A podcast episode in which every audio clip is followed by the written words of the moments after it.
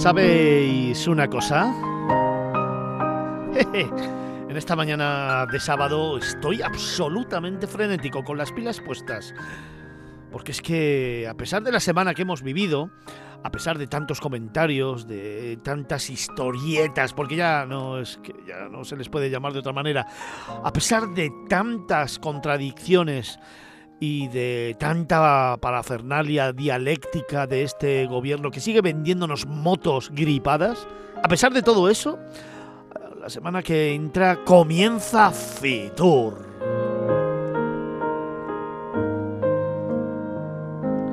Comienza la 44 edición de la que es la feria más importante de turismo del mundo. Y claro, alguien puede pensar, sobre todo los que me escucháis desde hace tiempo, que eso vengo diciéndolo desde hace muchos, muchos años. Y no deja de ser verdad.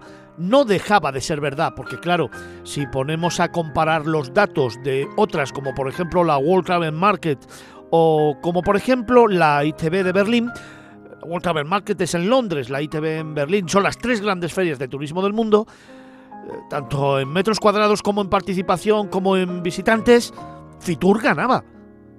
Pero había que ser prudentes, porque también hay otros baremos y otros parámetros que estaban ahí a la par y que, según se interpretaran de una forma u de otra, pues cada uno se podía poner la medalla. Bueno, ya sabes que eso pasa en España. El gobierno generalmente le da la vuelta al lenguaje y ya propone una cosa que antes eh, era de una manera y que ahora es de otra. Es decir, bueno, eso que llama Pedro Sánchez los cambios de opinión. Pero bueno, te, voy a hablar de turismo, que eso sí que es lo que me mola hoy. Y te digo que somos la feria de turismo más importante del mundo porque el miércoles pasado se presentaban los datos de esta 44 edición que empieza el próximo miércoles.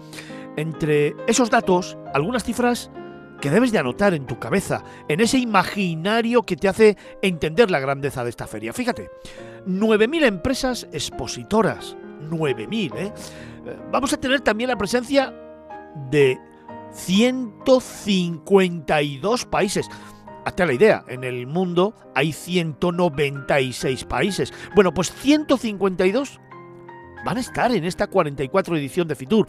Además, vamos a tener nueve pabellones expositivos. ¡Wow! Hacía tiempo ¿eh? que no los teníamos. Y se prevé que tengamos 150.000 profesionales. Ojo, cuando digo se prevé, es que ya se han registrado para visitar la feria. 150.000 profesionales del sector turístico a nivel mundial que nos van a visitar y que van a estar en Fitur, récord absoluto. Y ahora sí, se prevé que nos visiten el fin de semana 100.000 personas, que ha sido más o menos la media de estos años anteriores. Es decir, que nadie está intentando vender una moto gripada como lo hace Pedro Sánchez. No, Estamos hablando de datos objetivos que en estos momentos están en la mesa y que son contrastables. Esos datos son los que hacen que en estos momentos podamos decir bien alto que Fitur es la feria de turismo más importante del mundo. Y todo ello a pesar de que la semana pasada me llega una nota de prensa que ha sido escrita por el Departamento de Comunicación y Prensa del Partido Socialista del Partido Socialista Obrero Español. Es decir, que no es una interpretación, que no es una fake news, que es... No, no, es un documento oficial del Partido Socialista, por cierto, el que está en el poder, el que está en el gobierno, hablando de que este fin de semana, es decir, hoy mismo, están en Coruña todos allí reunidos, todos eh, gritando, ¡guau, guau, Pedro, Pedro, Pedro! Todos reunidos en son de alabanza a su máximo candidato para decidir nuevos cargos, nuevas personas que van a formar parte de la ejecutiva, es decir, darle una vueltecilla así al partido y estas cosas. Y nos dicen en esa nota de prensa que el ministro Jordi Ereu, el ministro que ha sido designado en la cartera de Industria y Turismo, va a pertenecer a este nuevo comité ejecutivo y directivo del PSOE. Bueno, hasta aquí todo bien, ¿no? Podría ser uno, podría ser otro. No, no pasa nada. Pero a lo que voy es que en esa nota de prensa que nos mandan a todos los medios de comunicación se define al ministro Jordi Hereu como ministro de Industria y Comercio. Comercio pertenece al Ministerio de Economía y Empleo, no al de Industria. El de Industria se llama Industria y Turismo. Es decir, que el ministro de Industria y Turismo es Jordi Hereu, no de Industria y Comercio. Y claro, yo me quedo pensando, ¿y turismo dónde está? Porque no aparece por ningún lado. Si recordáis, tras las elecciones generales y todos estos pactos y todas las mentiras y todas las cuestiones que han llevado a Pedro Sánchez a la Moncloa de nuevo, cuando se decidieron los ministerios, en este programa nos dedicamos seis horas a buscar, como el resto de medios de comunicación nacionales, dónde estaba la rama de turismo. Porque se dio todos los ministerios y ministros y turismo no aparecía por ningún lado. Nadie lo encontraba. No existía una equivocación más o preludio de lo que hemos visto en esta nota de prensa. Es decir, si en aquel entonces no existía el Ministerio de Turismo o la rama de turismo en ningún lado, y cuatro meses después al ministro de Industria y Turismo se le denomina como Industria y Comercio, en el imaginario socialista, en el imaginario del presidente del gobierno, en el imaginario de su gente de comunicación, en el imaginario de los que escriben las notas de prensa, en el imaginario de los que tienen que poner en valor la comunicación del PSOE, ¿dónde está turismo? Pues eso es lo que tenemos. Y ahora me pongo serio. Eso es lo que tenemos. El turismo representa el 14% del PIB directo, que por cierto ha cambiado ya los datos y vamos a mucho más, casi al 17-18%. Del PIB indirecto, ojo, del indirecto nos vamos a ir a más del 22%. Da empleo a más de 3 millones y medio de personas. Y es el principal motor de la economía de nuestro país. ¿De verdad? El turismo no debería ser piedra angular de cualquier gobierno de este país, sea de un color o de otro? ¿De verdad el turismo no debería haber estado en una de las prioridades encima de la mesa de los diferentes presidentes de gobierno de este país desde la democracia? ¿De verdad el turismo, que parece que quedó de la época de Fraga y ahí se compuso, se recompuso, se creó y creció y nos olvidamos a partir de ahí de todo, no debería ser un elemento prioritario de cualquier gobierno de este país que trabajara en pos de él con una estrategia clara que nos ayudara a todos, que nos englobara a todos y que fuera ese leitmotiv que todos siguiéramos para convertir a España en el gran reclamo a nivel mundial, en el eje del universo que hoy lo es, y en el gran ejemplo para todas aquellas naciones que se fijan en nuestro país para poner en marcha una remodelación de su componente turístico que también está pasando? ¿Sabes qué pasa? que vamos a rebufo de los profesionales, que son el verdadero diamante de este sector. Son los que aportan el talento, el esfuerzo, el trabajo y el compromiso en cada uno de los subsectores del sector turístico, en cada una de las áreas que forman parte del sector turístico, sea de una forma o sea de otra, porque es un sector absolutamente transversal que nos une a todos, que nos reúne a todos y en el que participamos todos de una u otra forma. Gracias a los profesionales, nombres con apellidos, el turismo hoy es un ejemplo a nivel mundial. Gracias a esa gente, el turismo sigue siendo el gran baluarte de nuestra marca país, el gran ejemplo en el que mirarse, el gran sector del que aprender y sobre todo el que sustenta la economía de España.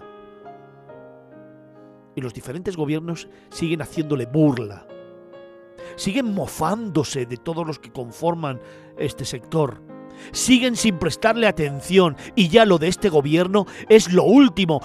Siguen haciéndolo desaparecer de la comunicación o es que no lo tienen en la cabeza o es que el que ha escrito la nota de prensa igual le debería quedar un telediario.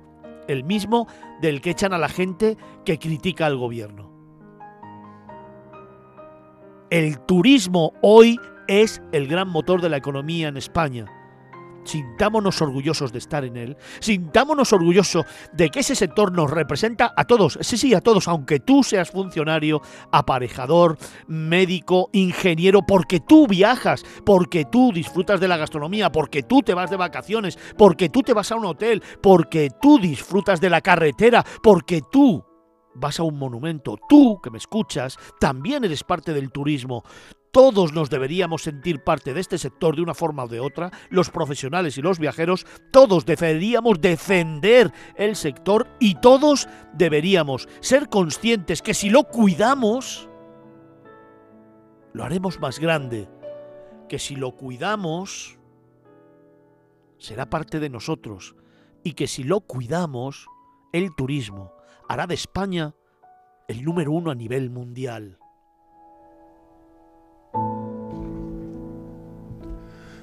La mirada de Fernando Balmaseda. Miradas viajeras. Capital Radio. En Capital Radio, Miradas Viajeras, con Fernando Balmaseda.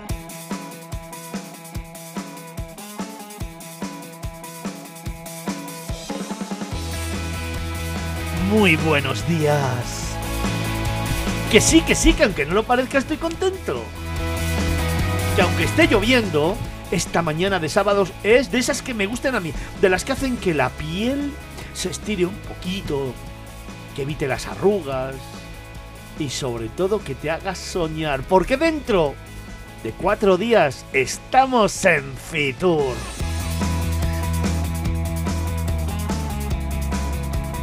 Por eso hoy tenemos un programazo especial. Hoy hablamos de turismo en su máxima expresión. Vamos a tener aquí a los grandes líderes del sector turístico contándonos muchas, muchas cosas. Será a partir de las once y media de la mañana. Tenemos por delante todavía muchos contenidos y muchas cosas que contarte, pero es que luego tenemos una tertulia maravillosa. Va a venir el director general de turismo de la Comunidad de Madrid. Va a venir el director general de turismo de Madrid. Va a venir el director general de Tour España. Va a venir el presidente de la Asociación Española de Profesionales del Turismo. Va a venir la directora de Fitur.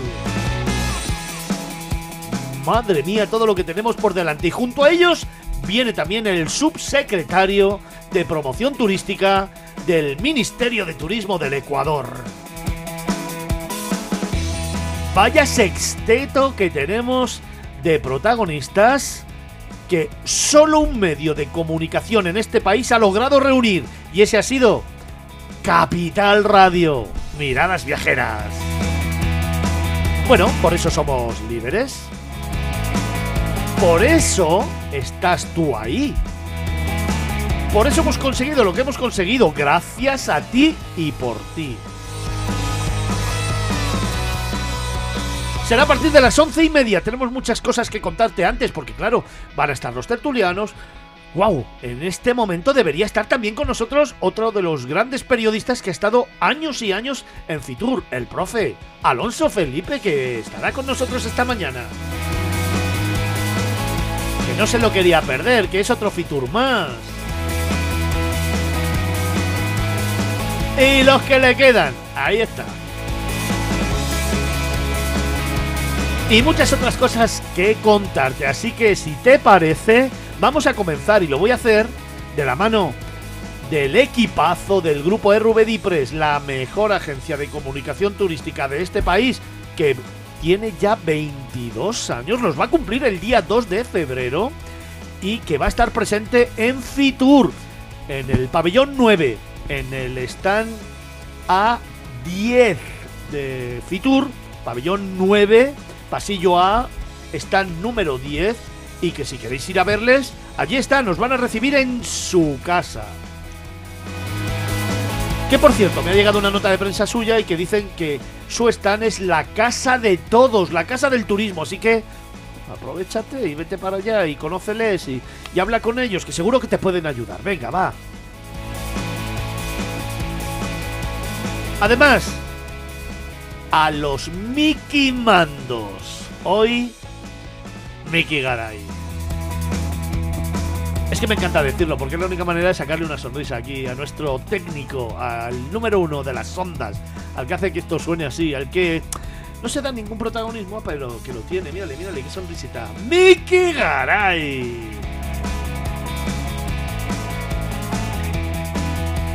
En las redes sociales y marketing digital, José Baciero.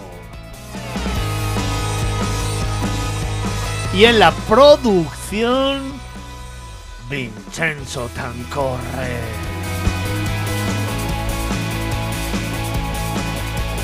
Y ojo, todo el equipo de tertulianos, los número uno del sector turístico que siempre están con nosotros y que hoy están preparando la 44 edición de Fitur, la 44 edición de la feria de turismo más importante del mundo, la 44 edición de este certamen que va a reunir a 9.000 empresas, a 152 países, también 9 pabellones y que va a arrojar en la Comunidad de Madrid 430 millones de euros.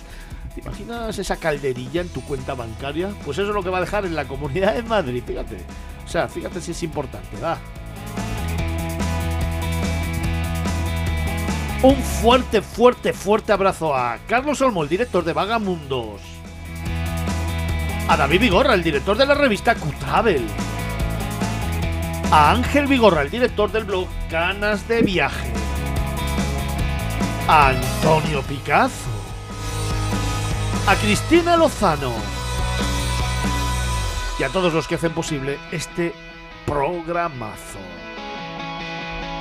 Como por ejemplo los que hoy me acompañan en los estudios centrales de Capital Radio en la calle Almagro 46 en la cuarta planta. Redoble de tambores para el profe, para Alonso, para Felipe. Buenos días. ya me estás estropeando. Parece un niño pequeño. Parece mentira dando que el tantas, dando el redoble de tambores. tantas ediciones de Fitur. Bueno, pues mira, desde, desde que se empezó a, a hacer en la Casa de Campo en el Palacio de Cristal, o sea, son unas cuantas.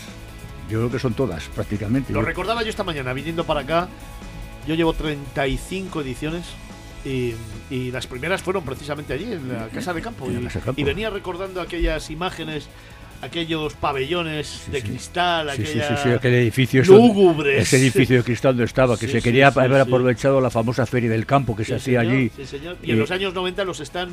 Me lo recordaba esta mañana también, miento, ayer, me lo recordaba Santiago Vallejo, el presidente de la EPT, eh, cómo se construían los stands en dos alturas, eh, casi en tres alturas, aquello, bueno, espectacular. ¿eh? 1990, 1991, etcétera, etcétera, etcétera, hasta hoy. Hasta hoy. ¿eh? Nos ¿Qué hemos- recuerdo tienes tú? Así, el primer recuerdo de Fitur que tengas, va. Pues quizá el, el- el- el impacto que, que he ido viendo a lo largo de toda la historia que ha tenido el- la feria, ¿no? Y, y luego el, el machaque de cada 20 minutos una rueda de prensa tirada en el suelo con el portátil, primero sin portátil porque no había, eh, por teléfono contando cosas o recogiendo información para luego ir a, a F a, hacerla, eh, pues eh, lo cubierto siempre para F.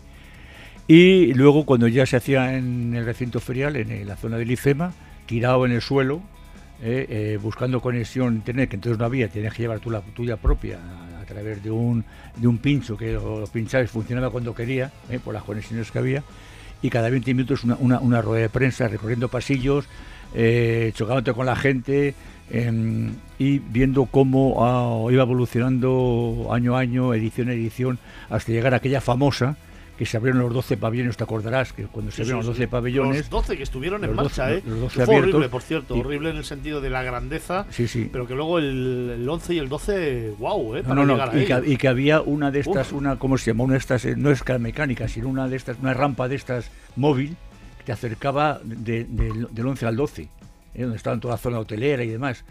Pues eh, una experiencia gratificante a nivel global y, general. Es que las canas eh, son todo. Hombre, es que los, ¿no? años, los años pas- no pasan en balde y además cuando has hecho eso, yo creo que algún día, algún día Fitur debería hacer, no a mí, yo soy, yo soy muy humilde, no debería hacer un, un reconocimiento. Oye, que hoy viene María. Hoy Ya, viene pero- María pero- bueno, pero no se lo no, se, no se lo voy a pedir. Debería haber un reconocimiento, yo digo que no a mí, sino a aquel conjunto de personas, aquel conjunto de periodistas que estuvimos al pie del cañón desde el primer momento. Que a lo mejor alguno ha fallado en uno o ha fallado en dos, pero muchos hemos estado al pie del cañón siempre, siempre.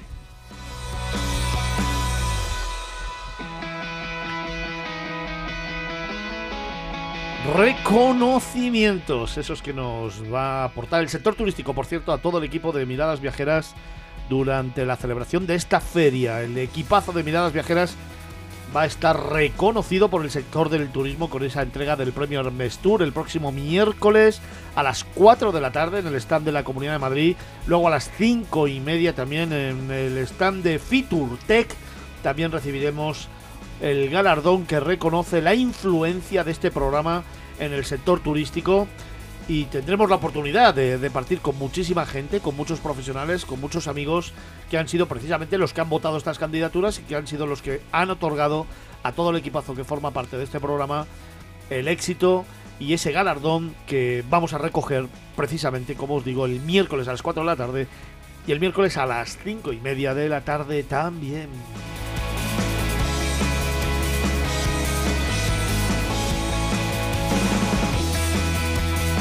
En los estudios centrales, también Vincenzo Tancorre. Me encanta cómo lo dices. Es como, es como de la mafia, una cosa así. No, no, no, no, no, no, no, mafia no. No, no, No. Forza, Forza Roma era esto. Forza Roma. Bueno, eso sí, eso sí que te lo compro. Eso, eso es diferente. sí. Eso te lo compro. Bueno, Vincenzo, ¿qué me cuentas, tío? Bueno, eso que eh, aquí esperando que abran la puerta a Fitur. eh, la verdad que este año lo voy a afrontar de manera totalmente distinta porque ya es el segundo año para mí trabajando ahí en IFEMA y, y quizás con menos miedo, quizás, y también con un poco más de tranquilidad porque la verdad que el año pasado eh, iba de un lado a otro como un, como un loco, como un Como loco. pollo sin cabeza. Eso, sí, ya, sí, sí, ya sí, lo sí. recuerdo. Eso es. Y, y la verdad que este año creo que lo vamos a afrontar de manera totalmente distinta. Y me sentiré ya en casa, porque al final eh, el año pasado tuve una muy buena impresión y, y- y es una ocasión también para conocer mucha gente y siempre con la tarjetita ahí listo ah, en eh, crear y dar, hacer contactos y conexiones. Y es muy bueno para eso de las redes sociales también, porque al final eh, creas como un vínculo con gente que sí, del sector y, y eso la verdad que está muy bien. Bueno, pues le vamos a pedir a todos nuestros oyentes y a los tertulianos que tienen que hablarnos de esas postales viajeras, como siempre, que nos lleven a esos recuerdos que tienen de Fitur, que nos cuenten qué piensan de Fitur. ¿Cuál es su último recuerdo de Fitur? O el primero. Que nos hablen de Fitur. Vamos a ver si somos capaces en esta primera hora de acercarnos un poquito más a la feria. Venga, se lo traslado a todos los tertulianos y te lo traslado a ti, ¿eh? que también nos estás escuchando y que puedes participar con nosotros a través de las redes sociales. Porque en estos momentos abrimos canales de participación. Si alguien quiere mandarnos un mail, Lo tiene que mandar a miradasviajeras.capitalradio.es. por supuesto estamos en redes sociales y ahí nos podéis contar un montón de historias. Estamos en Facebook, Miradas Viajeras y Capital Radio B. estamos también en Twitter Arroba Miradas Viajeras y arroba Capital Radio B. y estamos en Instagram. Arroba Miradas Viajeras guion bajo. Y siempre con un hashtag. Hashtag Miradas Viajeras. Y lo que más nos gusta de todo es que nos mandes esos mensajitos a través del WhatsApp, ese número de WhatsApp que ya está echando humo y que nos apetece mucho que uses. Cuéntanos tu experiencia en Fitur y Aldo al número. 655-8609-23. Ponle la vocecita esa que me gusta del personaje nuevo que va a entrar en este programa a partir de ya mismo. 655-8609-23.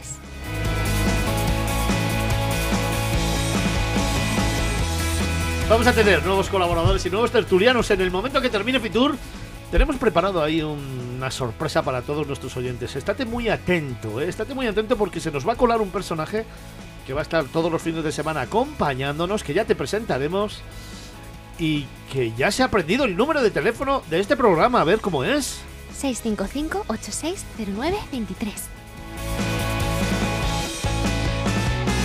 También en los estudios centrales de Capital Radio nos acompaña Javier Monge. Buenos días. ¿Qué tal, Fernando? Muy buenos días. ¿Cómo estás? Bien, estaba haciendo un poquito de reflexión respecto a lo que decías tú en el editorial, respecto a lo que han contado tanto el profe como Vincenzo, y la conclusión a la que llego es a mí mismo visualizándome como cuando estás tumbado en un río con la caña de pescar tirada y te levantas un poquito así a mirar a ver si ha picado, ves que no y te sigues durmiendo. Pues eso es lo que me has recordado cuando estabas hablando de- del- tema del Ministerio de Turismo, porque me retrotraía al año pasado en el que hablamos de algo totalmente parecido, que en el momento en el que más se debería poner el foco, en el que más se debería hablar de turismo en este país, y ya de ahí a, a la posteridad, porque hay que reconocerlo, es el esqueleto que nos sujeta, pues no. Otro año en el que se sigue ninguneando, se sigue poniendo a los pies de los caballos básicamente este sector y bueno, mm, comparto contigo toda tu aflicción y todo ese cabreo que llevas dentro, pero es que mm, estoy viendo lo que está pasando exactamente lo mismo que el año pasado. Y respecto a Fitur, lo que decía Vini, es un sitio fantástico para conocer a gente con ideas espectaculares, destinos que siempre habías visto en redes sociales o así en alguna postal o en algún vídeo, pero que los ves allí y encima te lo cuenta la gente que es de allí y te lo transmite, o sea que para mí es una feria fantástica, va a ser mi segundo año también y la verdad que igual que con Vini llevo una mentalidad totalmente distinta y sobre todo muchísimas, pero muchísimas ganas de aprender y de conocer gente. Y cerramos esta cuaterna de tertulianos que tengo hoy con Andrea Ligi. ¿Cómo estás? Pues estoy de acuerdo con Javi y muy nerviosa. En cambio, es mi primer año que voy a ir a Fitur viviéndolo desde el otro lado, porque yo eh, las últimas ediciones siempre he ido con mi padre, pero completamente al disfrute de, de- de los stands, a, a mirar el próximo destino, probando la gastronomía, algún chupito que otro también ha caído, no te voy a mentir. Y tengo muchísimas ganas de, de formar parte de la feria más importante del mundo y al final ser un pequeño eslabón de toda esa cadena de 9.000 empresas y 152 países, o sea... Es, que impone, Fernando, pero tengo muchísimas ganas de aprender y, sobre todo de, darlo todo. Pues hechas las presentaciones de todo el equipo que me acompaña esta mañana en este programa especial previo a Fitur. Te recordamos que ya tenemos todos los canales de participación abiertos. Que si quieres mandarnos un mail, Andrea, lo tienes que hacer a. Miradasviajeras.capitalradio.es Si quieres contactar con nosotros a través de las redes sociales, estamos en Facebook. Miradas Viajeras y Capital Radio B. También estamos en Twitter. Arroba Miradas Viajeras y arroba Capital Radio en B. Instagram. Arroba Miradas Viajeras Con guion un bajo. hashtag. Miradas Viajeras. Y siempre con ese número de WhatsApp que nos mola tanto. 655-8609-23. 655860923. Comenzamos. Miradas Viajeras en Capital Radio.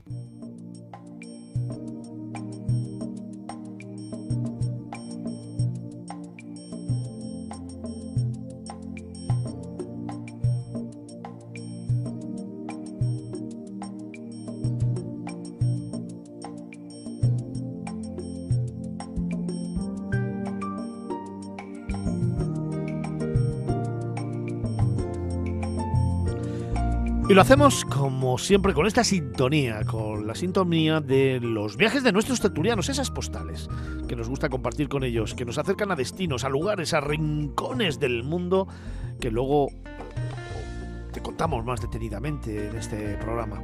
Y hoy lanzábamos una pregunta, la lanzábamos a todos nuestros oyentes y se la lanzo a todos nuestros tertulianos. Ya la han contestado Javier, Vincenzo, Andrea y Felipe. Pues se lo voy a preguntar, ¿por qué no? A todos nuestros tertulianos. Para que forme parte de su postal. La pregunta es, ¿qué recuerdo tienes de Fitur? ¿Cuál es el primer recuerdo que tienes? Y el último, ¿qué es para ti Fitur? Venga, vamos con ello. Y como siempre, como cada mañana de sábado, comienzo esta ronda con uno de los número uno del sector turístico, con uno de los grandes periodistas, escritores y literatos del mundo de los viajes, con una persona de la que aprendemos todos los fines de semana, con una persona muy especial para nosotros, para todos los que formamos parte de este equipo, que ya es parte de esta casa y que considero uno de los grandes, Antonio Picazo.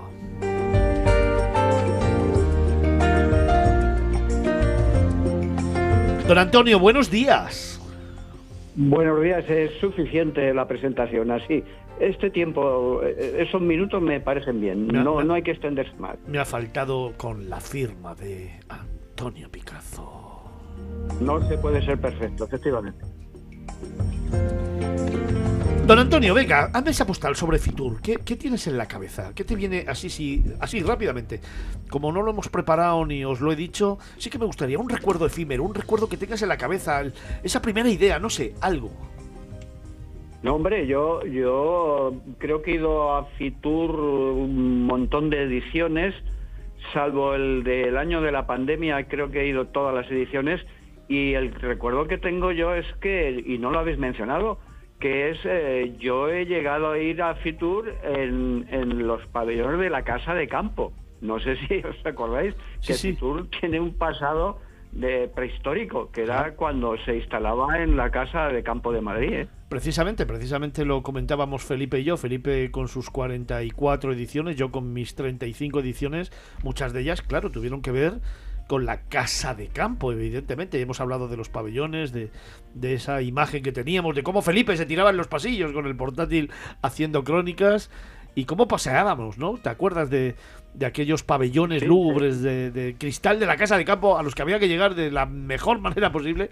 Las colas Sí, a la- a la- infinitas. A la, a la estación, sí, a la estación de metro. Efectivamente. Que la eh, casa de campo, entonces llegabas allí y con muchísimos menos metros cuadrados empezabas rápido y acababas más rápido todavía.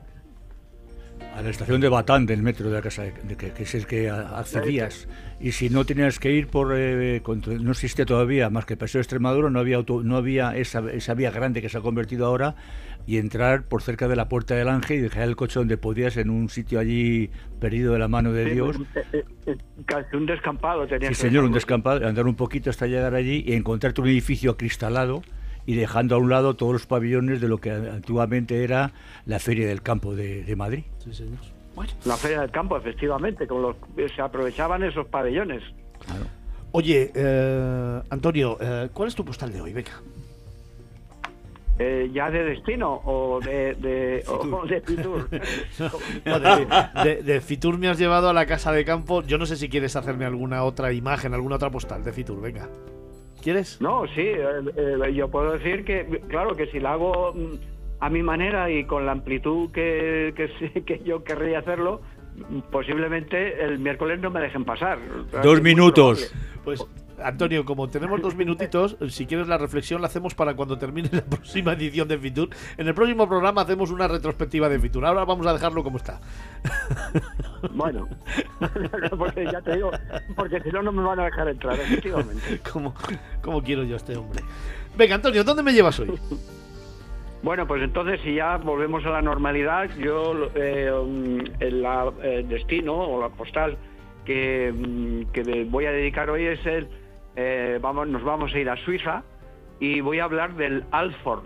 No sé si sabéis qué es el Alford, aunque seguro que lo habéis visto todos, porque en, en el paisaje alpino suizo, en sus valles o en los mismos pueblos, caseríos, caseríos de montaña, no es raro escuchar, especialmente en determinadas fiestas y celebraciones, el característico y rotundo sonido del alforn, que es ese colosal instrumento mm, larguísimo, es una larga trompa de madera de algo más de 3 metros de longitud, eh, que tiene forma de tubo cónico, cuyo final se curva hacia arriba a la manera de, de como un cuerno de vaca. Eh, aunque la madera de que históricamente eh, ha estado construido el Alford ha sido de pino, actualmente también se elabora entre en otras maderas, incluso con materiales sintéticos. El origen del Alford es de mediados del siglo XVI y desde entonces y hasta tiempos no demasiado lejanos lo vinieron utilizando y esto es muy interesante los pastores para llamar a las vacas que estaban pastando en las praderas y valles de alrededor para que regresaran a los establos y así eh, proceder a su ordeño. Y esto también es muy interesante, también es eh, muy eh, principalmente se utilizaba como medio de comunicación entre los granjeros vecinos que a veces pues eh, se veían separados por montes y montañas. Con el tiempo y con el cambio de, las costumbres pastorales y del trabajo pastoral, el alfor ha quedado como un objeto tradicional que no suele faltar en los acontecimientos de tono folclórico o bien en exhibiciones de carácter turístico. Hoy día este instrumento se considera como un muy, muy apreciado símbolo nacional suizo. es muy sugestiva y lo habréis visto muchas veces, la escena y la imagen en la que aparece un grupo de campesinos eh, suizos colocados en filas sobre una colina, vestidos a la manera tradicional y todos tocando estos enormes o estas enormes trompas. Actualmente la trompa alpina pasa por una época dorada.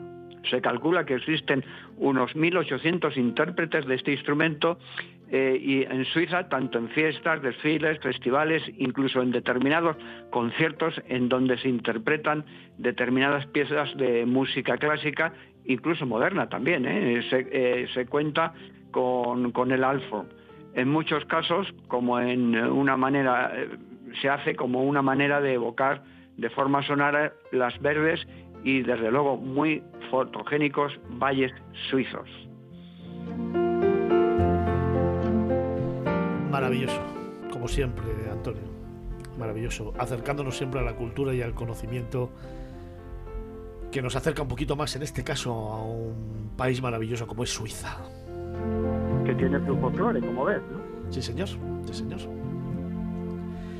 Don Antonio, que al grito que tenemos todos, nos vemos en Fitur. Sí, vamos a vamos a repasar por allí y, vamos a ver qué, novedades tenemos y en qué podemos fomentar en cuanto a ideas de futuros proyectos. Pues te veo allí. Un abrazo muy fuerte, amigo mío. Gracias. Muy bien, igualmente.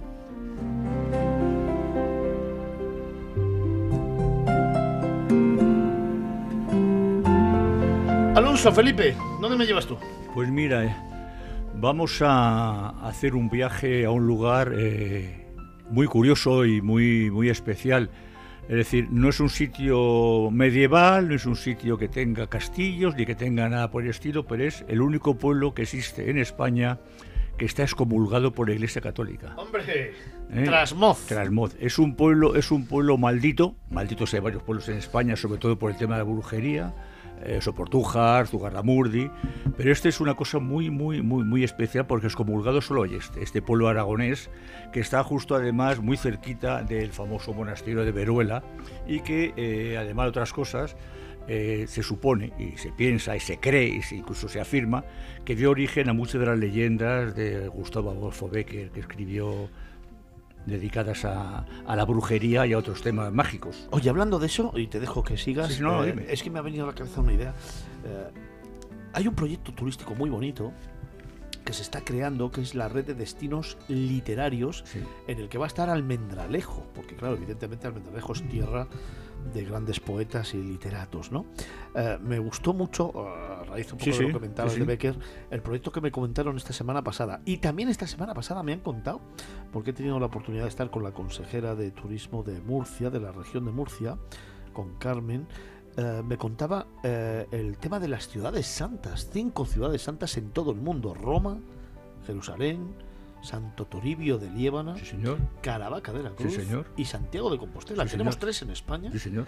Roma y Santiago. Qué bonito ese proyecto también, ¿no? vinculado al mundo de la religión se podía hacer muchísimas cosas si, sí, sí, al final ese proyecto saliese adelante. No, no, es, es. O sea, ah, ya, ya, está, ya está, ya está organizado. Santas, ah, y de hecho me contaba la consejera que este año, en noviembre, noviembre diciembre, van a hacer el primer congreso, o el congreso de las ciudades, lo, el primer congreso. Lo van a hacer en Caravaca de la Cruz, ah, pues y luego cada año rotatorio en pues cada una de las cinco. Tendríamos que ir, porque Caravaca de la Cruz es muy especial. La gente no la gente no conoce la, famosa cruz doble que hay, y es muy interesante. Y tiene una historia preciosa y unas leyendas maravillosas. Si lo recordáis, Miradas Viajeras estuvo en Caravaca de la Cruz precisamente haciendo un especial y te acercamos a todas estas cosas que ampliaremos seguro este año hablando de la región de Murcia, hablando de Caravaca de la Cruz y hablando de esa eh, cruz doble que tuve la oportunidad de, de estar donde está custodiada en una sala muy pequeñita junto al altar a la que no tiene acceso mucha gente o la gran mayoría de la gente y yo tuve la, enorme suerte de que me dejaran entrar a verla y me impresionó. yo, creo que, yo creo que lo hicimos hace dos años casi ya, ¿no? Sí, sí, sí, sí, largo. Me, suena, me suena dos años largos.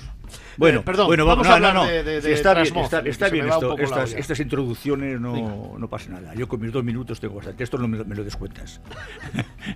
Que no, no, eso es lo que estaba Como el diciendo. descuento de ayer del Madrid. Descu- no me hables. No les descuento de ayer y no quiero saber nada del famoso fuera de No juego que según eso, la que línea. a ver, Felipe, que estamos hablando exclusivamente del primer título que ganó el Madrid este año, que es la Supercopa, Sí, después sí. de haber ganado al Atlético de Madrid 4-3 puntos. Y no hay que hablar de nada más. Todo lo que haya pasado después no existe.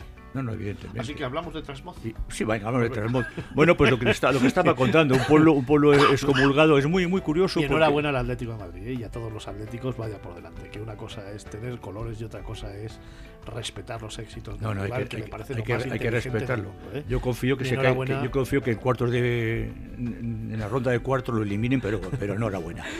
Que- bueno, vamos, no, pues es que te estaba contando y estaba contando a los oyentes que es el único pueblo que está que está excomulgado de España, un pueblo de esos malditos, y todo viene a colación porque en el año 1200 eh, y pico, eh, aproximadamente a mitad de- del siglo, 1250, 1255, pues el monasterio de, de Veruela tenía todo alrededor, todos los poblaciones que había, le pagaban un peaje, por así decirlo, unos impuestos, y este pueblo no le pagaba. Entonces, digamos que los monjes pues estaban un poquito como, bueno, pues en aquel momento bosqueados con ellos, y entonces comenzaron a lanzar, a lanzar, a lanzar, pues eh, ciertas eh, insinuaciones de que era un pueblo donde había brujería, que había curandismo y tal, entre todos los pueblos de alrededor. Entonces comenzaron un poco a, a sitiarlos en ese sentido. Eh, afortunadamente no fue a mayores, eso no fue a ninguna cosa de, de mayores, eh, aunque siempre se hablaba de que habría brujos y tal, pero el problema está en que de repente se produce eh, un cierto desasosiego en todas las poblaciones eh, próximas porque hay una falta de agua, una falta de riego, hay sequía. Y entonces aprovechan los, fíjate que estamos hablando 1255-50 cuando comienza la evolución y ahora nos vamos a situar unos cuantos siglos después porque vamos a hablar en 1512. En 1512 los eh, frailes del monasterio, evidentemente no los que había en 1255 porque ya alguno estaría más de uno criando malvas, pues resulta que vuelven a incidir en contra de, de Trasmoz. Influyen en el, en el Papa y entonces el Papa eh, Julio II decide excomulgar al pueblo ante la petición de, estos monjes. Eh, esa excomulgación se mantiene, hoy en día es el único pueblo maldito y excomulgado que existe. Se comenta lo que he dicho antes, que Becker aprovechó para escribir algunas de sus leyendas eh, misteriosas, mágicas e interesantísimas, todas ellas, y que algunos te ponen los pelos de punta cuando te lo cuenta, en esa zona. No hay más remedio que volver a pedir al Papa oportuno, cada momento, que levante esa, esa, digamos, eh, esa orden de, de excomunión. Y curiosamente, en esta, en esta localidad, todos los años se celebra una fiesta dedicada a la brujería eh, en contra o en recuerdo de que están excomulgados.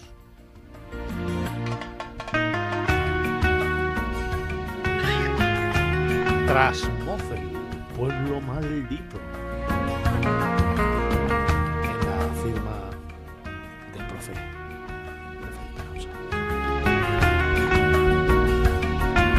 ¿De qué nos vas a hablar después, Felipe, en este especial previo a Fitur?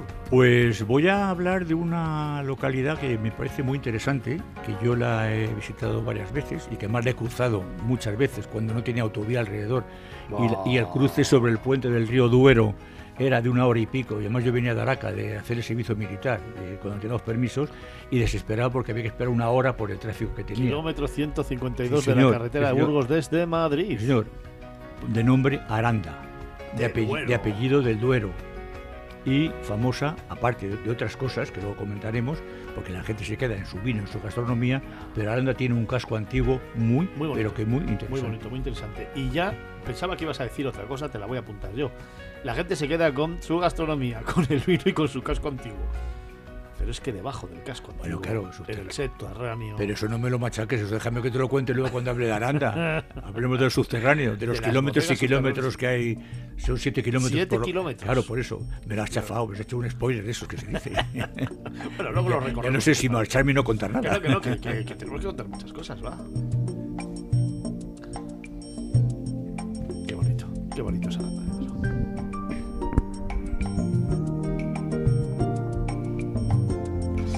Pues Antonio Picazo nos llevó a Suiza a conocer el Alfon. Después, Felipe Alonso nos ha llevado a Trasmoz, pueblo maldito. Vaya, dos postales bonitas que nos han contado. Y Vincenzo Tancorre, ¿qué se te ocurre hoy contarnos?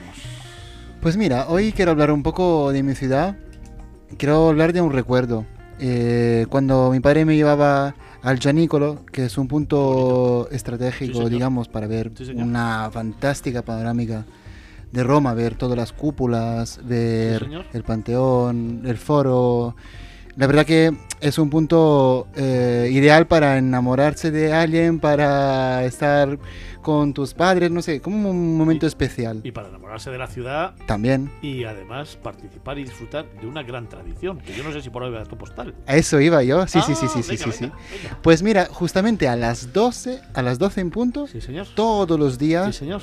Dispara un cañón eh, a salve, es decir, salva. eh, a salva. Y Lo mismo que pasa en Edimburgo.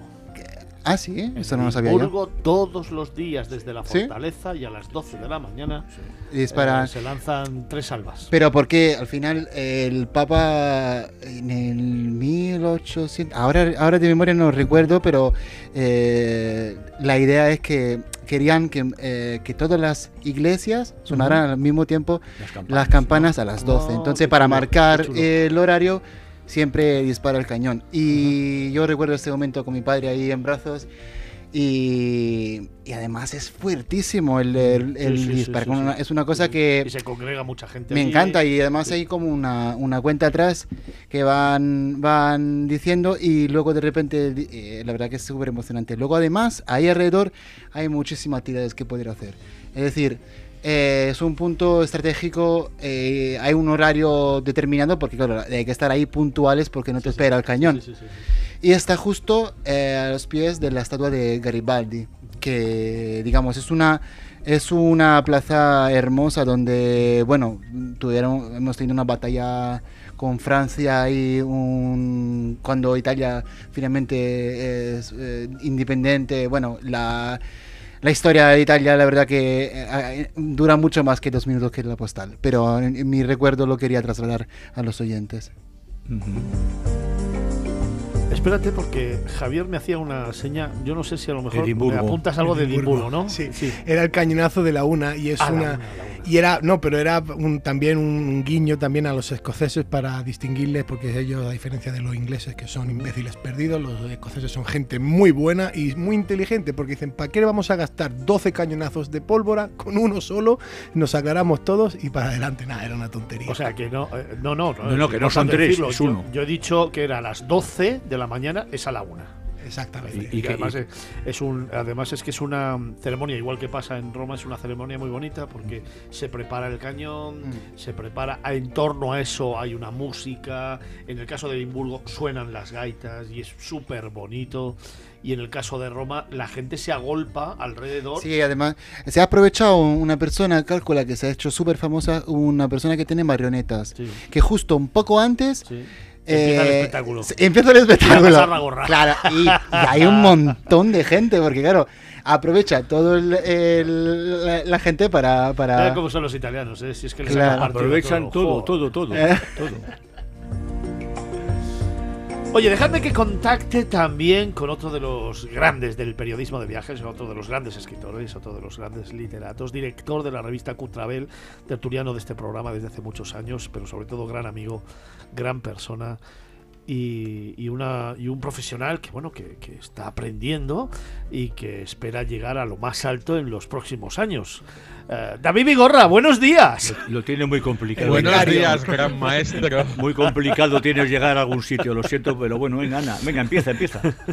Muy No, no, buenos, me muy buenos días. postulando para sustituirlo, no, no os preocupéis. Oye, ¿desde, ¿desde cuándo estás eh, yendo tú a Fitur? ¿Qué recuerdos tienes? Venga, ¿qué postal me haces de la feria de turismo que ya es la más importante del mundo? Bueno, yo recuerdos tengo positivos, uno muy positivo y uno bastante negativo. Empiezo por el negativo. Y es que ah, terminas el último día de Fitur, terminas con un dolor de pies horrible. Bueno, eso es, Porque eso, tú eso que es estás lo- en la poltrona, Sí. en tu, en tu, con tu cetro y no te mueves del stand, no lo sabes. Pero los demás Uy. que recorremos Uy. los cientos de metros de pasillos Uy. de los 12 pabellones que hay en Fitur, pues nos echamos como Así no, no vas, a así- no vas a crecer en este 12 programa. ¿eh? kilómetros al día como mínimo en ese, en ese suelo tan duro que lo terminas odiando. Yo creo, fíjate, eh, y me encanta que me hayas hecho este comentario por dos motivos. El primero de ellos porque denota que no conoces Fitur, porque no ha habido 12 pabellones nunca, salvo que una vez, una Una vez, vez. en la historia. Son Sí, ocho sí, pabellones. eh, una vez ocho, en la historia y yo, y son yo, ocho yo me los recorrí todos en esa vez. Ahora, ahora son, no sé, son ocho, ocho ca- de hecho cada año hay menos, pero bueno. Son ocho pabellones y este año serán nueve, con lo cual récord otra vez. Y en segundo lugar, me hace gracia también que me hagas este comentario, porque justo cuando terminamos la feria y hacemos un análisis de lo que ha sido la feria, creo que soy el único que sabe lo que ha pasado en los pabellones que tiene la feria en cada uno de sus stands. Así que desde mi poltrona, es verdad que Eh, mi eso- poltrona eso te la lleva un porque tú Tienes las ejército. fuentes de información la- y tienes a todos tus Mi- espías que envías por los stands. mi Así poltrona. que eso no es un mérito. Escucha, escucha, que te voy a matizar una cosa. Mi poltrona, ese cetro infinito en el que estoy sentado, la llevan en volandas ese equipo maravilloso que me sustenta, me ayuda y me acompaña y que me permite poder recorrer toda la feria de una forma más cómoda que lo que haces tú. Es la única diferencia. Eso sí es cierto. Eso te doy toda la razón, gran maestro. Pero además te viene bien recorrer todo para bajar un poco de peso. Y También. prepararte aunque para la operación, prepararte para la operación bikini. Uno engorda porque comes mal y rápido, así que acabas Bueno, engordando. Dicho esto, dicho esto, y en esa perfecta comunión entre tertulianos, ah, David, ¿qué, qué, cuál es tu recuerdo ese positivo que tienes? Que por cierto, Pues he de el- decir, el que por cierto, he de Positivo y- decir, y, escucha, que por cierto he de decir que David Vigorra, en honor a la verdad, se recorre, y ahora ya hablando muy en serio, se recorre la feria, conoce la feria, eh, ama la feria y luego es una persona muy interesante a la hora de hablar con él y sentarte para analizar un poquito lo que ha pasado en la feria. En eso también sí que te doy la razón, que te conozco ya desde hace muchos años. Ese sentimiento positivo, venga. Uno positivo, evidentemente, para mí es el reencuentro. El reencuentro ah, desde el punto de vista profesional, porque estamos hablando que es una feria profesional.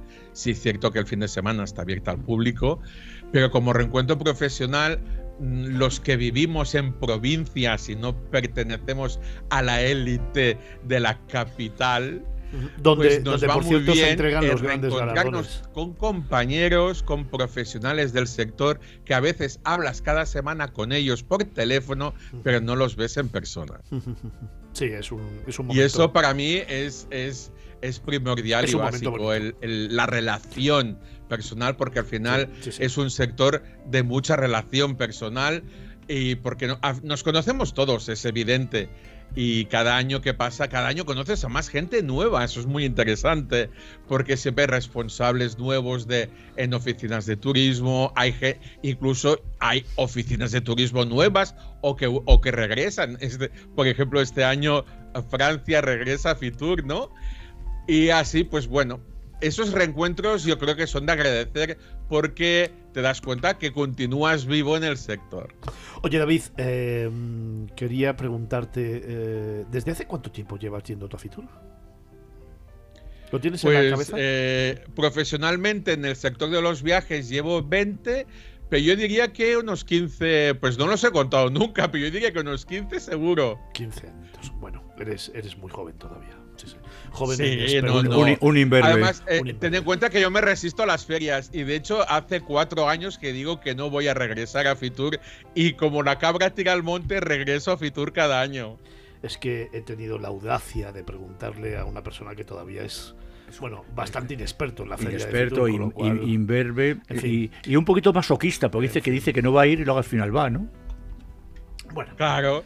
Es que yo incluso fui al- a la que algunos que llevan muchos más años no asistieron. Incluso yo asistí a la, a la del COVID. esa va por Felipe Alonso, ¿no? Ese ha sido compañeros no dardo al corazón, porque ¿eh? se tenían que pagar el PCR. Eso ya fue el colmo de los No, no, no, no, no, no. Ya, en otro momento dejaremos aclarado el tema. No quiero que malgastes tus dos minutos hablando conmigo. Y no fue el, y no fue el Ah, PC. no, no, si y no, fue el por ti, no precisamente No, no, no. por nadie de la mesa. No, no, no, no, sí, y es que yo- quería no- muchísimos nombres del sector. Y por suerte no hay nadie de- del equipo de No, miradas. no, no, porque yo- si no, te aseguro que se lo soltaba. Yo, yo estuve con mascarilla, no con el PCR. Y fui al siguiente día, no el primer día, que te obligaban a hacer el PCR. Y después, al día siguiente, ya podías entrar con mascarilla. Bueno, o sea que me dicho- perdí un día. Sí, Dicho lo cual, llevarlo. dicho lo cual, eh, me queda un minutito para cerrar el programa a primera hora.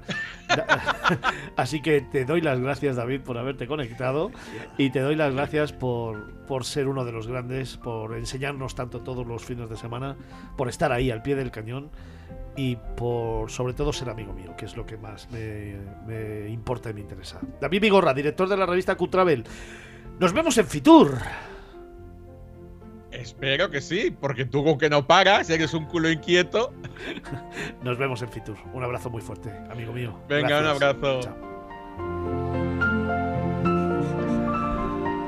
Tengo al otro lado del hilo telefónico también a Cristina Lozano. Cristina, tienes eh, 15 segundos para decirme cuál es tu postal.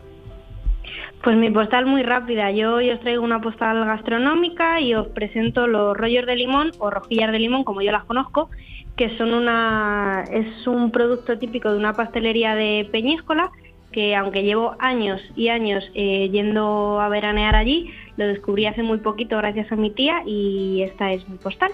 Las rosquillas de Peñíscola. Nos vemos en Fitur. Nos vemos en Fitur.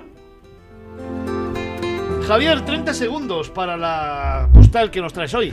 Pues como una oyente me mencionó el tema de Valencia y del Smorzaret, pues le quiero hacer referencia a lo que más recuerdo de Valencia, que son las torres de Serranos, las torres del Serrans, que para mí es simboliza la entrada ¿no? a, la antigua ciudad de Valencia, es lo que queda de la antigua muralla. Y yo que no soy un gran fan del gótico, sin embargo, me gusta, las dos veces que he ido a Valencia, recrearme, detenerme y ver esos pequeños detallitos que encierra la torre en sí. Y para mí es una de las postales que más definen Valencia, más allá del oceanográfico, del mercado. Para mí, para mi opinión personal como viajero, las torres de Serranos, las torres del Serrans, como dicen allí, es una de las mejores postales que tiene la ciudad.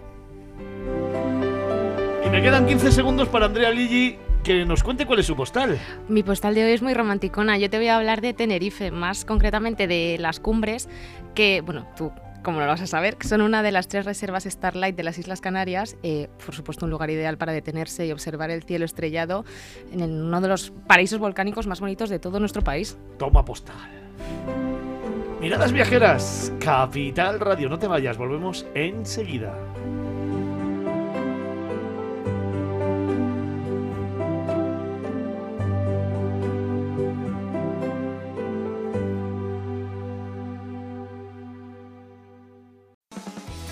Capital Radio, Miradas Viajeras, con Fernando Balmaseda.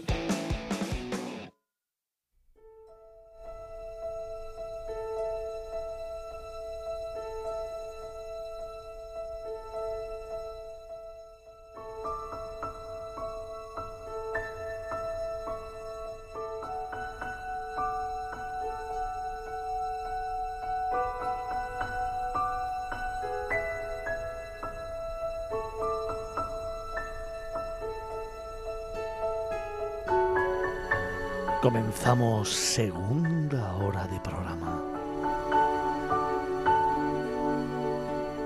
Y lo hacemos como siempre y para ese más de medio millón de seguidores que todos los fines de semana estáis con nosotros contándote una historia.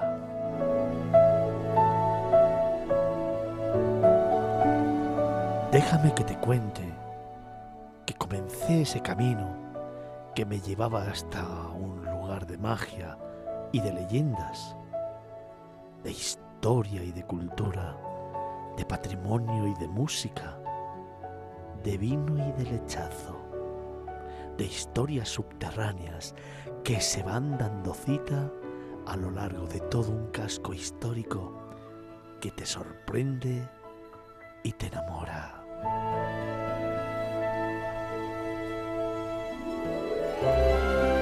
Déjame que te cuente que tras unos pocos de kilómetros decidí parar allí. Quizás inspirado por todo lo que había leído, quizás recordando aquellos viajes de antaño que me llevaron a descubrir una ciudad, la capital de la Ribera, que en aquel momento me llamó la atención y que hoy forma parte del imaginario de un viajero que después de tantos y tantos años costando historias, hoy se quiere centrar en un lugar cercano, apasionante y mágico.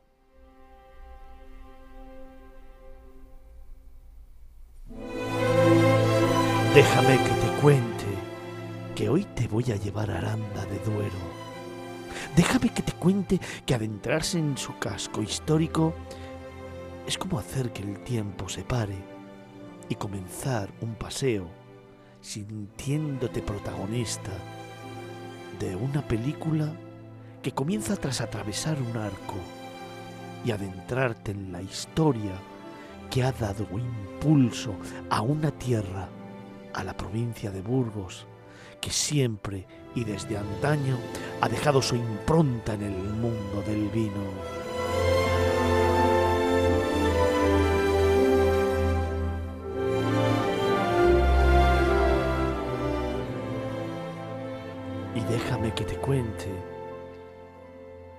Que decidí aparcar el coche un poco alejado de la historia para poder andar, para caminar despacio, poco a poco y paso a paso, como me gusta hacer, para ir escribiendo mi propia historia, esa experiencia que cada viajero, cuando llega a este municipio, si abre bien los ojos y el alma está dispuesta, irá cincelando en su corazón y en su imaginario y su recuerdo.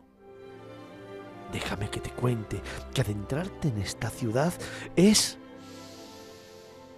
respirar profundamente y sentirte partícipe de todas esas tradiciones que sus gentes y que sus familias fueron poco a poco tallando, fíjate,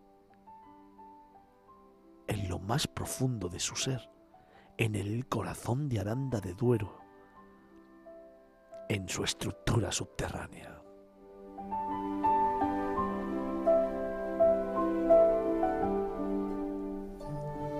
Siete kilómetros de galerías excavadas entre los siglos, creo recordar, 12 y 18, y todas ellas a una profundidad entre 10 y 12 metros, 7 kilómetros que albergan 135 bodegas, algunas de las cuales todavía pueden visitarse.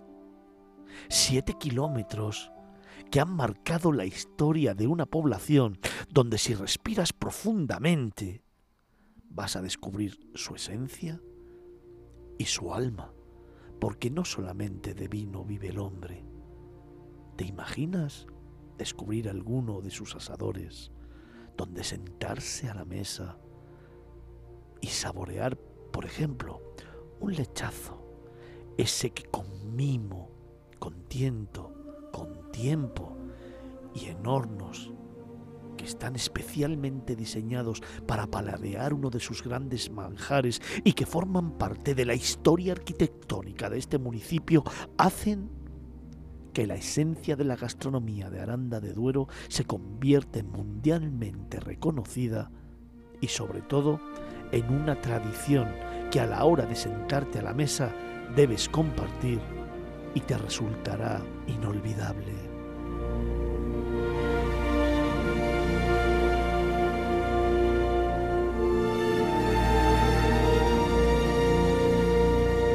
Pero déjame que te cuente que hay mucho más que contarte, que pasear por su plaza mayor y detenerte al templete es es una forma de descubrir también la música y la esencia de festivales y de momentos e instantes que en esta ciudad albergan a todo tipo de viajero que decide descansar y reposar y encontrarse a sí mismo.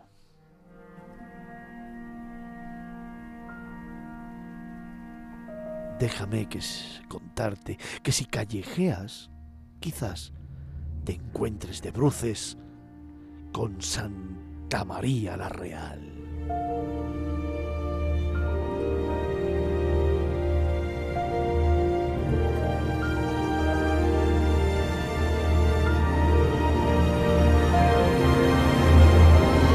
Déjame que te cuente que si sigues caminando, que si sigues descubriendo, que si te sigues perdiendo por las callejuelas y plazas de esta localidad burgalesa, quizá de pronto encuentres una iglesia, la de San Juan, gótica y sorprendente, o que quizá termines frente al Palacio de los Verdugo, donde cuentan que se alojó Napoleón en 1808.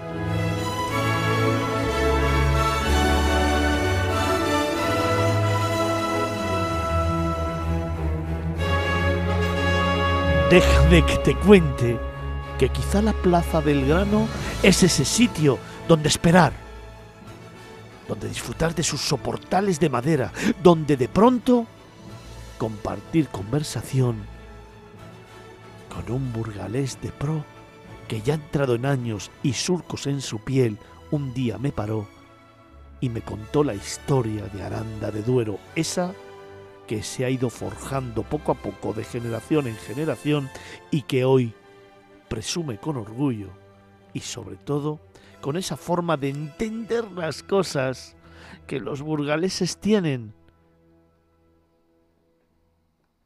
y que siempre comparten contigo. Déjame que te cuente que hoy he echado la mirada atrás y he vuelto a parar. Sí, sí, he vuelto a detenerme en Aranda de Duero, porque cada día aquí es una experiencia diferente, un viaje singular, un descubrimiento que hoy quiero compartir contigo. Miradas viajeras en Capital Radio.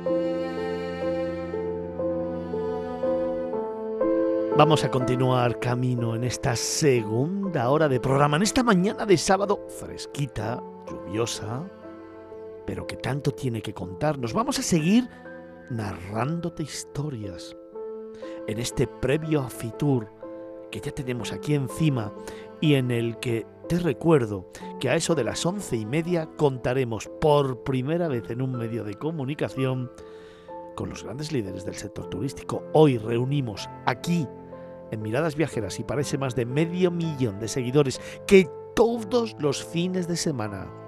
Nos escucháis y seguís con nosotros al director general de Tour España, a la directora de Fitur, al presidente de la Asociación Española de Profesionales de Turismo, también al director general de Turismo de la Comunidad de Madrid, al director de Turismo de Madrid Ayuntamiento, y al ministro de Turismo del Ecuador. Todos ellos van a estar aquí con nosotros compartiendo tiempo. Van a estar hablándonos de la próxima edición de Fitur, la 44 edición de Fitur, que arroja cifras de récord y que ha hecho que de una forma objetiva se haya convertido en la feria de turismo más importante del mundo, donde estoy convencido que tendrás que hacer una parada, una pequeña parada ¿Sabes dónde? En Aranda de Duero.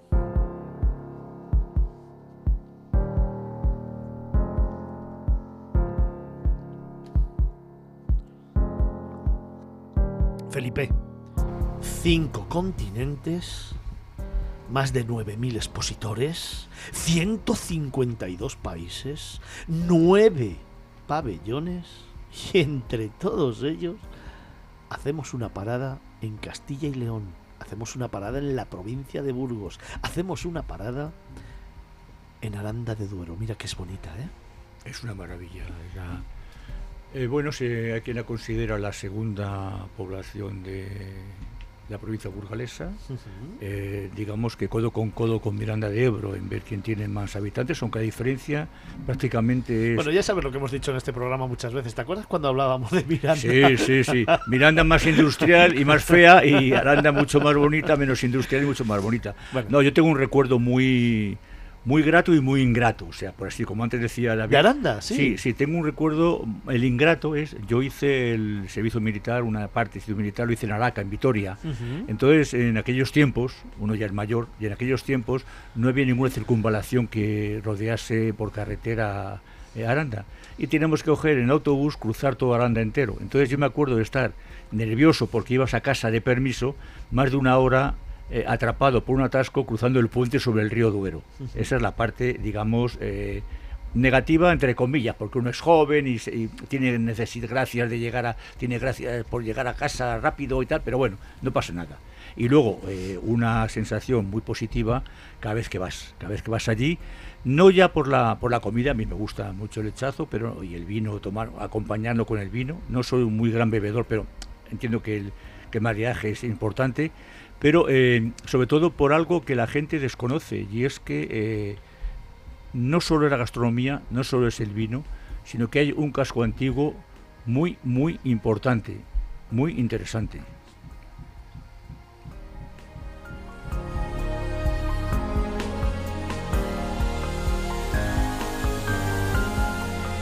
Pues eh, yo solamente tengo recuerdos positivos. Es una ciudad con la que hemos trabajado mucho, hemos contado muchas historias. Sí. Hemos llevado, ¿te acuerdas? Hemos llevado el programa Sí. dos veces, lo Sí. hemos hecho en directo desde allí.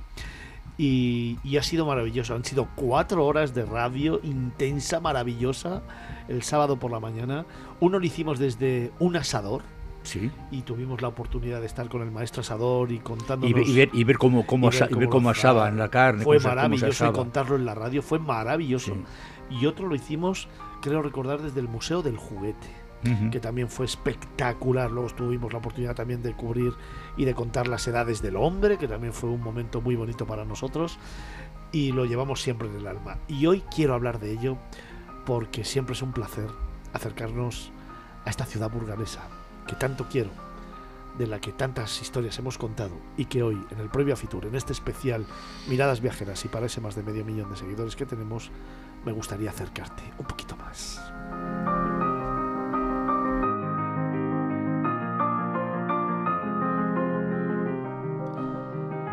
Y es que Aranda del Duero no tiene un castillo o un entramado medieval que destaque y que sea cantado por sus juglares y trovadores como en otras poblaciones burgalesas. Y sin embargo, mantiene un halo de magia, de misterio que se manifiesta en su subsuelo. Hablamos de una localidad que sorprende por su historia y por sus más de 7 kilómetros de cuevas, donde hay que degustar un extraordinariamente un extraordinario vino. Estamos a orillas del río Duero, estamos en Aranda, en nombre y del Duero, Apellido. de apellido.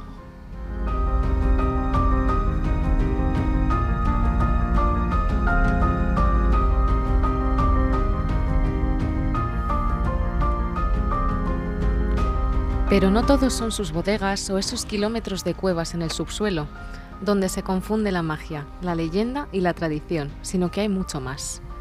Por ejemplo, el saber que se trata de una población de origen arébaco, conocida como Aratsa, y que, por su posición estratégica junto a uno de los principales ríos, fue convertida por los romanos en uno de sus principales puntos de la comarca burgalesa, dándole el nombre de Rauda, aunque sobre todo esto hay más de una teoría.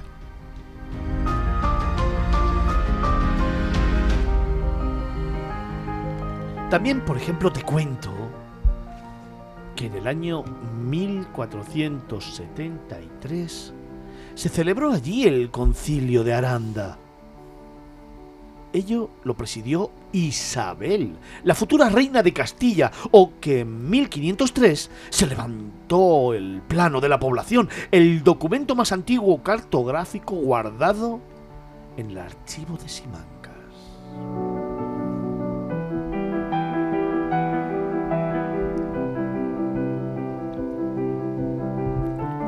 Sin embargo, y si bien siempre se suele hablar de su vino, de su gastronomía, de su lechazo, Aranda del Duero ofrece al visitante la posibilidad de contemplar más de un edificio singular, tanto civil como religioso.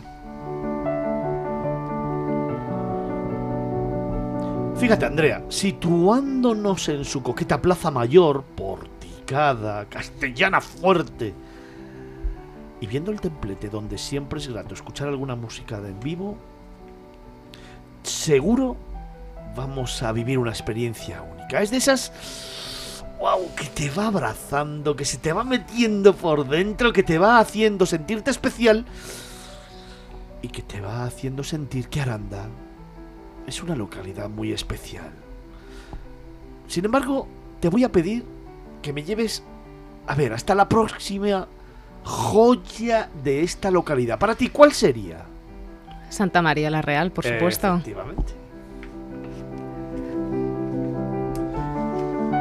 Como te he contado antes, se trata de una iglesia que fue construida entre los siglos XV y XVI. Su portada es esplendorosa.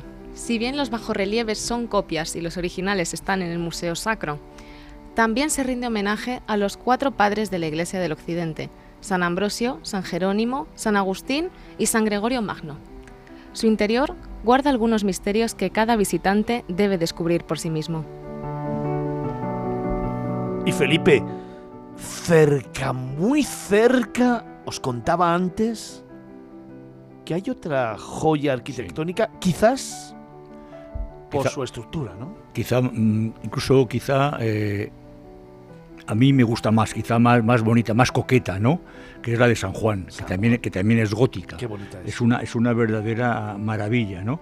Y que además tiene una cosa que también denota la personalidad que tuvo en su momento, y bueno, sigue manteniendo, pero que tuvo en su momento como zona fronteriza, Aranda del Duero, que es la torre que tiene esta iglesia, eh, y es una torre que es, eh, se considera, desde el punto de vista militar, una torre de vigilancia, una torre de vigía, donde, desde donde se vigilaba la llegada o bien de musulmanes por un lado, o bien de tropas cristianas rebeldes por otro, pues hay que tener en cuenta que esta zona es una zona de conflicto, no solamente de la reconquista, que bueno, que en el Duero había estaba la marca superior musulmana, sino que luego fue una zona de eh, beligerante entre eh, Castilla, Aragón y la descendencia castellana. Estaba Isabel la Católica y la Beltraneja.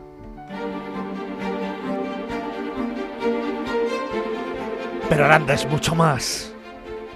Después de todo lo que te acabo de contar, comienza un paseo. Un paseo que, un paseo que nos va a llevar a callejear por su casco antiguo y visitar el Palacio de los Verdugo, donde, como te he narrado antes, se alojó Napoleón en 1808.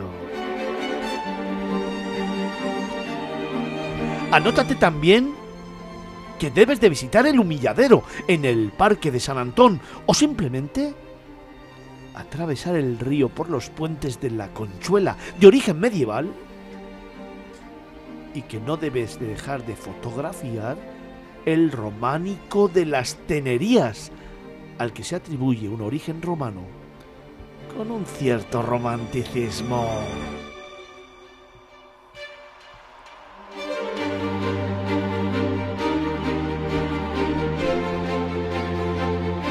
Y claro, al final Felipe, El, El subsuelo. El subsuelo. El subsuelo que es el que da un carácter diferente, distinto, especial, mágico, misterioso. ¿Qué quieres que te cuente? Todo, todo, M, M, M, M, todo lo que tú quieras. un subsuelo que recorre el casco antiguo y donde, Andrea, ¿qué podemos encontrar? Pues encontramos un conjunto de más de 7 kilómetros de galerías, construidas entre los siglos XIII y XVIII, que, según cuentan, llegaron a albergar cerca de 300 bodegas, donde conservar unos vinos extraordinarios gracias a las condiciones de temperatura constante que se da allí, entre los 10 y los 13 grados. Se consideran uno de los mejores conjuntos de bodegas medievales que existen en la actualidad y allí se apunta que se mantienen vivas más de un centenar de bodegas que elaboran esos caldos con los que acompañar al famoso lechazo, joya gastronómica de la población, o a su buena morcilla arandina.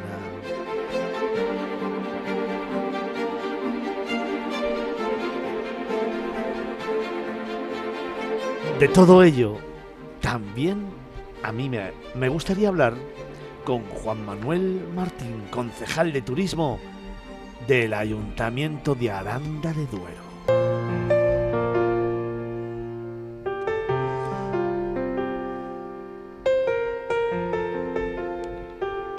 Juan, buenos días. Hola, Gay, muy buenos días. ¿Cómo estás? Pues muy bien, muy agradecido de, de escuchar eh, la introducción que habéis hecho de, de nuestra ciudad. Ha sido todo un, todo un lujo, la explicación, los detalles y esa historia que has, que has transmitido a los oyentes que yo creo que nos ha hecho a todos viajar contigo en ese coche y establecer esa parada en Aranda de Duero. Qué bonita es, ¿eh? Qué bonita es, qué mágica. Y yo diría, fíjate, Juan, qué sorprendente, porque han sido muchas veces y muchos años los que he pasado por Aranda de Duero, las veces que he hablado de esta localidad, y cada vez que voy, es que me encuentro con una sorpresa nueva, es que vivo una experiencia nueva, y es porque yo creo, primero, que tiene magia en sus calles, pero al mismo tiempo que habéis sabido los arandinos transmitirla al público y seguir innovando en base siempre a las raíces históricas que han forjado vuestra personalidad, también hay que decirlo, pero que sigue estando siempre muy presente en todo lo que hacéis. Innováis, avanzáis, creáis, pero siempre desde ese sentimiento que generaron eh, civilizaciones ancestrales en el municipio y que han ido construyendo, ¿no? Vuestras raíces históricas, culturales, sociales, yo me atrevería a decir también culturales, históricas y económicas. Sí, la verdad que sí. Aranda tiene magia. Tiene magia, pero ya es ese casco eh, histórico, esa, ese patrimonio, ese subsuelo, pero luego tiene algo que, que engancha al, al, al, visitante. Yo creo que también es eh, eh, cómo el arandino acoge al visitante, Sí, señor. cómo, cómo le abraza, cómo, cómo le hace suyo. O sea, estás visitando la ciudad, pero a la vez eh, el, el, ciudadano de, de, a pie, ese ciudadano que, está compartiendo la experiencia con, con el turista, con, con, el visitante, que le hace suyo, o sea, le hace sentirse también un arandino más. Yo creo que eso es la magia que, que ha conseguido entre la ciudad y el turista y el ciudadano.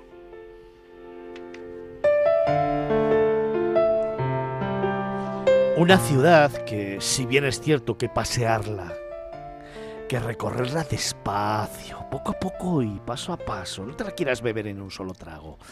Eh, tienes que disfrutarla, tienes que degustarla, tienes que ir, dormir, levantarte y disfrutar de su amanecer, volver a pasear.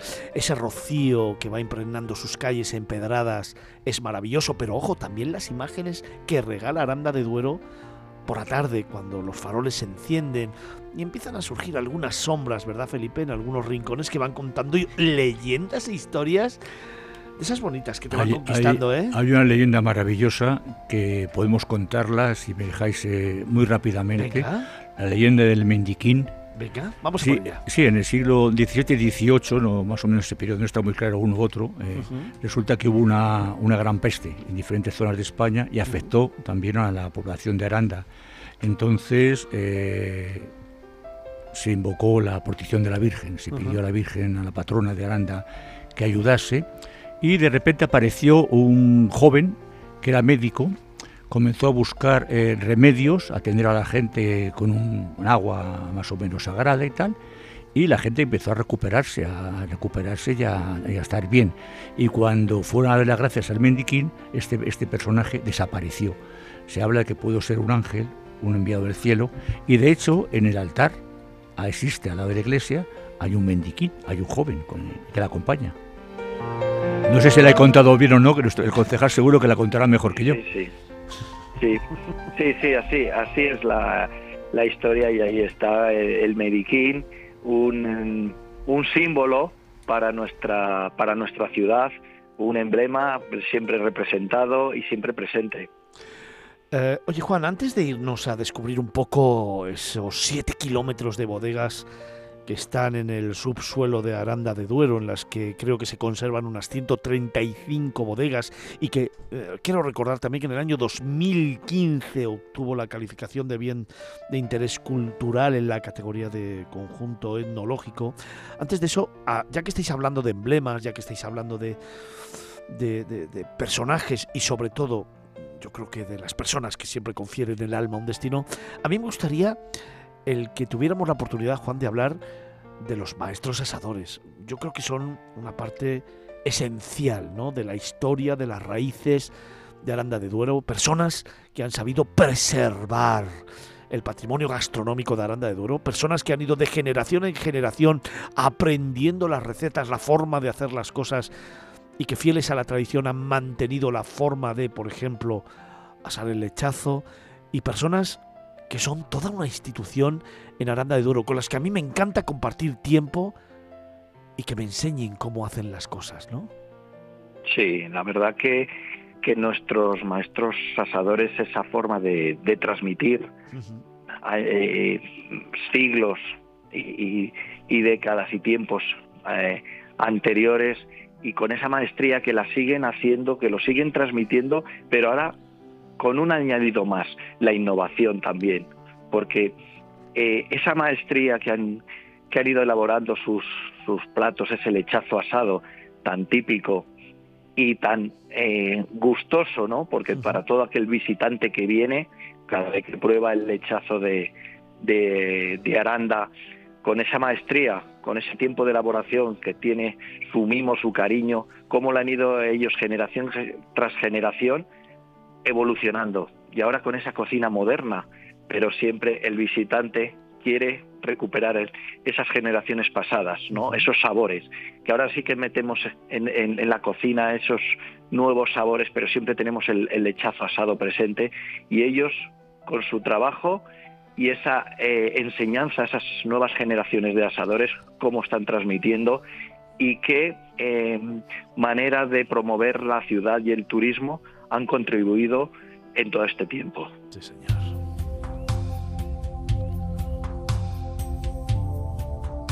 Os hemos ido adentrando un poquito más en este lugar que tiene magia. Estamos hablando de Aranda del Duero. Es un pueblecito, bueno, ya no un señor pueblo, ¿eh? ya no un señor pueblo, una ciudad. 35.000 habitantes me parece Eso, que tiene, eso. más o menos, o sea que ya no es... Un lugar en el Mil que habitantes, sí. Sí, sí. un lugar en el que, wow, no solamente su casco viejo y todo lo que aporta, es que son sus riberas también. A mí me encanta lo de la playa de Aranda de Duero, que también, o pasear por su ribera, conocer algunos sitios un poquito así con el río Más escondidos. más escondidos, más, escondidos, románticos, más románticos. pasear, como decía, por la tarde-noche, por esas calles y esas plazas que tienen un sabor maravilloso cuando ya cae la noche, las luces anaranjadas de los faroles van poco a poco reflejándose en la piedra de algunas fachadas, van generando algunas sombras que te puedes imaginar ¿eh? y reinterpretar en cuanto a las leyendas que se han dado en esta ciudad. También me encanta pararme, sentarme tranquilo, oler profundamente y sentir muy adentro Aranda del Duero y, por ejemplo, visualizar, Felipe, ¿tú sabes lo que son las zarceras? Zarceras. Ajá. No, yo me quedo en zarzas, eh, pero en zarceras. Las zarceras no sabes lo que es. Bueno, son los respiraderos de ventilación de las propias bodegas subterráneas. Ah, sí, sí. que precisamente lograban mantener las condiciones de sí, temperatura sí. y humedad constantes, Zarceras. las zarceras. Yo, la- yo las he visto en otro lugar diferente en- de la provincia de Valladolid. Bueno, y en Río Jalavesa también, en La También. Guardia también. Exactamente, he visto en otros, en otros sitios. Pues en Aranda de Duero se pueden descubrir. Son, son lugares súper chulos que los vas visualizando y vas viendo cómo ese Aranda de Duero subterráneo tiene casi vida propia. Y que fue lo que propició, evidentemente, que muchas bodegas puedan seguir produciendo el vino y que en aquel momento eh, se pudiera elaborar el vino. Los vinos extraordinarios de Ribera del Duero, de los que ahora también quiero hablarte.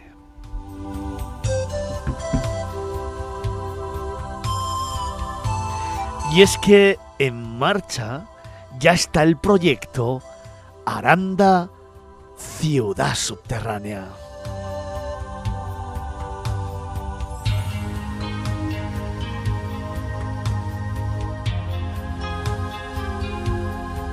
Un proyecto que en estos momentos también lidera Juan Manuel Martín, es el concejal de turismo del Ayuntamiento de Aranda de Oro con el que estamos conversando. Juan, un proyectazo que revitaliza, yo creo que uno de los lugares más emblemáticos e importantes de Aranda de Duero y que es evidentemente el que le tiene que dar también proyección mundial porque lo que tenéis ahí abajo en el subsuelo es único en el mundo. ¿eh? Es totalmente único.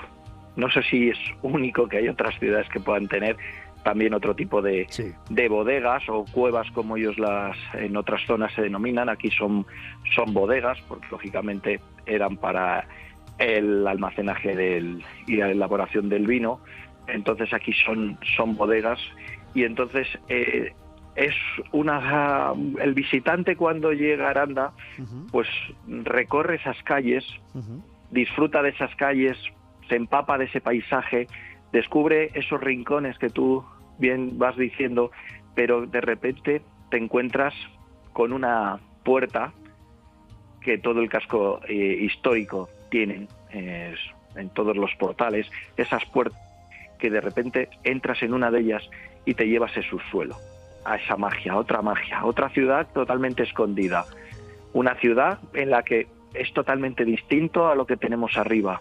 De repente silencio, un silencio de recogimiento en muchos momentos, pero luego es ese silencio se convierte en fiesta, porque esos lugares para los arandinos los convertimos en nuestros propios sitios de disfrute, de fiesta, de meriendas, de charanga.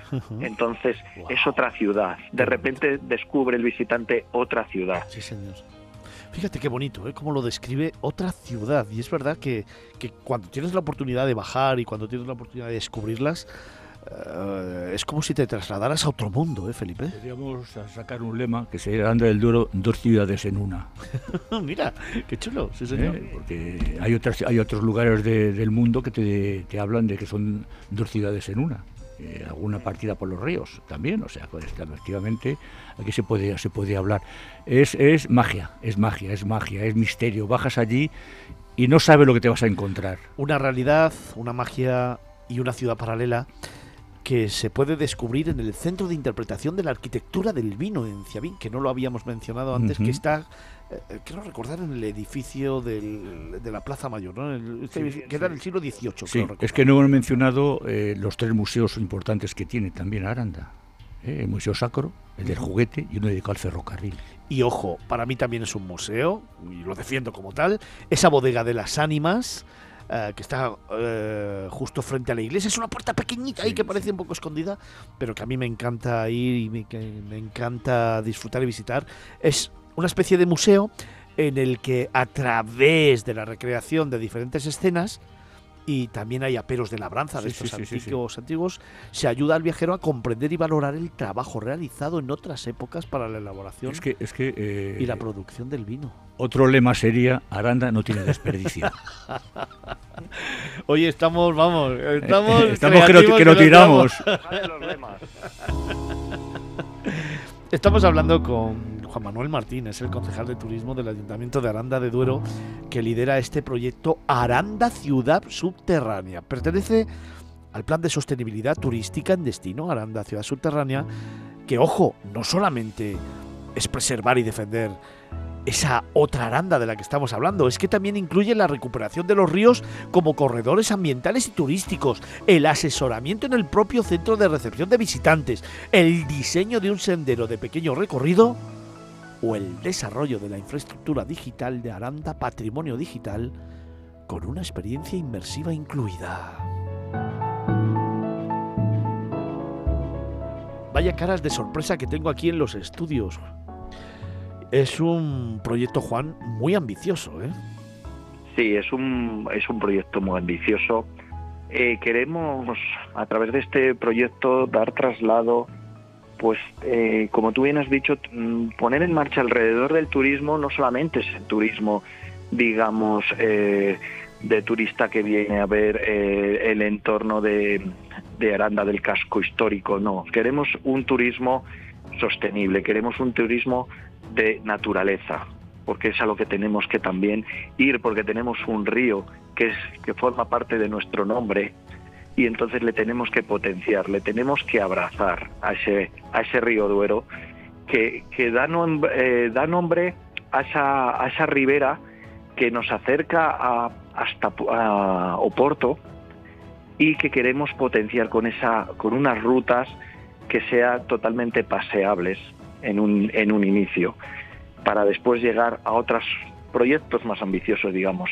También queremos contar con ese centro de visitantes, donde ese visitante que llegue tenga una experiencia inmersiva, una experiencia inmersiva que conozca cómo se formaron esas bodegas, por qué se hicieron, cómo se construyeron, qué pueden ver cuando vayan a visitarla, esas bodegas, y puedan interpretar cómo era esa época en ese momento y por qué se llegó a hacer esa ciudad subterránea.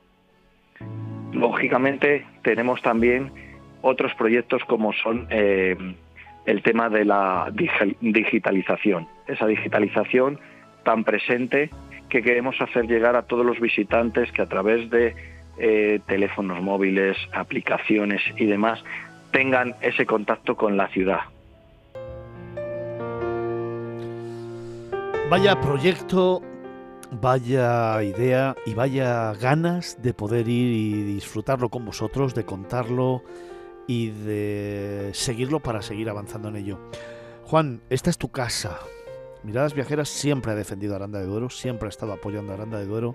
Hemos tenido la suerte de poder estar allí contando en directo lo que hacéis.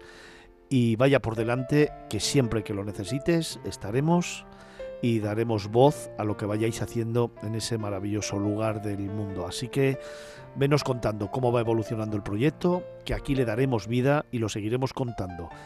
Y si necesitas que viajemos a Aranda para estar contigo y para contarlo en primera persona, este programa y esta casa es tu casa. Así que lo que necesites. Pues la parte nuestra, desde la parte del Ayuntamiento de Aranda del Duero al que yo represento hoy, ante vuestros oyentes, daros las gracias a vosotros por esta entrevista, por este cariño con el que habéis tratado nuestra ciudad y hacerlo extensivo a vosotros también, que esta es vuestra casa, en todo momento tenéis las puertas abiertas y estos brazos, no solo nuestros del ayuntamiento, sino de toda la población, para hacer eh, el programa y hacerle llegar de otra manera a nuestra ciudad a vuestros oyentes. Muchas gracias. Un abrazo muy muy fuerte. Juan Manuel Martín, concejal de turismo del Ayuntamiento de Aranda de Duero. Como siempre, nos vemos en Fitur. Muchas gracias.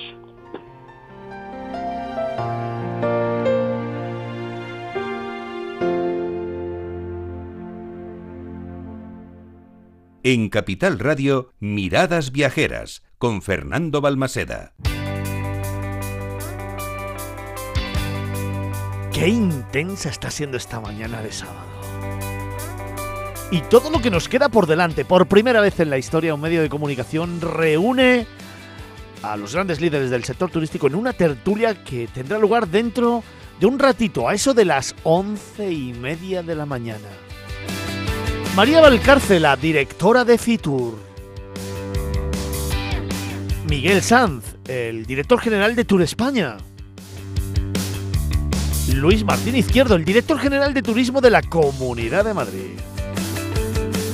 Héctor Coronel, el director de turismo de Madrid. Santiago Vallejo, el presidente de la EPT, Asociación Española de, de Profesionales del Turismo. Y Diego Andrade, el subsecretario de Turismo del Ministerio de Turismo del Ecuador. Todos aquí, en los estudios centrales de Capital Radio, parece más de medio millón de seguidores que tenemos. Radio en estado puro, turismo del bueno. Y todo a escasos tres días de comenzar la 44 edición de la feria de turismo más importante del mundo, según los datos que nos ofrecieron el miércoles pasado y de forma objetiva en la rueda de prensa que nos unió a todos los medios de comunicación y en la que se dejó claro 9.000 empresas, 152 países, 9 pabellones, 150.000 profesionales del sector turístico registrados, más de 100.000 visitantes se esperan en el fin de semana. Fitur, la feria de turismo más importante del mundo objetivamente, gracias a las cifras que en este 2024 se van a dar en el próximo certamen que comienza el miércoles que viene. Y de entre todos los destinos, uno, la isla de Menorca. ¡Wow! ¿Cómo me gusta este lugar del mundo? Es un sitio de esos maravillosos. Es uno de los lugares que hay que visitar en Fitur. Que os recomiendo que os paséis por el stand de Islas Baleares y le dediquéis tiempo. Pararos. Analizadlo. Hablar con su gente, con sus técnicos de turismo que os van a descubrir muchos secretos que seguro que los que conocéis la isla no conocéis todavía y los que no habéis ido nunca os van a enamorar. Es una isla de luz y de magia, es una isla de aguas cristalinas, es una isla de deporte, de gastronomía y de cultura, patrimonio UNESCO desde el pasado mes de septiembre por esa menor catalayótica. Y podría tirarme horas y horas y horas hablando de Menorca. Ya lo hemos hecho aquí en Capital Radio. Hemos viajado a Menorca para emitir en directo varios programas de miradas viajeras en la que hemos hecho alusión a todos estos recursos. Pero es que hay más, es que cada vez que viajas a Menorca, wow, encuentras una cosa diferente. 365 días del año, 365 propuestas. En una isla que no te va a dejar indiferente y que tienes que descubrir poco a poco y paso a paso. Y podemos empezar, por ejemplo, por sus sabores, por su gastronomía y por adentrarnos un poquito más en esta mañana de sábado haciéndote una pregunta.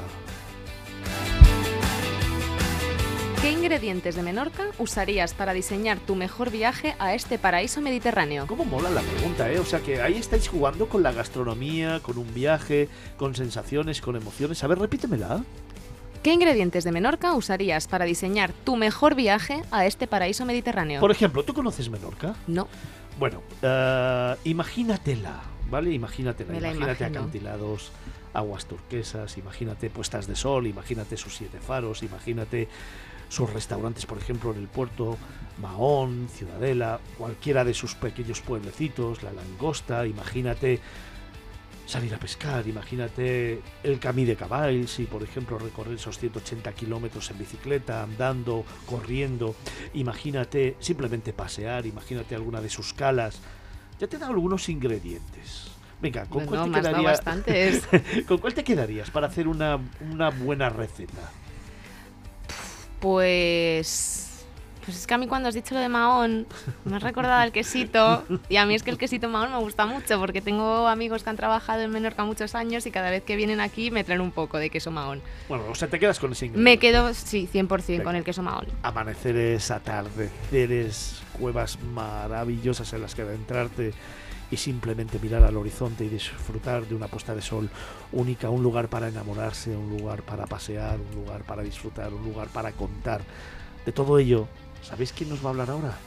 Begoña Mercadal, es la directora insular de promoción turística de Menorca, que hoy también está con nosotros para ponerle un poquito más, un ingrediente más a este concurso que tenemos ya iniciado desde el fin de semana que pasado y que vamos a extender hasta finales de febrero. Ojo, en Fitur te lo contamos, vente al stand y escúchalo en directo, que vamos a hablar mucho de Menorca, ¿eh? Begoña, buenos días de nuevo. Buenos días, Fernando, ¿qué tal? Muy bien, pues ya en puertas de Fitur, en puertas de una nueva edición, en puertas de contar historias y como siempre digo, fíjate, Fitur reúne a los cinco continentes, más de 9.000 empresas, 152 países, 9 pabellones, todos los territorios nacionales y siempre y digo hablando con el mejor. y siempre digo que entre todos ellos Menorca, jo, qué, qué cariño le tengo, qué pasión, qué, qué, qué amor tengo por esa tierra y qué ganas de volver a conocer un nuevo ingrediente que yo no sé desde tu punto cuál sería. Yo ahora tenía una oferta para ti, ¿eh? ¿Ah, sí? Mejor que estar horas y horas hablando de Menorca. Sí. A menos de una hora de avión estamos aquí. Casi mejor vente. Es verdad, tienes razón. Tú- A menos tú de una hora. Bueno, mira, mira cómo se está poniendo todo el equipo. Terminamos el programa a la una, nos cogemos un avión y nos Venga. vamos para allá a pasar unos días. ¿Qué te parece? A las tres podemos estar comiendo, ningún Ah, problema. Oye, venga, dime, dime un sitio, recomiéndame un sitio para ir a comer, un pueblecito donde ir a comer. Venga, va, hemos llegado a Menorca, ¿dónde nos vamos? Un pueblecito, Calasfons, en Escastell. Qué bonito. Wow, sí señor, sí señor. ¿Y qué comemos? ¿Qué comemos? ¿Qué Venga. comemos? Pues eh, si quieres algo de verdura, yo te recomiendo berenjenas rellenas, Muy bien, que es un plato muy típico de la isla. muy bien. Podemos comer caldereta o un pescado estofado o al horno.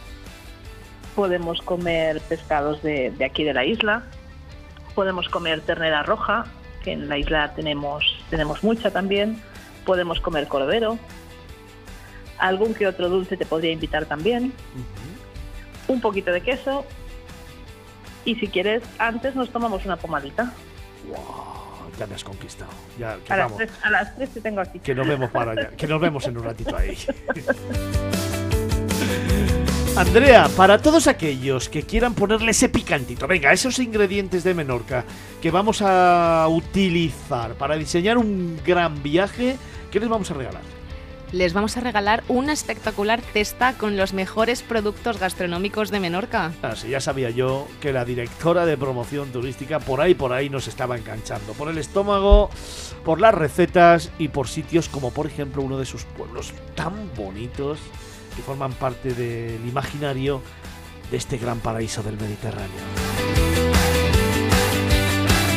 A ver, repetimos la pregunta. Venga, ¿cuál es? ¿Qué ingredientes de Menorca usarías para diseñar tu mejor viaje a este paraíso mediterráneo? ¿Qué repeti... Uy, que repetimos, por Dios, ¿qué, qué regalamos? Yo te repito el premio todas las veces que haga falta. repítemelo. Una espectacular cesta con los mejores productos gastronómicos de Menorca. Oye, ¿qué tenemos que hacer para, para concursar? Pues en la respuesta tendrás que hablarnos de tu menú especial con los alimentos de Menorca que elijas, poner el hashtag escapadamv y por supuesto seguirnos en nuestras redes sociales. Así de fácil, Fernando. Qué chulo. Vamos a implementar este nuevo concurso hasta finales de febrero. Lo vamos a dedicar a Menorca, que es ese destino que tienes que descubrir en la próxima edición de Fitur. Nada, nos quedan tres días para comenzar este certamen, el más importante del mundo en el sector turístico y donde Menorca va a estar presente un año más deleitándonos con todo lo que ofrece Begoña. Si cierras los ojos ahora y tienes que decirme cuatro o cinco sitios que te vienen a la cabeza rápidamente con los que resumir un poco el turismo en Menorca, ¿cuáles serían? Me lo pones muy difícil, ¿eh? Mira, yo esta mañana estaba un dando un paseo. ¿Sabes que los sábados por la mañana siempre voy a dar un paseo? ¿Y Y dónde estaba- has ido? He estado visitando Sanaveta de Estudons, al lado de Ciudad. Ah, Aprovechando que ibas a Ciudadela, me he parado, me he parado en. Ajá. Tú sabes que fuimos declarados Patrimonio Mundial de la Humanidad. Eso es. Sabes que el expediente cuesta con 280 yacimientos, Sí, pero que realmente en Menorca hay más de 1.500 inventariados. Efectivamente, y más de 4.000, ¿eh? Cuidado, que para recorrerlos todos, madre mía. En una isla de 700 kilómetros cuadrados, que somos pequeñita, imagínate. O sea, somos un museo al aire libre Sí. y a cualquier población que, que puedas visitar te puedes parar en, en uno de, de nuestros de nuestros poblados talayóticos o de nuestros monumentos. Sí, señor. No te puedes ir de Menorca sin verlos. Y sobre todo de, de- de pararte, de descubrirlos, de adentrarte en ellos, de, de visualizarlos y de entender ¿no? las raíces históricas y culturales de una isla como Menorca, que precisamente están en esa Menorca talayótica. Exacto, y además están en muy buen estado de conservación. Oye, si tuvieras. Yo soy de los de ir a la playa solamente a pasear. No me gusta tostarme al sol. Pero sin embargo, en invierno me encanta disfrutar de sentarme a lo mejor en la orilla, mirar hacia el horizonte, pensar, adentrarme en mí mismo. Si me tuvieras que mm, recomendar una calita, ¿dónde? A ver. Bueno, mi playa favorita, es algo personal, mi playa favorita es, es Cala Pregonda, en el norte. Qué chulada. A mí me gustan mucho las playas del norte, aunque su arena es Sí. mucho más, más dorada y gruesa Sí. que las del sur. Las del Sí. sur son más de arenita blanca, aguas muy azules, muy como muy caribe. y las del norte son es piedra más roja, arena mucho más dorada, más gruesa, pero para mí tienen unos acantilados espectaculares. Oye, y si tuviéramos que sentarnos en algún sitio a ver un atardecer, alguno de los faros, venga, ¿cuál decidirías? ¿Cuál es el preferido tuyo para un momento muy especial que compartir con alguien también muy especial? Caballería, el faro de caballería, el faro de Favarich. Es que me lo pones difícil. A mí me gusta el de Favarich, me encanta. ¿Te gusta Favarich? Sí, mucho, precioso. mucho, mucho, me encanta. Cap d'Altruy. Sí, es que señor. es, es difícil elegirlos. Sí, ¿eh? sí, sí, sí, sí, sí. Es difícil. Es que elijas lo que elijas, la verdad es que vas a disfrutar de Menorca y vas a acertar, efectivamente. Oye, y si hablamos de cultura, pues eh, no sé, ¿qué- ¿qué plan me propones? Cultura. Tenemos el, el teatro más antiguo de Europa, el Teatro de Mahón, donde hay una actividad cultural semanal extraordinaria al, ni- al nivel de, de cualquier ciudad que, que podáis tener en península, aunque seamos una isla más modesta. Tenemos Hauser and With en la Isla del Rey, que es una galería de arte que está dentro de una isla que está dentro de otra isla, que es algo muy curioso, solo puedes acceder en barco. Y es una galería de arte que está en, los cinco mejo- en las cinco mejores ciudades de- del mundo y la tenemos también en, en la Isla del Rey. Cómo me gusta Menorca, es que lo tiene todo. Venga, ¿qué pregunta teníamos por ahí guardada que no me acuerdo ya? ¿Qué ingredientes de Menorca usarías para diseñar tu mejor viaje a este paraíso mediterráneo? Vini, ¿tú conoces Menorca? Sí, eh, bueno, no conozco Menorca, pero eh, he asistido a una presentación sobre Menorca y he probado muchos productos de Menorca, como Por cierto, queso. Creo que, el, creo que el martes por la noche en Madrid se pone y se viste de gala Menorca en una gala que habrá por la noche en el centro de Madrid, al que están invitados los periodistas del sector turístico. Va a ser un momento chulo, ¿eh? Pues Para la verdad que sí. un poquito más Menorca. Y, y tenemos alguna que otra sorpresa. Eso es, y a ver si descubro algo más. Allí va a estar Miradas Viajeras, ¿eh? Y allí después contaremos muchas cosas de lo que pase en esa tarde del martes previa a Fitur, que creo que es el colofón idóneo para comenzar un viaje por una feria que reúne los cinco continentes y como decíamos antes, entre los cinco continentes, pues un lugar mágico, un rincón del mundo maravilloso. Menorca, la isla de Menorca, claro. Javier, ¿tú conoces Menorca?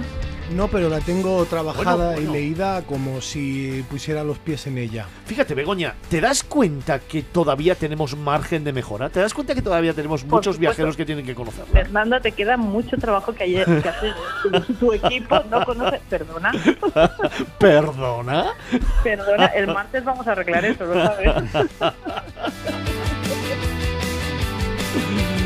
Fíjate el margen de mejora. Yo tengo aquí tres tertulianos y ninguno de los tres conoce eh, Menorca. Pues nos los tenemos que llevar para allá. Mal. Por Semana supuesto, Santa. Te lo mando para allá, eh, que lo conozcan y que puedan hablar de ella, así como las sensaciones que, que generan. Porque Javier, es verdad que tú has escrito mucho sobre Menorca, que lo haces como, como los dioses, pero falta esa sensación, ¿no? Esa, ¿no? Nunca vas a nunca vas a tener esa inspiración si no has puesto los pies en la isla. De todo lo si que has no escrito. ¿te viene algo a la cabeza así ahora como de diciendo, wow, me encantaría conocer esto? Rápidamente el legado talayótico, sin duda. Sí, ¿no? Sin duda, es para mí de lo más bonito que yo haya visto de una isla, de un rincón así de España, todo lo que hay detrás, toda la información, todos esos, re- esos secretos y sobre todo, cómo cuida eh, Menorca, y eso Begoña seguro que me lo refrenda, cómo cuida Menorca los menorquines de ese tesoro y de lo orgullosos que están Sí, de eso. señor. Sí, Además señor. es lo que es lo que le distingue, ¿no? Porque eh, buenas playas hay muchas, ¿no? En, en España, pero esto yo creo que es algo diferente, ¿no? Sí, le va a poner en el mapa y yo creo que si sabemos preservarlo, cuidarlo y promocionarlo bien, creo que es un aspecto diferenciador de una tierra maravillosa. Vini, que tengo que terminar, que se nos acaba la hora. Eh, una cosa muy rápida, que si tú pensaras en Menorca, ¿qué te viene? ¿La primera imagen que te viene a la cabeza? Eh, la playa, La sinceramente. Andrea, ¿tú? Mm, un acantilado. Un acantilado. Eh, Javier, ¿tú? Pues una mesa con los mejores productos de la zona y una Ahí larga, está. y una Ahí larga está. ¿Cómo sesión. sabía ahí. yo que nos íbamos a ir a la gastronomía? Vamos a recordar la pregunta que tenemos. ¿Qué ingredientes de Menorca usarías para diseñar tu mejor viaje a este paraíso mediterráneo? ¿Qué vamos a regalar entre todas las respuestas que nos lleguen? Que por cierto, os las curráis o no accedéis al premio. ¿eh? O sea, eso de decir, venga, eh, O, no. o te quedas sin comer. O te quedas- Aquí hay que currársela y mandar la respuesta a miradas viajeras. eh, ¿Qué hay que hacer para participar? Pues en tu respuesta tienes que incluir el hashtag escapada MV eh, lanzando la pregunta en Facebook, Twitter e Instagram. Respondiendo a la pregunta, la vuelvo a repetir para quien se la haya perdido, ¿qué ingredientes de Menorca usarías para diseñar tu mejor viaje a este paraíso mediterráneo? Y pues por supuesto mencionar a un amigo o pareja con el que vayas a compartir ese pedazo de regalo. Qué guay. Oye, Begoña, que me queda un minuto exacto. Que, ¿Dónde estáis en Fitur para iros a ver? En el pabellón de Baleares. En estamos el- dentro de Baleares, estamos con nuestros compañeros de Mallorca y Menorca. Estáis todos invitados a pasar a vernos. Sí, señor. Eh, también estáis invitados el, el martes a la presentación que hacemos, como sabes, donde os vamos a dejar probar un poquito de Menorca, porque venimos con un, un menú 100% de productos menorquines. Y os vamos a presentar también que somos mucho más que playas, que las tenemos muy bonitas, pero que podéis descubrir muchísimas más cosas aquí. Mucho más que playas, eso es Menorca. Begoña Mercadal, directora insular de promoción turística de Menorca. Un beso muy fuerte. Gracias. A vosotros también. Nos acercamos a las 11 de la mañana, dos horas ya consumidas. No te vayas, que tenemos todavía muchas cosas que contarte aquí en Capital Radio. Miradas viejas.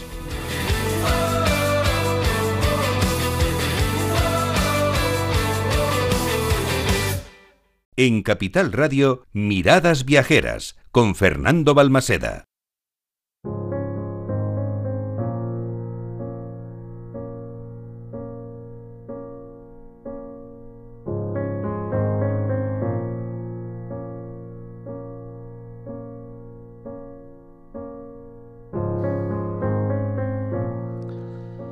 Comenzamos tercera hora de programa. Te contaba ya por las 9 de la mañana que iba a ser un programa muy especial. Reunimos a seis grandes líderes del sector turístico justo en la previa a tan solo tres días de que dé comienzo una nueva edición de Fitur, la feria de turismo más importante del mundo.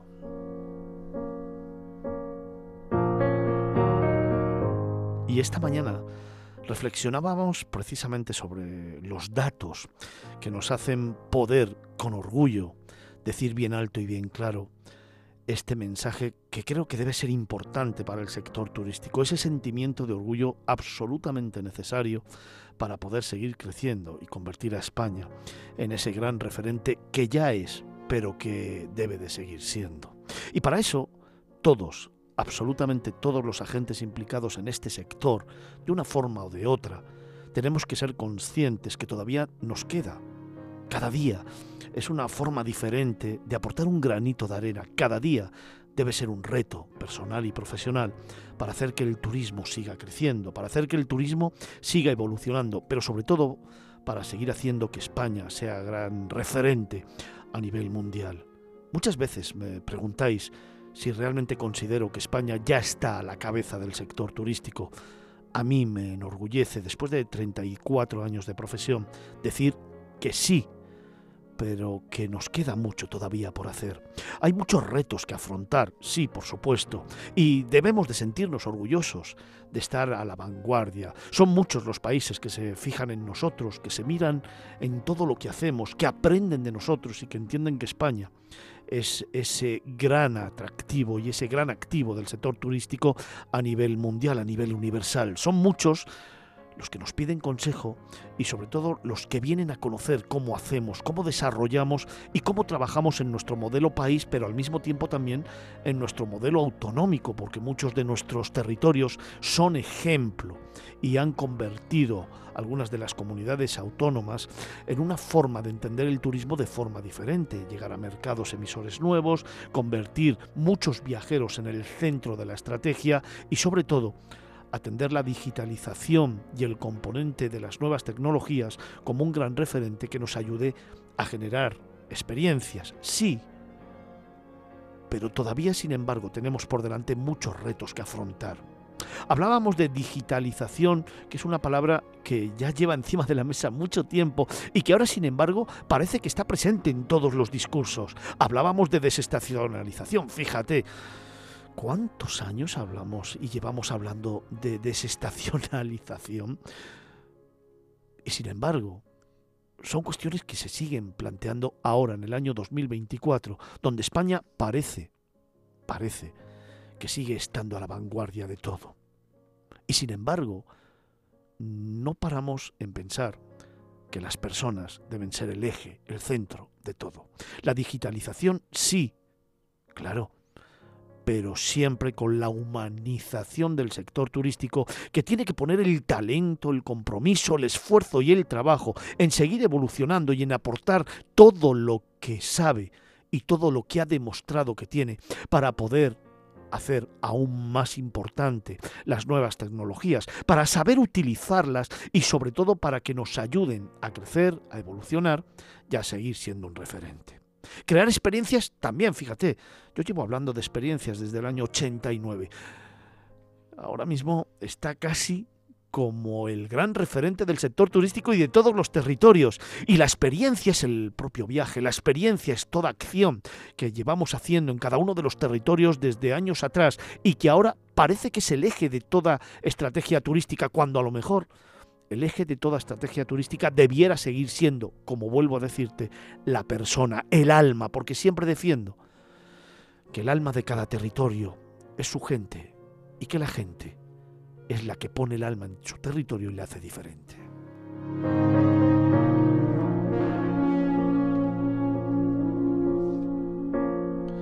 Y ya me has escuchado esta mañana cuando hacía la reflexión acerca de esta nueva edición de Fitur. Fíjate, con orgullo lo digo, porque hace mucho tiempo que vengo defendiendo el liderazgo absoluto de Fitur como la feria de turismo más importante del mundo. Hoy, con 9.000 empresas expositoras, hoy con 152 países, hoy con un bagaje de 430 millones de euros que espera dejar en la Comunidad de Madrid, nueve pabellones, 150.000 visitantes profesionales acreditados y una expectativa de más de 100.000 viajeros que van a vernos, que van a venir a IFEMA, que van a venir a Madrid a descubrir esos cinco continentes que se reúnen en el certamen más importante del sector turístico el sábado y el domingo. Cifras récords que de una manera objetiva en ese mensaje que desde hace tanto tiempo vengo defendiendo cifras que convierten a Fitur en la feria más importante del mundo. Lo digo con orgullo, lo digo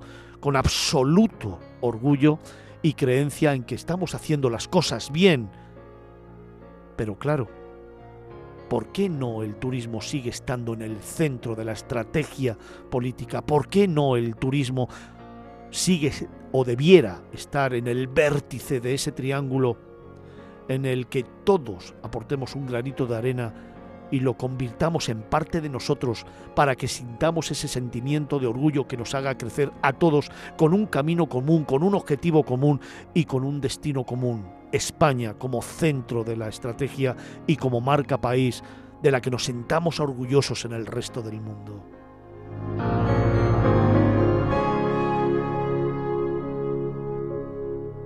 Y aún así, con las cifras que en estos momentos tenemos encima de la mesa, España, de nuevo, vuelve a demostrar que el talento, que el esfuerzo, que el trabajo y que los profesionales que conforman el sector del turismo en toda su gran amplitud, en todos esos subsectores del sector turístico, han vuelto a demostrar que somos los número uno que podemos trabajar conjuntamente en el desarrollo de un país y de un sector que representa el 16% del PIB directo y creciendo, puesto que los últimos datos suben un poquito más. En el 19% del PIB indirecto, con más de 3 millones y medio de empleos directos y con una previsión de que en el año 2030 9 de cada 10 empleos en España que se generen van a tener relación con el sector turístico o con alguno de sus subsectores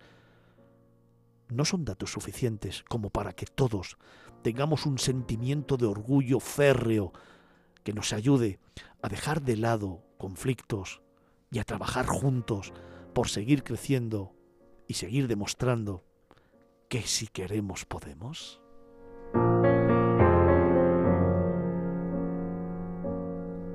Por eso hoy, a tan solo tres días de comenzar una nueva edición de Fitur, hemos querido reunir a los grandes líderes del sector. Hemos querido reunir a seis grandes líderes que aquí en Capital Radio y parece más de medio millón de seguidores que todos los fines de semana nos escucháis, nos van a poner en perspectiva cómo está el sector turístico, pero también algunos de los destinos y cómo está funcionando país, a qué retos nos enfrentamos, que son muchos, ojos, pero también en qué líneas estamos trabajando como marca país y también como destinos.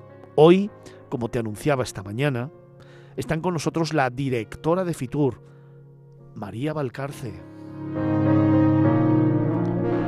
Está el director general de Tour España, Miguel Sanz. Está el director general de turismo de la Comunidad de Madrid, Luis Izquierdo. Está el director general de turismo del Ayuntamiento de Madrid, Héctor Coronel. Está el presidente de la Asociación Española de Profesionales del Turismo de la EPT, Santiago Vallejo. Y está el subsecretario de Promoción Turística del Ministerio de Turismo del Ecuador, que también ha querido estar con nosotros en los estudios centrales de Capital Radio, aquí en Almagro 46. Gran amigo, el señor Andrade, que también ha venido a aportar un poquito más de un destino mágico, de esos destinos que tienen luz, de esos destinos que merece ser visitado y que luego nos contará un poquito más para acercarnos a una realidad que debe saber Diego Andrade, también con nosotros en esta tertulia especial que comenzamos en este instante.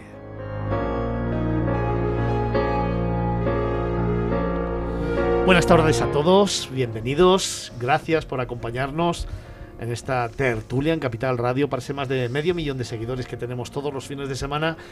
Claro, como no podía ser de otra manera, voy a comenzar con María, con la directora de Fitur. Estamos a tan solo tres días. Hoy sábado nos queda domingo, lunes y martes para abrir las puertas de la 44 edición de la Feria de Turismo más importante del mundo. Qué bien suena eso, ¿eh? Suena bien y, y es mejor todavía de lo que suena. ¿no? Sí, estamos ya deseando abrir. La feria está en plena forma, como decías en el inicio, bueno, pues con un nivel altísimo de participación, más de 9.000 empresas. Y bueno, pues felices de, de, estos resultados, esperando que todos los profesionales puedan disfrutar de las oportunidades que brinda la feria en impulsar su negocio y también que el gran público venga a divertirse y a conocer todos los destinos posibles para sus vacaciones, nacionales e internacionales, y a pasarlo bien porque la verdad es que está lleno de, de actividades y de propuestas para, para, el gran público también el fin de semana. Miércoles, jueves y viernes de 10 de la mañana a 7 de la tarde para los profesionales del sector turístico se espera más de 150.000 profesionales y luego el sábado y el domingo de 10 de la mañana a 8 de la tarde, el domingo de 10 de la mañana a 6 de la Eso tarde, es.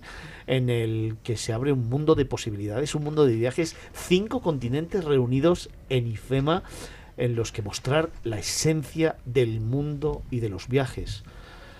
Dos momentos importantes, ¿eh?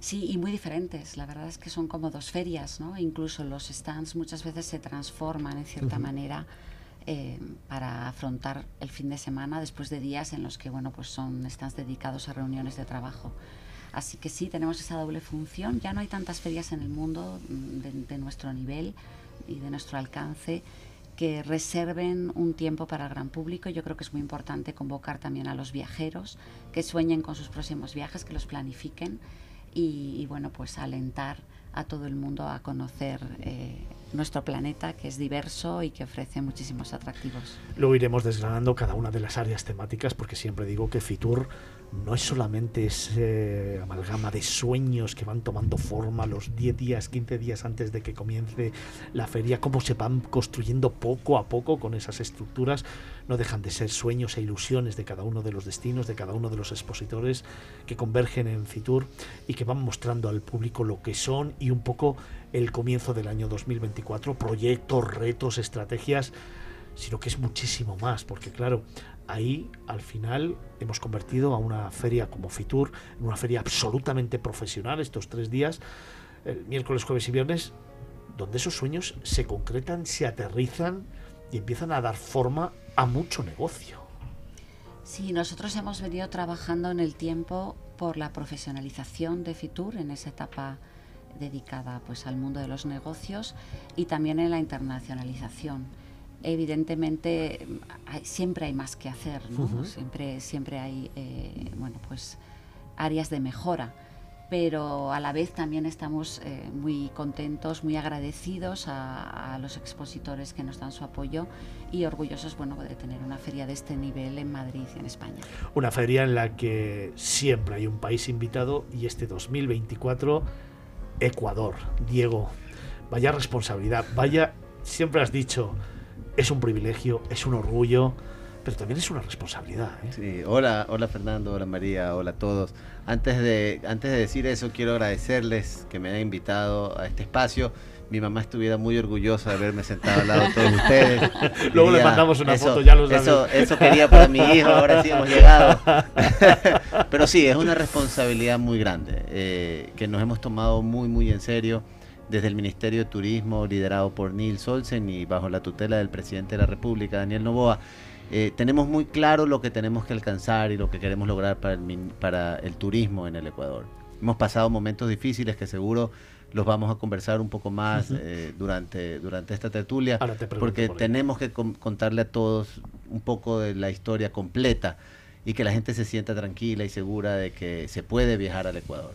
Nosotros estamos trayendo eh, la mesa completa, eh, el stand más grande en la historia del Ecuador, con 800 metros cuadrados, la cantidad de coexpositores más grande que jamás hemos logrado eh, movilizar a una feria, eh, 48 gobiernos autónomos descentralizados que también eh, son parecidos a cómo llamamos a las, a, las comunidades eh, aquí en España.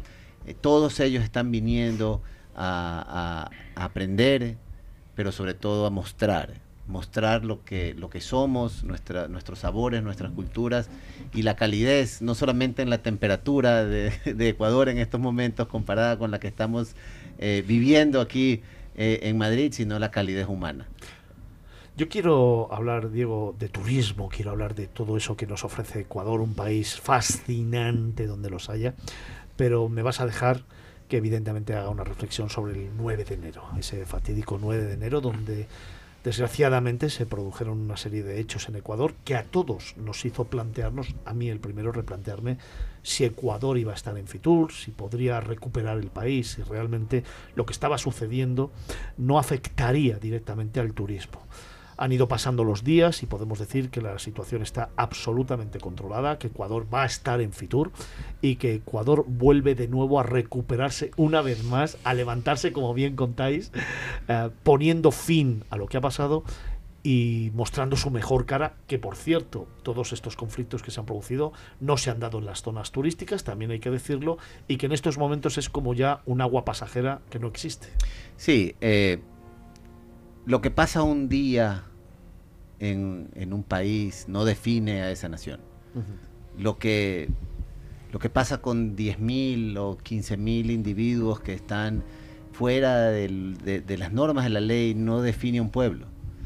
Es esa energía, esa fuerza, esa decisión de estar aquí presentes, de contarles la historia, de darles la cara, de decirles, sí, eso pasó, así fue. Las fotos, los videos están allí, fueron muy duros para todos. Como, como comentábamos ah, hace minutos, eh, en esos momentos cuando yo estaba en Quito y mis hijos estaban en Guayaquil, eh, inmediatamente traté de llamarlos, entender dónde estaban, qué estaban haciendo, que se dirijan a las casas, que traten de estar eh, en casa, que era más seguro estar eh, allí que en la calle.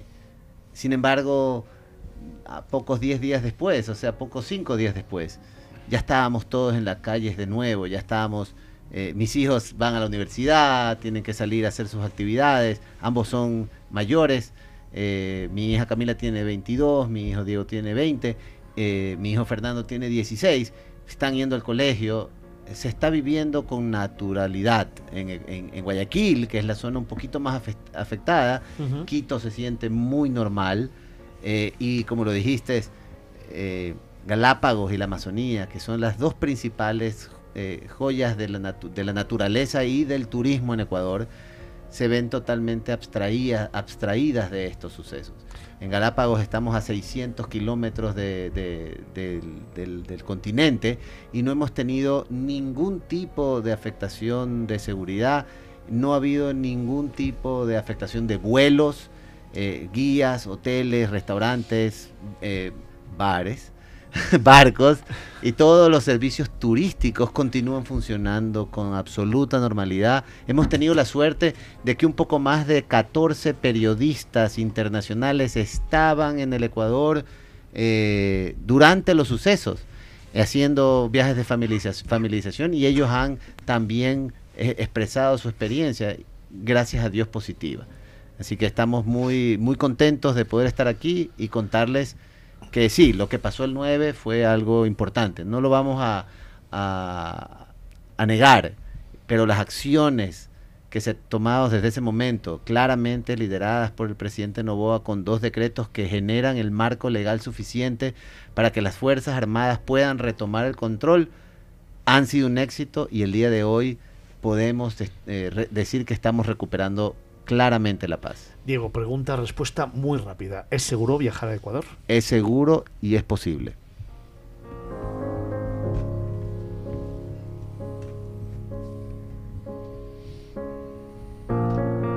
Ecuador será el país invitado a esta 44 edición de la feria y mostrará esas cuatro regiones donde vamos a poder disfrutar de momentos e instantes maravillosos, esas Islas Galápagos, esa Amazonía maravillosa, esa costa y esa sierra, cuatro grandes regiones que os recomiendo porque es uno de esos países fascinantes donde vivir intensamente una experiencia viajera de esas que te gusta luego contar y compartir a los tuyos.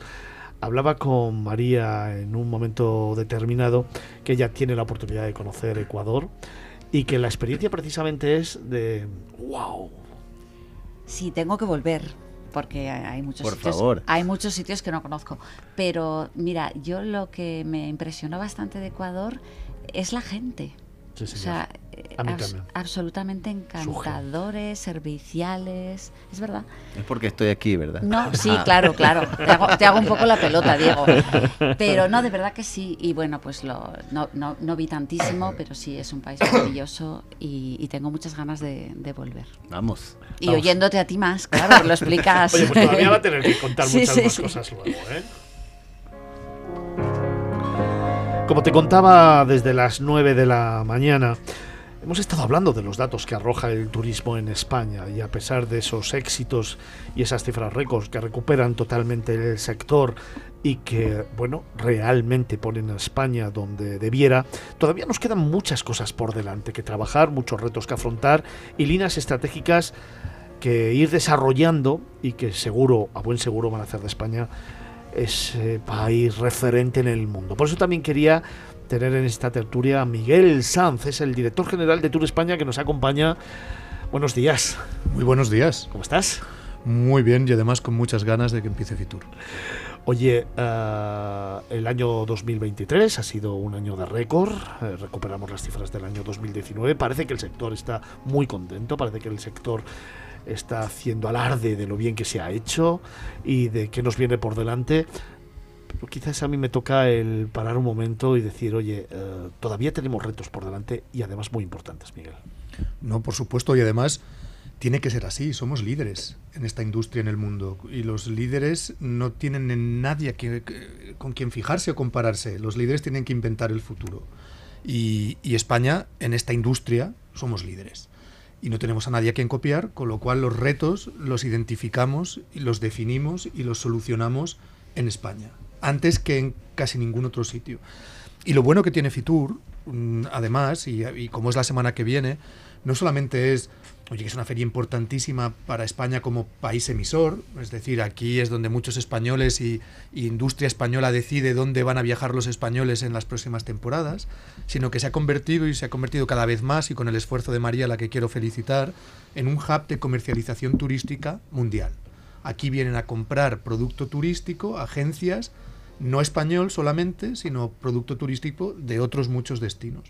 Y eso es lo que hace que España sea un líder turístico. No solo que somos el mejor destino del mundo, sino que además tenemos la mejor industria del mundo y entre ellas una de las mejores, si no la mejor feria del mundo. Y dentro de Fitur, eh, esta mañana había una persona que me contaba que Fitur casi pulsa lo que va a pasar el, el siguiente año, ¿no? el 2024.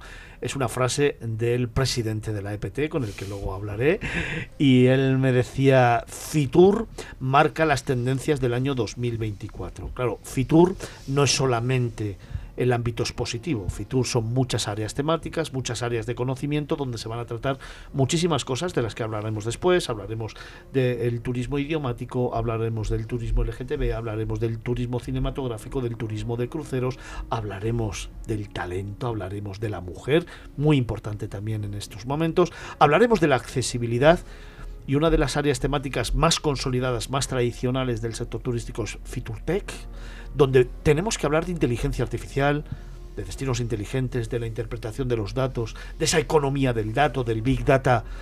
Miguel, uno de los grandes retos que tenemos por delante, puesto que además empezamos a debatir de una manera muy seria qué va a pasar con la inteligencia artificial, cómo se va a producir ese proceso de unión entre el humano y la máquina y cómo es tan necesario en España como líder mundial demostrarle al mundo que la interpretación de los datos lo tiene que hacer el humano para que el humano pueda seguir generando experiencias y servirse de los datos para ser más fidedigno a lo que necesitan mercados emisores, mercados nuevos o nuestro propio mercado. Claro, yo lo que creo es que además eh, en Fitur, más que definirse las tendencias en Fitur, en, en- en Fitur se tamizan las tendencias. Las tendencias se van cociendo durante el año anterior y en Fitur al final hay un consenso en que de repente aparecen pues cuáles son las que de verdad importan y cuáles son las que de verdad van a guiar el futuro del turismo. Aquí yo creo que Fitur y entre todos lo hemos hecho, en el comité organizador hemos identificado que la tecnología y la transformación digital del sector turístico es un aspecto clave para seguir siendo líderes en, en turismo. Y aquí es la, no solamente son las grandes empresas turísticas, es el pequeño negocio turístico, la pequeña agencia turística, el pequeño productor turístico, tienen que digitalizarse, tienen que estar accesibles en el mercado digital. Aunque el turismo sea una industria muy presencial, porque lo es, es, es una industria física, eh, la forma de comercializar, la forma de gestionar, la forma de avanzar en turismo tiene que ser digital. Y en esto desde, pues yo creo que todas las comunidades autónomas en colaboración y también con el gobierno de España hemos puesto mm, recursos para la digitalización del sector. Se han aprobado en la última conferencia sectorial eh, un- una enorme cantidad de dinero distribuido en comunidades autónomas para la formación del sector turístico en, en competencias digitales. Y esto es una, un área que, que yo creo que estaremos de acuerdo los, todas las personas que estamos aquí, que es clave para el liderazgo futuro del turismo. Van a ser muchísimos temas los que vamos a plantear encima de esta mesa de debate, en la que lo vamos a analizar desde diferentes perspectivas. Por supuesto, vamos a adentrarnos en algunos destinos. Madrid, por supuesto, puesto que los, rajo- los datos que también arroja el turismo en Madrid. El otro día, Almudena Amarillo, la concejala de turismo del Ayuntamiento de Madrid, el miércoles en la rueda de prensa, en donde se nos planteaban los datos al respecto de Fitur, presumía una vez más de que Madrid se ha convertido en una de las tres grandes ciudades del mundo, junto con París y con Dubái. Yo nunca digo por detrás de, sino junto a Dubái y París. Y también, evidentemente, la Comunidad de Madrid ha hecho los deberes y está avanzando, está evolucionando. Pero dejadme antes que le pregunte al presidente de la Asociación Española de Profesionales del Turismo, Santiago Vallejo. También buenos días. Hola, Fernando, Gracias por ¿qué estar con Nada, nosotros. a ti por invitarme. A ti yo ya sé que te encantan todos estos temas de los retos, de lo que tenemos por delante, de las reivindicaciones, como no puede ser de otra manera, porque ojo, también es el vicepresidente de la Mesa del Turismo, por lo tanto, tengo dos en uno hoy aquí en la mesa. Sí, así es. Santiago, ¿cómo ves esta nueva edición de Fitur? Pues eh, muy bien, muy bien, con, con mucho, con mucho optimismo. Y como te decía esta mañana, para nosotros, para el profesional del sector turístico, es el pistoletazo de salida y es el que mide un poco el, ter- es el, el termómetro que mide cómo va a ser la temporada. ¿no? Entonces, eh, tuvimos año récord, año 23, y si no pasa nada, que espero que no pase, pues las guerras que tenemos por ahí, que están, bueno, y tal, eh, la pandemia, estas cosas que hemos pasado y que nos han hecho pasar tan mal, eh, será un, no sé si año récord, pero sí por lo menos un año exactamente igual que el año 23. Y como te decía, se palpa en Fitur. O sea, nosotros es, eh, estamos deseando que llegue, que llegue Fitur, pues es, aparte de ser un punto de encuentro de, de negocios, que efectivamente lo es, es un punto de encuentro de amigos, porque al final te ves con gente de Fitur en Fitur y es una, una delicia, ¿no? El poder charlar un rato con ellos, tomarte un vino, etcétera, etcétera. Con lo cual, eh, yo te voy a dar la enhorabuena a María porque ha puesto la feria en un sitio como es, eh, como no podía, como no podía estar eh, de otra forma. Y para nosotros, ya digo, estamos encantados y, y deseando, deseando que empiece y que pase una semana fabulosa.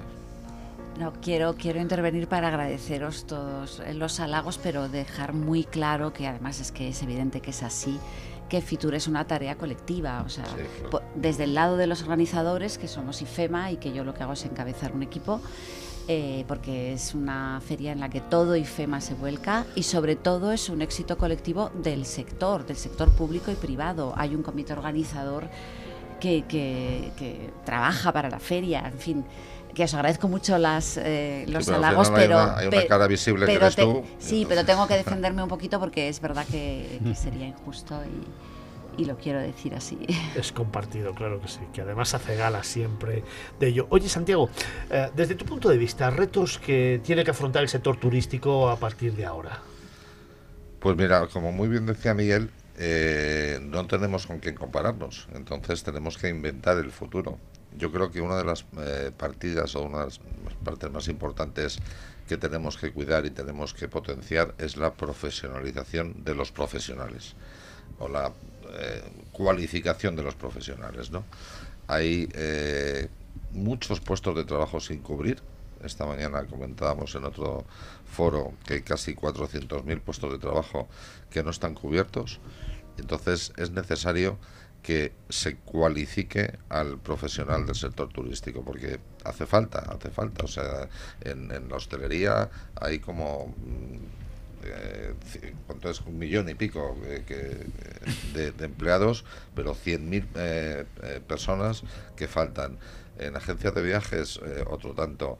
En transporte, faltan 20.000 conductores. Quiero decir, hace falta que cualifiquemos al personal porque necesitamos, esos son los que al final sujetan y sustentan esa industria tan potente y tan importante que es nuestro sector turístico. ¿no? Entonces, eh, yo por aquello de hablar un poco de mi libro, eh, desde, la, desde la EPT eh, hemos puesto en marcha el Colegio Oficial de Profesionales del Turismo, que, bueno, nos sentimos bastante orgullosos de ellos, eh, profesionales del turismo de la Comunidad de Madrid, porque los colegios van por comunidades, hay un colegio en Canarias que ya está funcionando, hay uno en Cataluña que está medio parado y estamos poniendo en marcha el de la Comunidad de Madrid. Ello ayudará a que eh, la gente mm, tome más en serio lo que es la profesión turística, porque desgraciadamente es una profesión que está bastante, bastante denostada. O sea, eh, cuando una persona le dice a su padre, a su madre, yo quiero estudiar turismo, le dice, no, mira, primero estudia Derecho, Medicina, eh, cualquier otra cosa, y luego haces turismo si quieres, porque eso no tiene salida ninguna. Y es una triste gracia que dentro de lo que es la primera industria del país tenga esa mala imagen que tiene dentro de los profesionales. Con lo cual tenemos que darle toda la profesionalización y cualificación que merece. Bien es cierto que desde todos los foros le pedimos a las empresas, yo sé que es muy complicado, que al final eh, es un tema complicado, pero eh, la profesión turística es eh, una profesión que está mal pagada, es decir, son salarios bajos y por eso la gente no quiere trabajar en ella. A veces en determinados puestos se trabajan muchas horas y no están bien recompensadas económicamente. En la medida de lo posible pedimos a los agentes sociales que intenten, en la medida de lo posible, como decía antes, el que por favor se remunere de una forma eh, correcta a los profesionales del turismo porque realmente se lo merecen, porque como decía es la principal industria del país. Bueno, ya veis que vamos poniendo encima de la mesa muchos temas que vamos a empezar a debatir y que vamos a tener que abordar de una manera directa, pero dejadme todavía que tengo otros dos grandes protagonistas que se suman a esta tertulia. Luis Izquierdo es el director general de Turismo de la Comunidad de Madrid, Héctor Coronel, el director general de Turismo del Ayuntamiento de Madrid. Ambos ya están con nosotros. Luis, Héctor, buenos días. Hola, buenos días. Muy buenos días. Oye, eh, Luis, eh, Comunidad de Madrid, al final no deja de ser un gran referente también turístico. Hemos tenido la oportunidad de hablar de muchas cosas. El otro día también se puso en valor precisamente ese gran esfuerzo que se está haciendo por potenciar la Comunidad de Madrid, tanto en el segmento maíz como a través del deporte, como a través de ese más rural tan importante que estáis liderando y que pone en valor las comarcas de la comunidad. Y una edición más va a ser referente, ¿no? En esta 44 edición de Fitur, mostrando al mundo que Madrid es mucho más que Madrid, siendo eh, una de las tres ciudades más importantes del mundo. Eso es, yo creo que, nuestra apuesta este año eh, en Fitur es seguir demostrando que somos un destino que tiene muchos destinos, que tiene, que tiene muchos productos turísticos diferentes. Por supuesto, tenemos una de las capitales turísticas más importantes de Europa, además la capital de moda en el turismo probablemente de, de Europa, que, que, ha sufrido un renacimiento turístico durante los últimos años espectacular y todo lo que queda por venir. Y alguna de esas cosas avanzaremos en el stand de Fitur de, este año. Y por supuesto, para nosotros es muy importante seguir trabajando eh, en dar a conocer todas las novedades de otros grandes destinos que tenemos dentro de la región. Aparte de Paisaje de la Luz de la capital, tenemos otros tres destinos Patrimonio Mundial UNESCO, tenemos cuatro comarcas turísticas eh, rurales, como comentabas antes, ese más rural lleno de experiencias de turismo activo, de naturaleza, de no turismo, almazaras visitables, queserías, hay muchísimo trabajo todavía por hacer, pero ya hay muchas experiencias que los turistas los turistas pueden disfrutar, ¿no? Y por supuesto seguir dando a conocer pues nuestros productos como es el flamenco, el golf, el ocio nocturno. Y este año además tenemos preparado muchísimas sorpresas, muchísimas actividades alrededor de la gastronomía y de la hostelería, que sin duda es uno de los grandes referentes de la propuesta de valor de, la Comunidad de Madrid como destino turístico. Oye, hablando de eso, bueno, que has escuchado a Santiago, ¿está la Comunidad de Madrid comprometida con el sector turístico y el sector turístico con la Comunidad de Madrid, con todo lo que viene por delante y con todos esos puestos de trabajo que todavía están por cubrir? Yo creo que Madrid tiene el reto de asumir y gestionar de manera responsable todo lo que le está pasando, todo lo que, lo que ha pasado durante los últimos años. Evidentemente, comentaba Santiago, Miguel, que hay muchísimos retos eh, en el sector. Yo creo que uno de ellos lo avanzaban antes, que es ese prestigio del sector y de las profesiones turísticas. Eh, hay mucho trabajo por, por hacer eh, en ese ámbito y yo creo que también hay que empezar sacando pecho y estando orgullosos de ser un destino líder, como decía Miguel, de tener un sector muy competitivo, de tener la mejor feria de turismo del mundo, gracias María y el resto del equipo también. y pero parece que muchas veces lo decimos con la boca pequeña, a veces eh, socialmente se habla, no, es que hay que apostar más por otros sectores, porque a lo mejor otros sectores deben trabajar como lo ha hecho el sector turístico en España, ¿no? Y, yo creo que esa parte eh, es muy importante, ¿no? Y luego, por supuesto, eh, sin querer dejar discursos o mensajes vacíos, yo creo que los modelos de gestión turística responsables hay que apostar por ellos. No es hablar de sostenibilidad de manera vacía o hacer algún proyecto que pueda parecer que apoya ¿no? el turismo sostenible, sino realmente tener un modelo claro. Eh, no hay un modelo único, cada territorio es diferente, cada momento es diferente, hay que trabajarlo mucho, hay que trabajarlo mucho con, con los actores de, del territorio para, para darle la clave y por supuesto avanzar como nosotros nos gusta no nos gusta hablar de esa colaboración pública o privada sino de una gestión compartida de los destinos ¿no? y tratar de, de, trabajar entre administraciones entre administraciones con coherencia con honestidad y por supuesto con, con el sector privado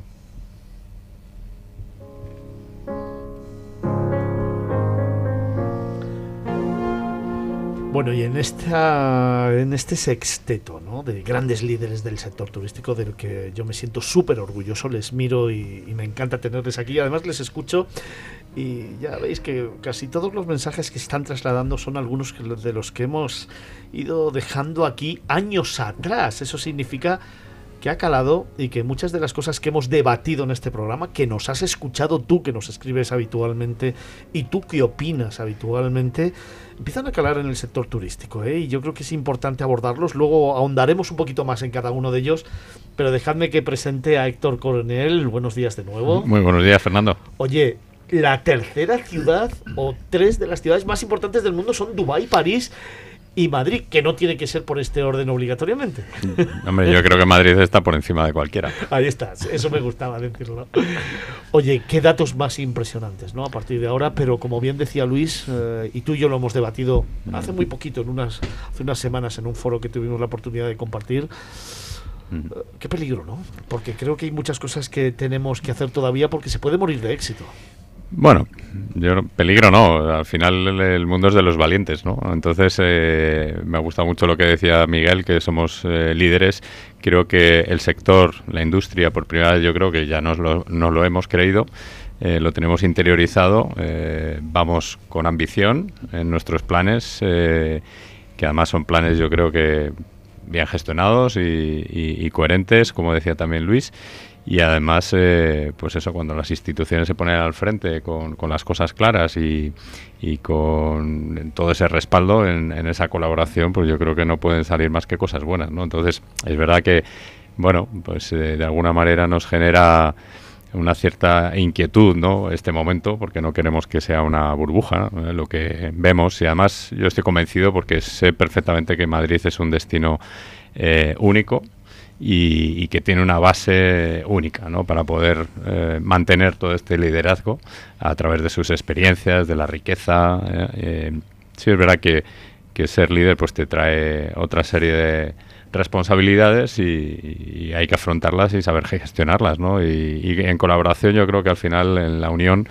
que, creo que es algo que ha sido quizás, ¿no? desde mi perspectiva, un punto de inflexión en, en concreto en Madrid, eh, en España en general, en la industria, desde la pandemia, cuando en momentos muy difíciles todos se pusieron a trabajar en, colaboración y, yo creo que eso generó un pozo que, nos queda, ¿no? Y, yo creo que es eh, algo muy bonito que ver a todo el sector alineado más que nunca. Y, y, yo creo que esto nos hace a todos felices, nos hace a todos seguir trabajando, queriendo la industria y, atrayendo profesionales, talento y, y bueno, pues eh, a, seguir, ¿no? Haciendo lo que más nos gusta. Me gusta que, hables precisamente de querer la industria. Precisamente en otro foro, como decía antes Santiago, esta mañana hemos tenido la oportunidad de lanzar un mensaje a toda la industria. Tenemos que querer la industria, nos lo tenemos que creer porque es la única manera de trabajar de una manera coherente y de una manera responsable. Sí, como yo decía, o sea, el turismo es una empresa de la que todos somos accionistas. Entonces tenemos que tratarlo bien, porque al final es nuestro eh, una de nuestras principales fuentes de riqueza. Eh, con lo cual, que, nos dejen trabajar, que no intenten a veces inventar la pólvora, eh, que se hagan las cosas con un poco de coherencia y con eso nos conformamos. Oye Miguel, tú que estás en contacto permanente con todo el sector a nivel general, la primera pregunta, ¿de verdad, como está diciendo Héctor, nos lo hemos creído ya? ¿O nos queda un poquito ahí ese bueno, yo creo que sí, si nos lo hemos creído en general, lo que a veces no nos creemos es nos creemos que lo hacemos muy bien, lo que no creemos es que somos los líderes y que no tenemos a nadie que, en, quien fijarnos para, para imitar o para copiar. Y en esto lo que nos hemos dado cuenta, yo creo, y, y, aquí yo lanzo, yo llevo mucho tiempo trabajando en el sector público del turismo, es en la gobernanza del turismo. Lo que nos hemos dado cuenta es que el turismo es una cosa, como ha dicho muy bien Luis, compartida entre el sector privado y el sector público y que tiene que haber una gobernanza del turismo que compartamos para porque el objetivo del turismo yo creo que es dos la generación de riqueza y la generación de puestos de trabajo de calidad eh, para eso Mm, tenemos una industria turística. No tenemos una industria turística. Yo cuando estaba en Madrid decía yo, pues que vengan turistas a pasear por el retiro, pues muy bien por ellos, pero yo vengo para que compren una cerveza, monten en las barcas y después se vayan de compras. Ese era mi trabajo, generar riqueza y puestos de trabajo. Y de todos los que estamos, y de todos los que estamos aquí. Con lo cual lo que, lo que hemos em, aprendido, y yo estoy de acuerdo con Héctor, es que durante la pandemia vimos que solos, como este eslogan que teníamos cuando éramos pequeños, solo no puedes, con amigos sí. Pues aquí es solo no puedes, con compañeros del sector sí.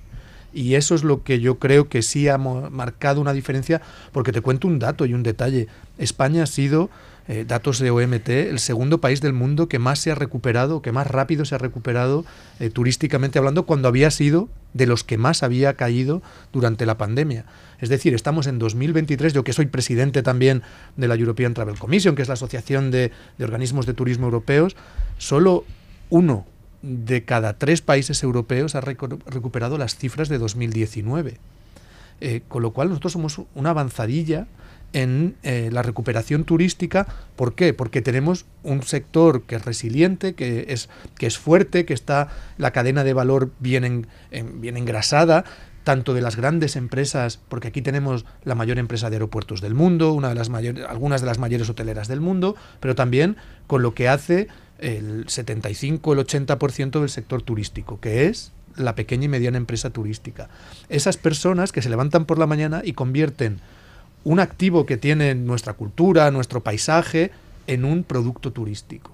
Y eso es la clave del turismo en España, convertir la gastronomía, el castillo de Castilla-La Mancha, eh, la playa de la comunidad valenciana, en productos turísticos de calidad y de valor añadido. Te cuento que estamos hablando con los líderes del sector turístico que tienen mucho que contar respecto a una 44 edición de la Feria de Turismo Fitur que abre sus puertas dentro de tres días y que arroja datos récord y en el que tenemos a Ecuador como país invitado.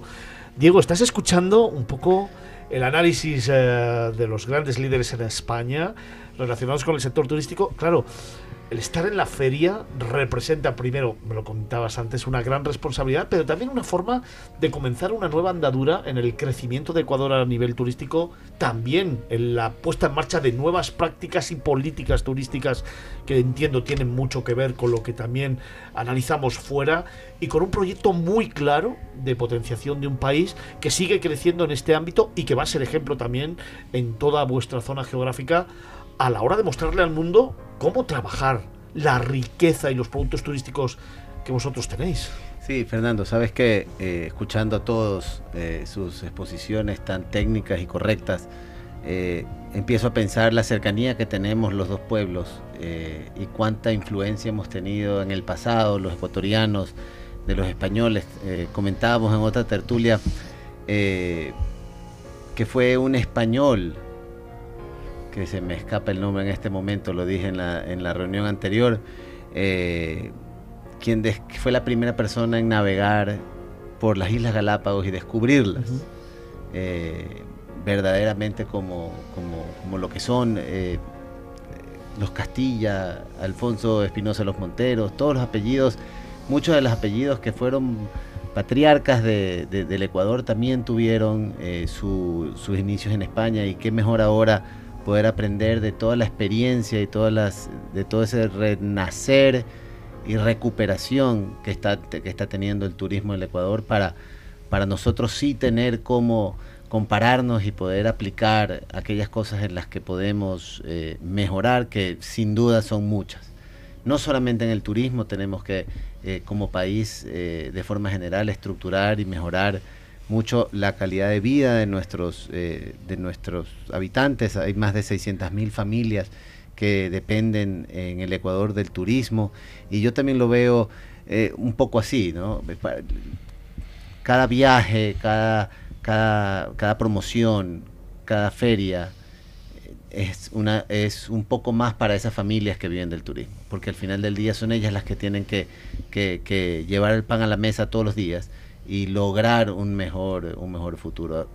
Allá los que, los que tenemos que organizar, los que tenemos que promocionar, tenemos que verlo así, porque eh, no puede ser una, una industria tan romántica, no puede quedarse solo en romanticismo. Tenemos que lograr llevar al, al- a la tierra, a la mesa, a, los, a las personas que viven de esto, un mejor, un mejor futuro. Evidentemente lo hablaba antes Miguel. Al final la industria turística es la industria turística, la Así es. industria de la felicidad, pero también Y, y sabes lo que decía Santiago, me parecía increíble. Él tiene unas eh, frases fantásticas que las estoy guardando todas. me encanta esa. Me encanta esa de que todos somos accionistas. Voy a llegar así, voy a decir, esta iglesia, que todos las vienen a ver, somos todos accionistas de esta iglesia. La voy a utilizar y lo voy a, a nombrar. Queremos dividendos. Sí, sí, sí, Espera que salgamos break-even y ahí. Pero sabes que la, el, yo siempre decía que la industria turística es la industria de las promesas. Y de las, ¿Por qué? Porque hay una persona en, Seattle de Estados Unidos muriéndose de frío que se le ocurre que quiere ir a Ecuador y va y eh, se contacta con una agencia de viajes y la agencia de viajes conoce a un a una persona que une eh, a un mayorista que conoce a un guía que conoce una agencia que está en Ecuador y llega a un restaurante y lo atiende un salonero. Y entre que esa persona decidió que quería ir a Ecuador y el salonero que lo atendió, hay 48 promesas de una buena experiencia. Y eh, eh, yo no lo he visto en ninguna otra industria, esa cascada de compromisos para que una persona pueda pasar bien y pueda disfrutar. Así que tomo esas, todas esas, eh, esas de los accionistas se las dejo allí también. Vaya responsabilidad que tiene Santiago, a partir de ahora abre la boca que vamos a coger titulares. No, no, tranquilo, tranquilo.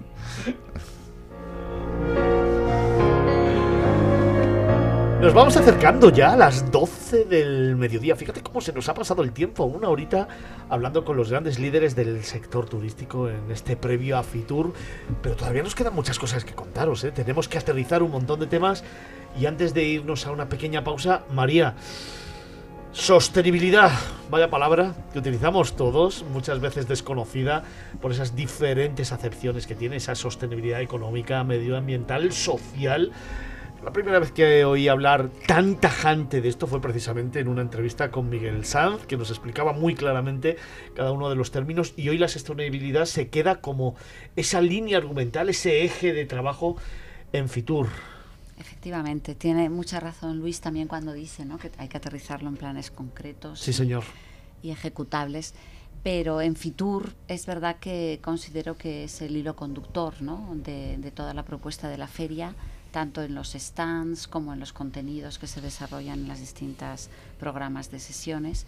Y nosotros hemos tratado de desarrollar nuestras secciones también pensando en poder dar mensajes eh, para inclinar eh, al sector hacia la sostenibilidad, aunque como también comenta Miguel, y es absolutamente así, eh, Fitur no deja de ser un escaparate de lo que pasa. O sea, nosotros no somos actores, somos bueno, pues el reflejo de lo que pasa, ¿no? Tratamos de recogerlo de la mejor manera. Entonces tenemos 10 secciones este año y, creo que, sí, que su hilo conductor de sostenibilidad, hablamos de accesibilidad, de liderazgo femenino, en fin, de muchos temas y, yo creo que simplemente reflejan que el sector está y la industria está preocupada por, o está puesta a trabajar en, esta tarea de, de un desarrollo, de un crecimiento sostenible de la industria turística. Miguel, la sostenibilidad como gestión responsable del sector turístico afecta a todo el sector turístico y creo que tenemos que ser conscientes de ello y explicarlo, porque muchas veces estas palabras quedan como muy etéreas, ¿no? Vamos, vamos a aterrizarla. Sí, yo, yo además recuerdo que todo el mundo hablaba de sostenibilidad hace unos años y luego decías, bueno, pero... Vamos a defender los bosques. Exacto, ¿y esto, ¿y esto qué es? Claro. Y, y yo creo que, que, yo cada vez se va entendiendo más que es la sostenibilidad medioambiental.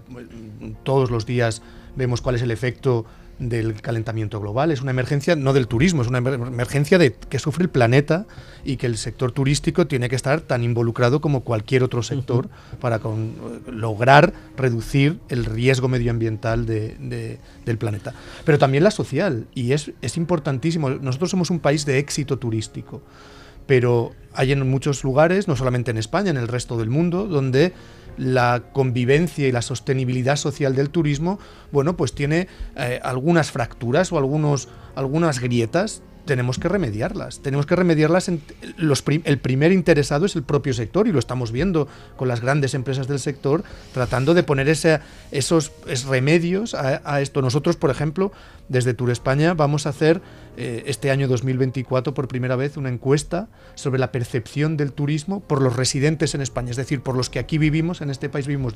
Y además desde dos puntos de vista, desde cómo te afecta a ti personalmente y cómo afecta o cómo crees que afecta a tu entorno. Y esto lo vamos a hacer en todo el país, porque España es un país muy grande y muy diverso, y hay lugares donde eh, hay una gran afluencia turística y en otros donde están deseando que lleguen turistas. Con lo cual tenemos que ver también cuál es esa percepción social del turismo en los pueblitos pequeños del interior de Castilla y en las eh, ciudades costeras del Mediterráneo. Y eso es un, nosotros creemos un elemento que va a servir como herramienta de políticas públicas para eh, tomar medidas que hagan que España sea también líder en la sostenibilidad social del turismo. Héctor, rápidamente, en Madrid, ¿cómo gestionamos la sostenibilidad de un destino como esta ciudad? Bueno, desde todos los ámbitos. De hecho, para el próximo plan estratégico va a ser nuestro foco, ¿no? El, tema de la sostenibilidad en todos sus ámbitos y, precisamente algo que nos preocupa especialmente es la descentralización del turismo. Eh, tenemos un, acopio de, turistas en las zonas turísticas más eh, más eh, conocidas, ese Madrid de los Austrias, esa, todo el, área centro. Y, bueno, pues oye, también hay que ir a ver a Carabanchel, que ha sido nombrado uno de los barrios más cool del mundo, ¿no? Entonces, también se dan otra serie de fenómenos y atractivos turísticos en muchas partes de, la ciudad y, esto también lo vamos a contar.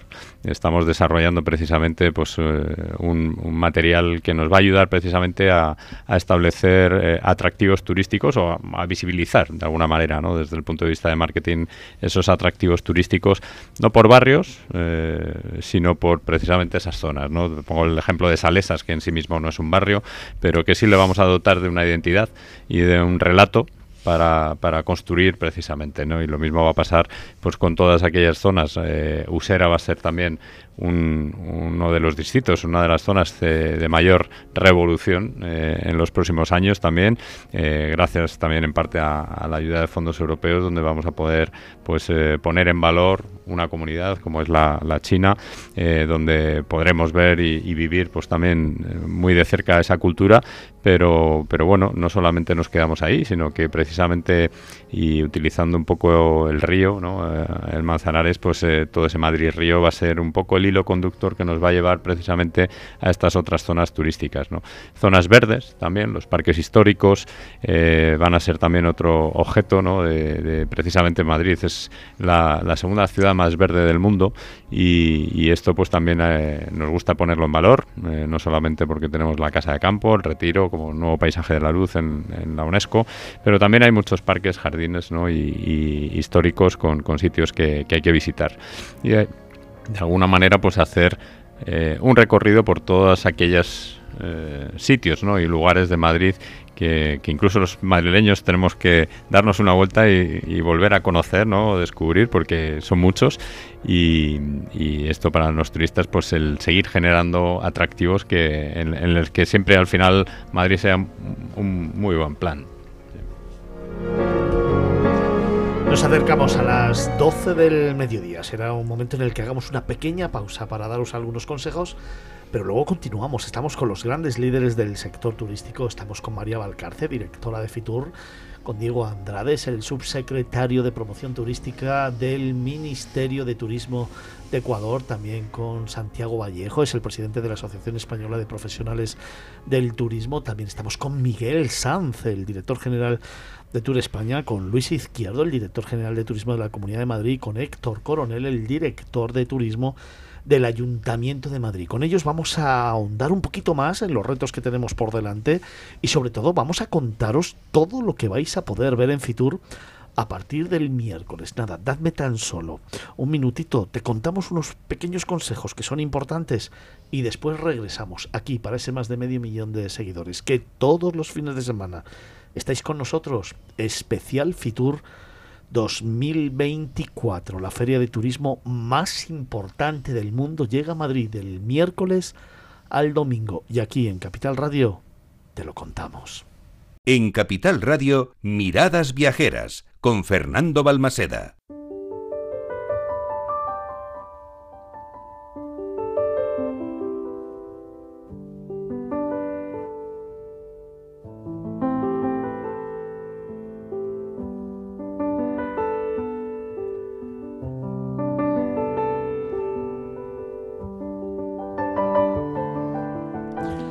Comenzamos cuarta hora de programa.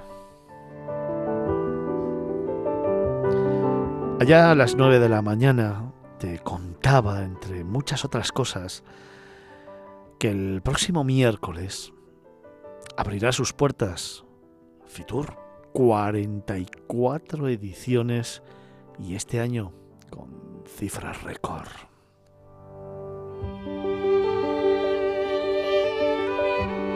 9.000 expositores. ¡Wow! 152 países. 9 pabellones.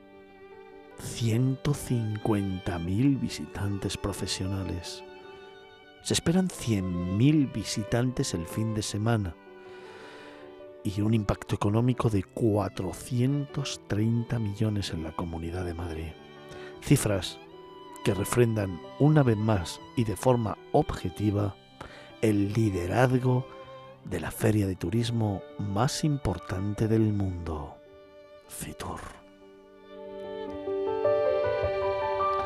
Ahora solo nos queda comenzar una nueva experiencia. Te contaba esta mañana que es apasionante ver cómo en los días previos esos miles y miles de metros cuadrados van cogiendo forma.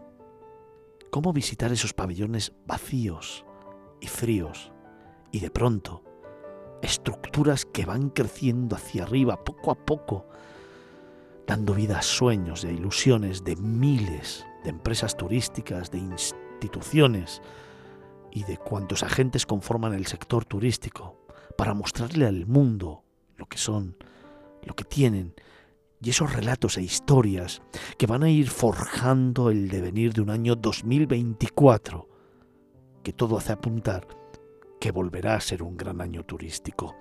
Te contaba esta mañana cómo pasear entre pasillos, entre estructuras, entre tablas de madera, plásticos, golpes y mil y una conversaciones en rincones donde se analiza cómo va el sector es apasionante y claro, llega el miércoles a las 10 de la mañana cuando parecía que todo era imposible y de pronto nueve pabellones dando vida a uno y mil sueños. Cuando parecía que todo era imposible, a las 10 de la mañana las puertas de Fitur abren y comienza una actividad frenética de miércoles a viernes con miles y miles de profesionales afanados en desarrollar una estrategia empresarial, comercial y muy profesional.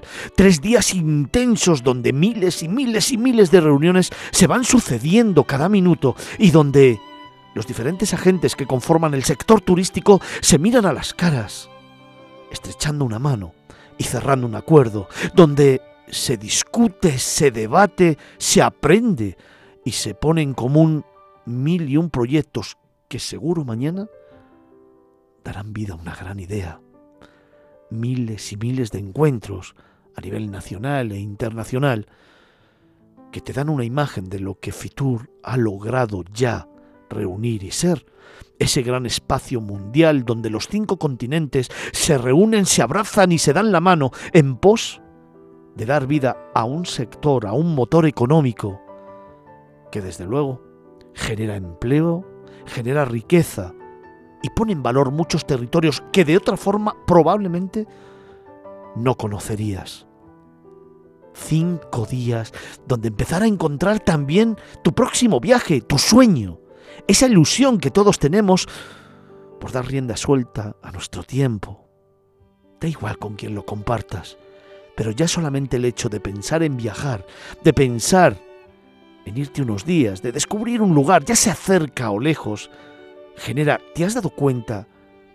Tanta ilusión y algunos que otros nervios que Fitur se convierte en ese centro aunador de sentimientos, de experiencias, de emociones y de vivencias que año tras año va dando vida a lo que para ti no deja de ser algo importante ese escape de la cotidianidad y esa experiencia que va a quedar grabada para siempre. Da igual que sea cerca o lejos, da, sea, da igual, da lo mismo que sea en tu país o fuera, da exactamente igual. Lo importante es precisamente que vas a disfrutar de tu tiempo haciendo algo que te apasiona. Y mientras tanto, toda una industria trabajando a destajo por seguir innovando, por seguir creando, por seguir dando respuesta a todos esos retos que están encima de la mesa y que nos hacen evolucionar en una industria que en España se ha convertido en el gran motor de la economía, en un referente mundial y en ese líder que duerme cada noche sintiéndose responsable y al mismo tiempo sintiendo la necesidad de mejorar, y como nos decía antes Miguel Sanz, director general de Tour España, que evita mirar hacia detrás y que solamente te obliga a mirar hacia adelante. Y para eso, todo el sector, con talento, con esfuerzo, con trabajo y con compromiso, demostrándole al mundo que los mejores están aquí, pero que además son conscientes que para seguir creciendo y dándote lo que necesitas, hay que seguir trabajando a destajo con la misma ilusión de siempre, pero también con la misma formación y necesidad que tenemos todos los que integramos en una manera o de otra este sector, porque todos tenemos un compromiso, hacer que te sientas orgulloso de lo que somos y de lo que tenemos, de nuestra marca país y de un sector que nos aúna a todos, porque no solamente son los profesionales del sector los que hoy pueden estar orgullosos de lo conseguido. Queremos que seas tú el que disfrutas del turismo, el que te sientas orgulloso de nosotros y al mismo tiempo del país que tienes y de lo que ha conseguido. Ser el gran líder a nivel mundial en el que se miran todos y del que aprenden todos. Así que siéntete orgulloso y viaja con nosotros. Bienvenidos a Fitur.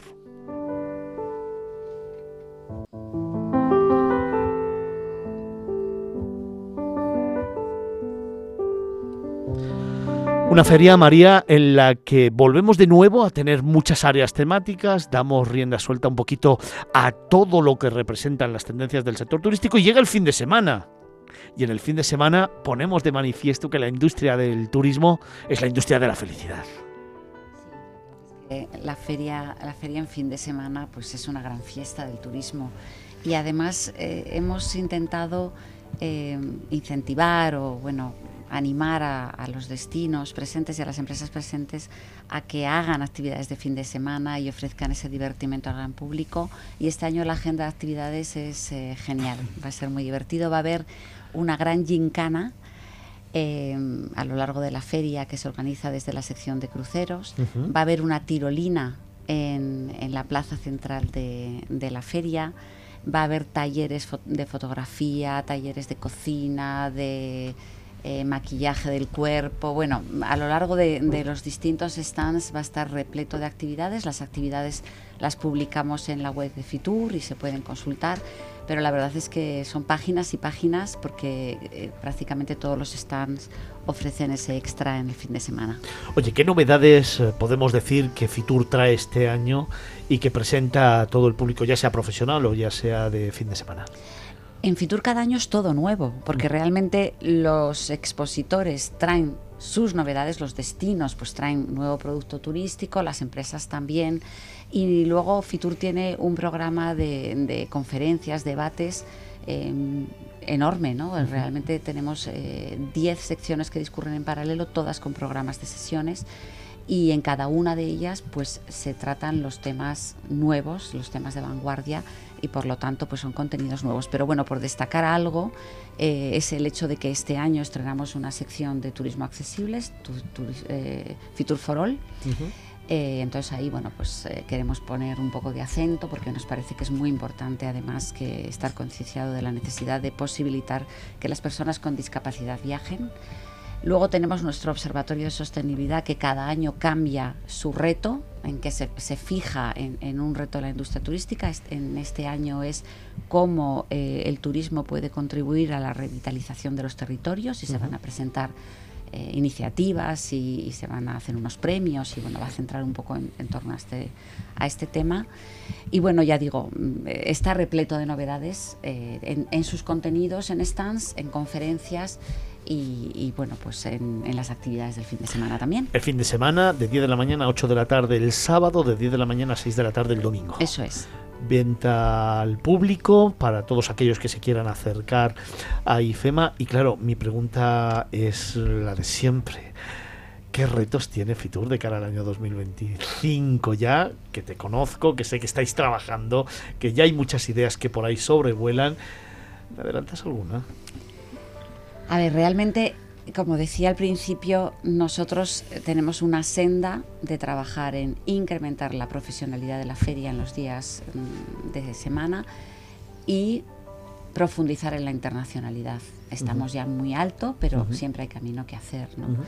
Y por lo demás, bueno, pues detectar tendencias, detectar eh, las tendencias que, que, después de ser filtradas van a permanecer y van a, a, aportar al sector, como decía antes Miguel, y que la feria, bueno, pues tenga un espacio para estas tendencias, ¿no?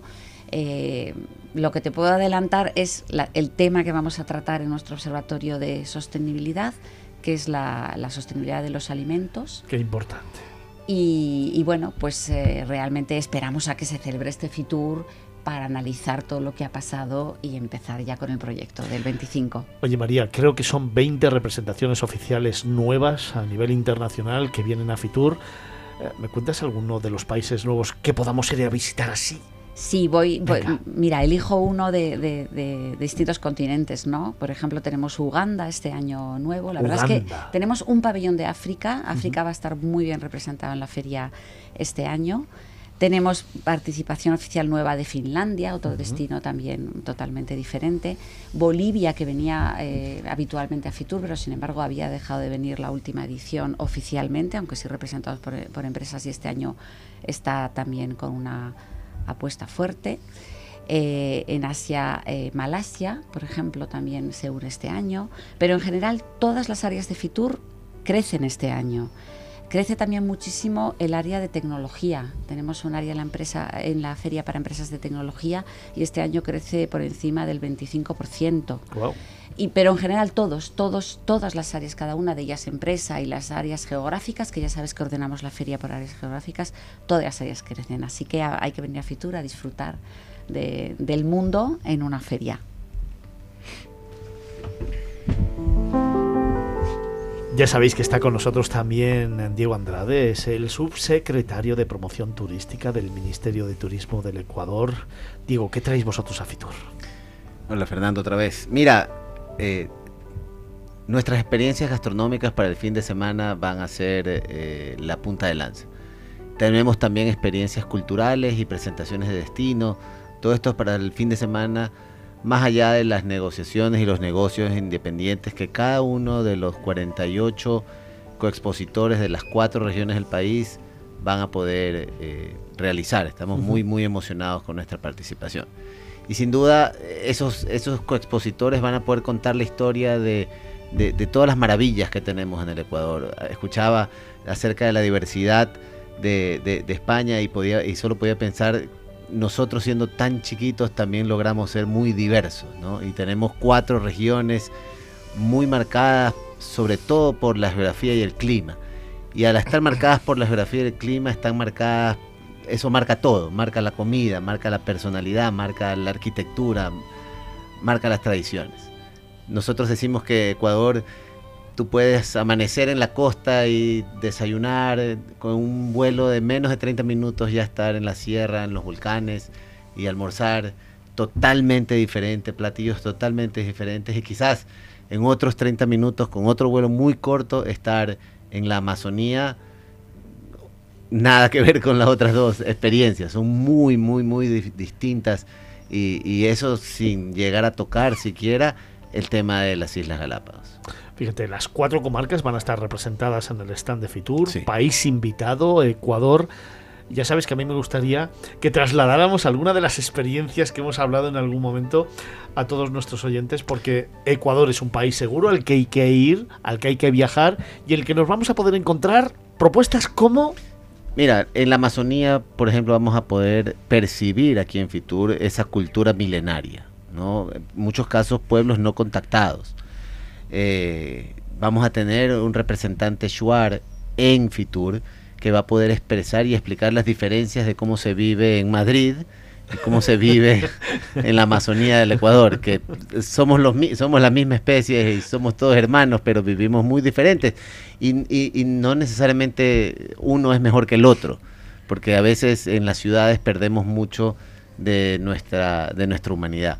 ¿no? Eh, algo resaltábamos muy importante de la Amazonía, que aun cuando la, la experiencia es muy profunda, muy real, muy auténtica, el producto turístico y la estructura turística que tiene la Amazonía ecuatoriana no le pide favor a nadie. Son productos que se comparan con la calidad de los servicios que tenemos en Galápagos, porque son complementarios. Entonces, eh, aun cuando vas a poder estar muy cerca de, de, animales, de flora, de fauna, de gente, también vas a estar muy cómodo y muy seguro en la misma Amazonía. Eh, hablábamos hace, hace, momento de la sierra ecuatoriana y aquí es donde las maravillas geográficas yo creo que se destacan. Eh, tenemos una avenida de volcanes que cambia y moldea todas las eh, tradiciones y, el clima, las comidas de nuestra, de nuestra gente y tenemos una influencia española muy grande. Nuestras iglesias, tenemos iglesias maravillosas como la compañía que está internamente hecha toda de Europan. Eh, tenemos eh, la Basílica del Voto Nacional y la enorme iglesia San Francisco, que son íconos de la arquitectura barroco, de la arquitectura barroco en eh, Latinoamérica. Y si nos vamos un poquito más hacia el oeste, ya llegamos a la costa en donde tenemos miles de kilómetros de playa con el Océano Pacífico y a temperaturas maravillosas. En Ecuador hay dos climas, caliente y más caliente. y el agua, cuando uno, es, cuando uno es joven va descubriendo las diferencias eh, con los viajes. Eh, para mí un viaje que me marcó mucho y lo, eh, me comentaba Miguel que no había visitado Chile, estuve en Chile eh, de muy pequeño, tenía 12 años eh, y de repente entraba al mar y era helado, pero era una que, que ¿por qué la, por qué está tan fría el agua y por qué no se hace de noche, ya son las 10 de la noche y sigue de día. ¿no? Estas son cosas que, que nosotros en Ecuador no, no, no experimentamos y nos parecen tan naturales, pero son maravillosas cuando, te, cuando tienes que salir y hacen 5 grados o 0 grados afuera, aprecias muchísimo el calor de Guayaquil, que siempre está en 25 grados, no tienes ningún problema. Ahí te tira tu tierra, ¿eh? Ahí te, tira, te tira, tu ciudad, ¿eh? ¿eh? Yo quería resaltar la importancia del turismo como, como industria también de la conservación. En muchos de estos países, incluido Ecuador, eh, ahora ya no se depreda la naturaleza, sino que la naturaleza se conserva porque es un producto turístico. Sí, señor. Y, se conservan las iglesias barrocas, igual que en España conservamos, y el turismo es una herramienta para la conservación, ahí están los paradores de turismo, es una herramienta para la conservación de nuestro pasado, para la conservación de nuestras tradiciones y para la conservación de nuestro entorno natural. Y esta es una cualidad que tiene el turismo como industria que no comparten otras, otras industrias quizá. No, y, y en esa conservación eh, y continuando con lo que veníamos diciendo, un poquito más hacia el oeste están las Islas Galápagos. Claro. En, en 1970 fueron declarados, en los años 70 fueron declarados eh, Patrimonio Natural de la Humanidad y y eh, los ecuatorianos hacemos algunas cosas bien, no hacemos muchas cosas bien.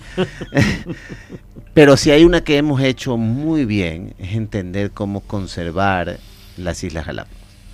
Eh, un turismo de naturaleza muy proteccionista, muy conservador, en donde buscamos que la calidad del viajero sea más importante que la cantidad del viajero en donde la naturaleza y los animales tienen más derechos que los seres humanos a veces. Yo viví en Galápagos cinco años eh, y cuando veíamos pasar un helicóptero es porque estaban transportando una tortuga, ya sabíamos. No se podía transportar seres humanos en helicópteros entre islas, pero sí tortugas. Porque el nivel de, de compromiso con la conservación que tenemos en Galápagos es un ejemplo que, por suerte nuestros hermanos de Latinoamérica están empezando a copiar. Nos unimos con Panamá, nos unimos con Colombia y con Costa Rica hace poco para crear la, la, gran, el gran espacio marítimo que se llama Hermandad, en donde estamos protegiendo a todas esas especies marinas que no entienden de mar territorial y que no saben dónde están las líneas y donde teníamos muchos barcos asiáticos pescando con y, perdimos nosotros en Galápagos tenemos eh, ponemos detectores a los tiburones ballena y los tenemos identificados en su rastro perdimos cuatro tiburones ballenas en el año 2022 por esa antes de que exista la, la pareciera poco no ah, cuatro pero es que los tiburones ballenas no son muchos y son... Es muy sintomático. Es, muy sintomático. no podríamos contar los tiburones martillos, pero los ballenas sí los tenemos contados. Y, seguimos trabajando en esa conservación, por eso invitamos a nuestros, a nuestros hermanos españoles que nos visiten. La experiencia de Galápagos es mejor hacerla con familia, porque cuando ambos, padre, hijo o nieto, tienen una experiencia única por primera vez los dos, por primera vez los dos, porque normalmente uno tiene las experiencias y se las va pasando a sus hijos o uno tiene las experiencias y se las va pasando a sus nietos. Pero cuando dos o tres están teniendo esa experiencia de poder ver a una iguana a, a, 30 centímetros de distancia y que la iguana no se moleste, de nadar con un lobo marino y que jueguen contigo, de ver un tiburón si estás haciendo eh, eh, snorkel sin ningún problema y luego te regresas a ver con tu familiar y los dos tienen los ojos abiertos de este tamaño porque es la primera vez que ven eso juntos, nunca se olvida. Fíjate que Ecuador también llega al corazoncito, ¿eh? Vea cómo sabe hacerlo. ¿eh? a mí me ha convencido. Vamos Yo también, vámonos a Galápagos. y a Quito, y a la Amazonía, y a Guayaquil. wow. Oye, muy rápido, Diego, ¿y qué retos de futuro tenéis en Ecuador? Mira, nosotros tenemos que seguir desarrollando eh, el turismo. Dentro del ministerio liderado por Nils, eh, son cuatro las áreas que tenemos que trabajar muy fuerte. Eh, desarrollo, y desarrollo no es solamente descubrir, sino tecnificar y, preparar mejor a los destinos y crear nuevos destinos. También trabajamos mucho en conectividad, porque para nosotros es muy importante con un país tan chiquito poder convencer a las aerolíneas que vuelen, que vuelen y poder generar suficiente movimiento, tanto de ida como de vuelta, para que esa conectividad sea fructífera y sostenible. Eh, control, también nosotros desde el Ministerio de Turismo generamos control para asegurarle a nuestro viajero que todos los productos turísticos los que están disfrutando están eh, eh, con los permisos correctos, cumpliendo con las normas de seguridad y de, conservación necesarias para mantenerse, y promoción, que es poder contarle al mundo todas las maravillas que tenemos. Nosotros tenemos que continuar trabajando por ese, por ese camino y lograr maximizar la cantidad de visitantes que podemos recibir, porque es una industria que tiene que crecer, que queremos que siga creciendo, que queremos que más familias eh, vivan del turismo y al mismo tiempo hacerlo de una forma sostenible y que no impacte la naturaleza, porque como dice Santiago, todos somos accionistas de esa, de esa naturaleza.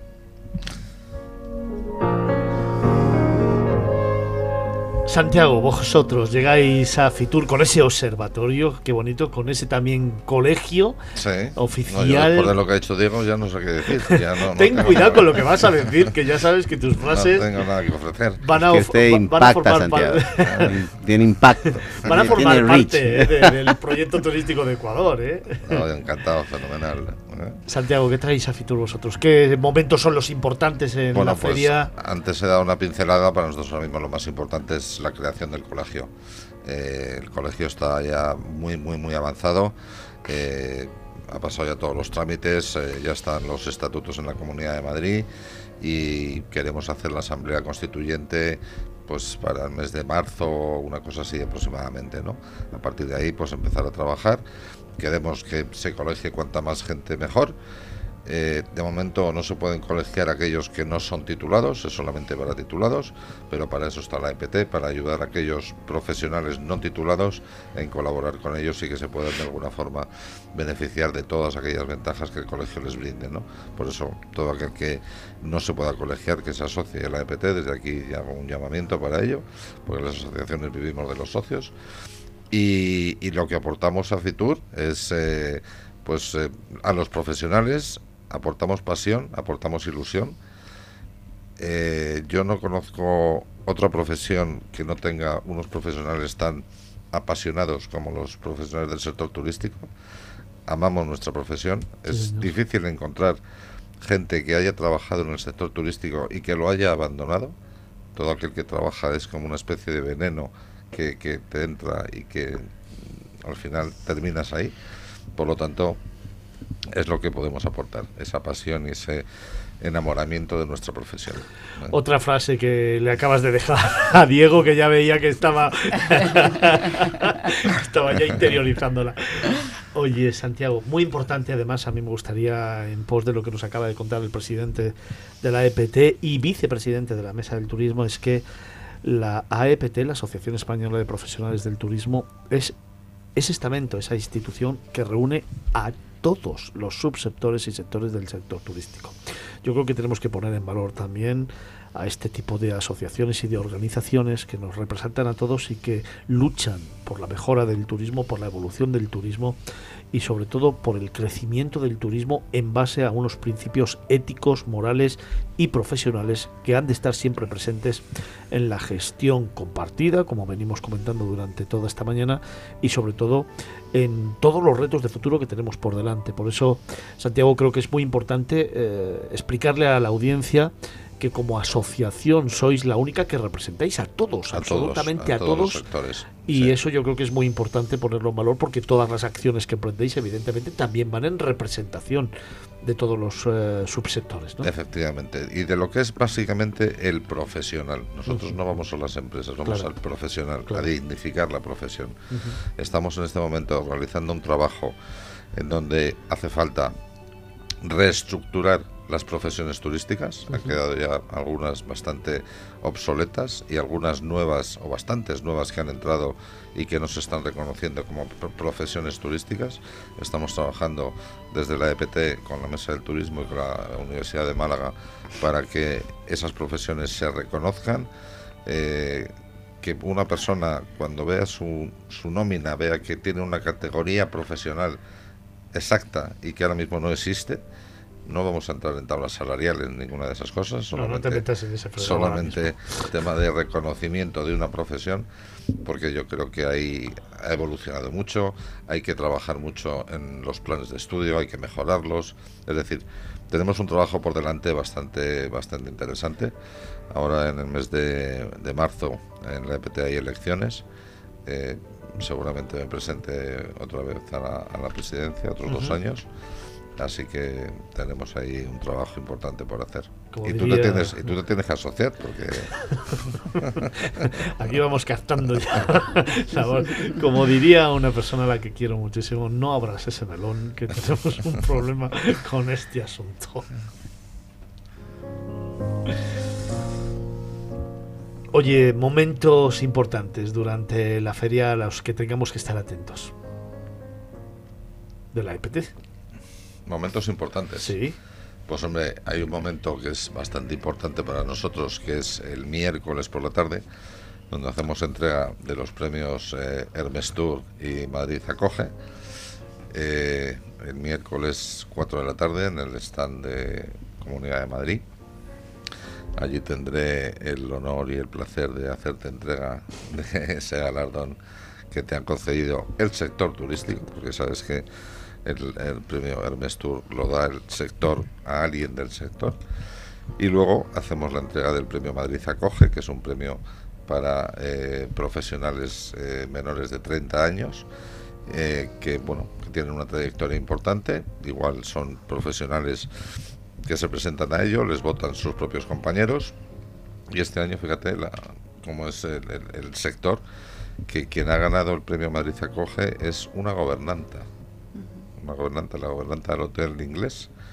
Eh, que bueno, y, si tendríais que haber visto la presentación que hizo al jurado, con una pasión, con un, eh, un, ángel que tenía defendiendo su profesión, defendiendo lo que hacía, que era impresionante. Impresionante. Por eso decía yo antes que la gente que estamos en el sector somos enamorados de nuestra profesión. Por eso quería preguntarte, porque precisamente hablaba de personas y ese premio, esa gobernanta, yo creo que representa fidedignamente lo que representa el sector turístico. A eso me refería precisamente. El otro no tiene mucha importancia. y si la tienes por el equipazo que tengo detrás, que son los verdaderos eh, artífices y ganadores de ese, de ese premio. Vamos a continuar, que tenemos que contar muchas cosas. Miguel, Tour España está presente de nuevo, evidentemente en Fitur y con muchos, muchos, muchos contenidos, con muchos debates, con muchas jornadas de trabajo, con una actividad frenética. La secretaria de Estado el otro día nos contaba wow, las miles de reuniones, mil dijo que tenía precisamente durante esta feria, mil reuniones de trabajo en el stand de Tour España y además muchos otros foros y debates en los que albergar la casa de todos, la casa del turismo, la casa de nuestro país. Sí, la verdad es que la actividad es, como se suele decir, frenética en, el stand de Tour España.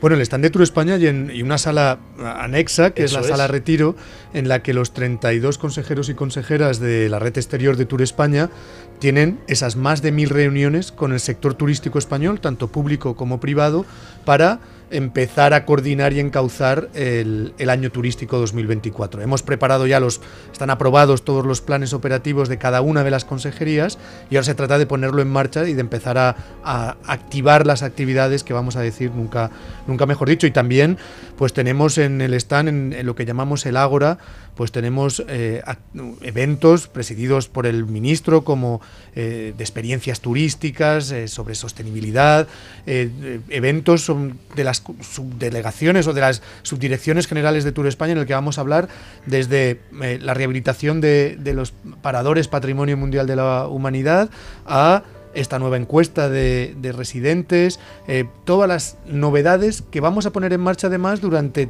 todo el año 2024 y que forman parte de la, estratégica, de la estrategia eh, turística de, nuestro país, de España. Oye, precisamente por eso quería preguntarte, estrategia de escala al 2024 y retos de futuro que tenemos en el turismo de España. Bueno, en, en, cuanto a mercados y en lo que respecta a Tour España, el mercado asiático es, es el gran reto de 2024. Eh, en el 2023 hemos recuperado, más que recuperado, hemos superado con doble dígito eh, eh, la recuperación de los mercados americanos, principalmente Estados Unidos, los mercados latinoamericanos. y el reto en 2024 es que las cifras de los mercados asiáticos, especialmente China, Corea, Japón, vuelvan a donde tienen que estar y volvamos a esa senda de crecimiento de doble dígito que habíamos tenido con China en el año 2019, 2018, 2017. Los retos eh, de mercado son esos, los retos es también hacer una distribución de los flujos turísticos pues más equilibrada en, el territorio. Eh, en esta recuperación eh, tan intensa que hemos tenido, pues eh, la verdad es que los grandes destinos más rápidos han sido los archipiélagos, tanto Baleares y Canarias, y, la costa mediterránea. Madrid, Barcelona también como grandes polos turísticos. Mm, y, y fijaos, no hay tantos países en el mundo que tengan dos ciudades, dos grandes ciudades, como unas de las principales ciudades turísticas de su continente o del mundo. Y en España hemos logrado posicionar a Barcelona y a Madrid como dos referentes mundiales del turismo aspiracionales para cualquier persona de cualquier parte del mundo. Y, lo que tenemos es pues esa distribución del turismo y sobre todo pues eh, ahondar en, la sostenibilidad social, en la sostenibilidad medioambiental y en la sostenibilidad económica, porque no hay que olvidarse, esto es una industria y esto es un negocio. Y aquí estamos para que los españoles tengamos cada vez mejores empleos relacionados con el turismo eh, y los que aquí viven, los españoles los que aquí viven, y para que eh, las empresas puedan eh, trabajar y hacer negocios y crear sectores de prosperidad. Miguel, dos cuestiones muy rápidas. Una, ¿estamos preparados para recibir al mercado asiático? Eh, no hablo de infraestructuras, hablo precisamente del propio sector donde hay determinados mercados que hay que tener una formación muy especial y ha sido uno de los grandes retos que en el sector turístico siempre hemos tenido encima de la mesa y deberíamos acometer. Y en segundo lugar, dentro del sector turístico y dentro de los retos del sector turístico, uno no debiera ser poner el énfasis en intentar que los destinos de interior tuvieran realmente esa capacidad similar a la costa, donde se nos queda todavía el 80% de los viajeros extranjeros que vienen a nuestro país, teniendo productos turísticos tan importantes como las rutas del vino, como Camino de Santiago, como las rutas culturales, etcétera, etcétera, etcétera? Sí, y me, y me alegra, como se suele decir, me alegra que me, hagas- que me hagas esta pregunta, porque eh, yo desde aquí quiero hacer también un llamamiento a, a que nosotros, las administraciones públicas, y me consta que eh, tanto la Comunidad de Madrid, el Ayuntamiento de Madrid y otras muchos eh, organismos públicos estamos trabajando en esa recuperación del, del mercado asiático, pero eso no se puede dar. Nosotros eh, lo que podemos hacer es eh, pedirle, contarle a la gente las excelencias de España, eso no se da sin que haya una adaptación del sector turístico mm, doméstico, local, mercados. español, a esos mercados, en adaptar los productos y los servicios que ofrecemos a los consumidores de esos mercados que no son iguales que los consumidores españoles, que los franceses, que los ingleses o que los americanos o latinoamericanos que son distintos. Y yo sí quiero hacer ese llamamiento a que desde las administraciones estamos trabajando para esa recuperación en conectividad, en, en agencias de viaje, etcétera, y el sector tiene que también poner esa palanca que es adaptar el producto a esos consumidores. Y en cuanto al turismo de interior, yo creo que, que aquí es el. Este es yo, a mí es el reto que más me gusta del trabajo que tengo. Eh, España es uno de los países más maravillosos, no porque lo diga yo, que soy de aquí y que soy un enamorado de mi país, sino porque las métricas que se utilizan para describir un país maravilloso, como decía nuestro amigo de Ecuador, es, eh, oye, pues cuántos recursos eh, eh, de la humanidad, monumentos de la humanidad declarados por UNESCO tienes, cuántas reservas naturales, cuánto, cómo es tu gastronomía, cómo es tu, museología, y de eso estamos en los primeros puestos en cualquier lista que quieras ver. Y tenemos que transformar todo ese capital que tenemos en gastronomía, en cultura, en paisajes naturales, en productos turísticos. Y también ayudar, y en eso también estamos las administraciones, nosotros trabajamos muy de la mano, tanto con la comunidad, con el ayuntamiento, como con el resto de administraciones públicas, en apoyar la comercialización de esos productos internacionalmente, en ayudar a esa pequeña empresa de que tiene mm, cruceros fluviales por Castilla y León, ayudarles a que le compren clientes de Estados Unidos, de Ecuador o de Japón. Y esto es algo en lo que estamos trabajando en el tema de la digitalización también, en apoyar la digitalización o la comercialización digital de todos estos productos. Y en esto el esfuerzo tiene que ser, y yo lo digo siempre, y, y aquí tengo a dos convencidos al lado mío, así que no les tengo que decir nada a ellos, es que tenemos que hacer este esfuerzo como un esfuerzo de país, un esfuerzo conjunto, porque Madrid es una gran capital y es un gran destino turístico, pero lo sería menos si no fuese una ciudad española. Eh, cualquier destino español se beneficia de que estamos en un país que tiene una industria, una gastronomía, una cultura que ha hecho marca en el mundo. Y todos nos beneficiamos de esto. Y hay esfuerzos que son individuales de los destinos o de las comunidades autónomas y hay esfuerzos que son de país. Y yo creo que este es un esfuerzo de país.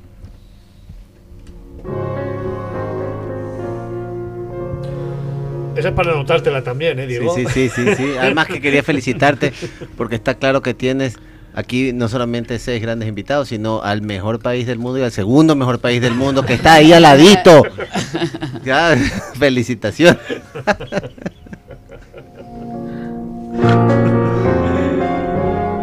Luis Martín Izquierdo, el director general de la Comunidad de Madrid, una nueva edición en Fitur. ¿Qué traéis a Fitur? Venga.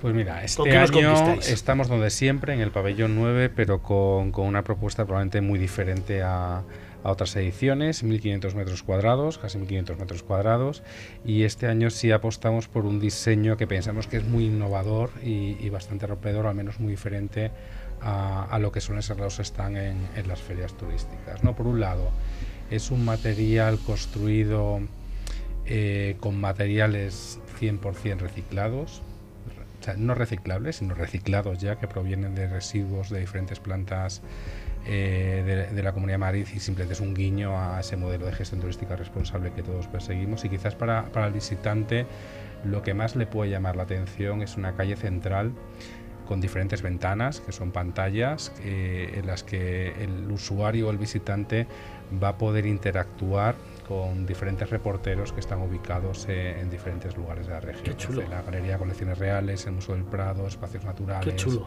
en un restaurante, en un musical.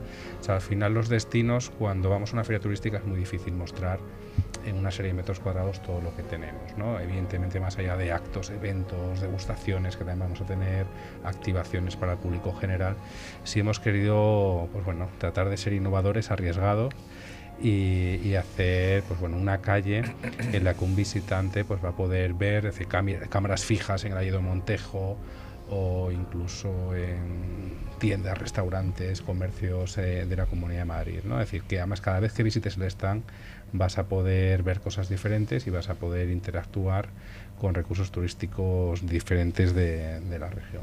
Oye, dentro de los productos turísticos que tenéis, antes has hecho mención a esas ciudades patrimonio de la humanidad, también a esas cuatro comarcas, ese producto Madrid rural. Eso lo tenemos y lo llevamos por bandera como, mm, entiendo, líneas estratégicas de cara al año 2024 que hay que potenciar y que van a poner en valor, según también planteó la presidenta de la comunidad, eh, una comunidad muy diversa, con muchos productos y donde hay que descubrir los secretos que tienen muchos de los municipios que conforman su territorio.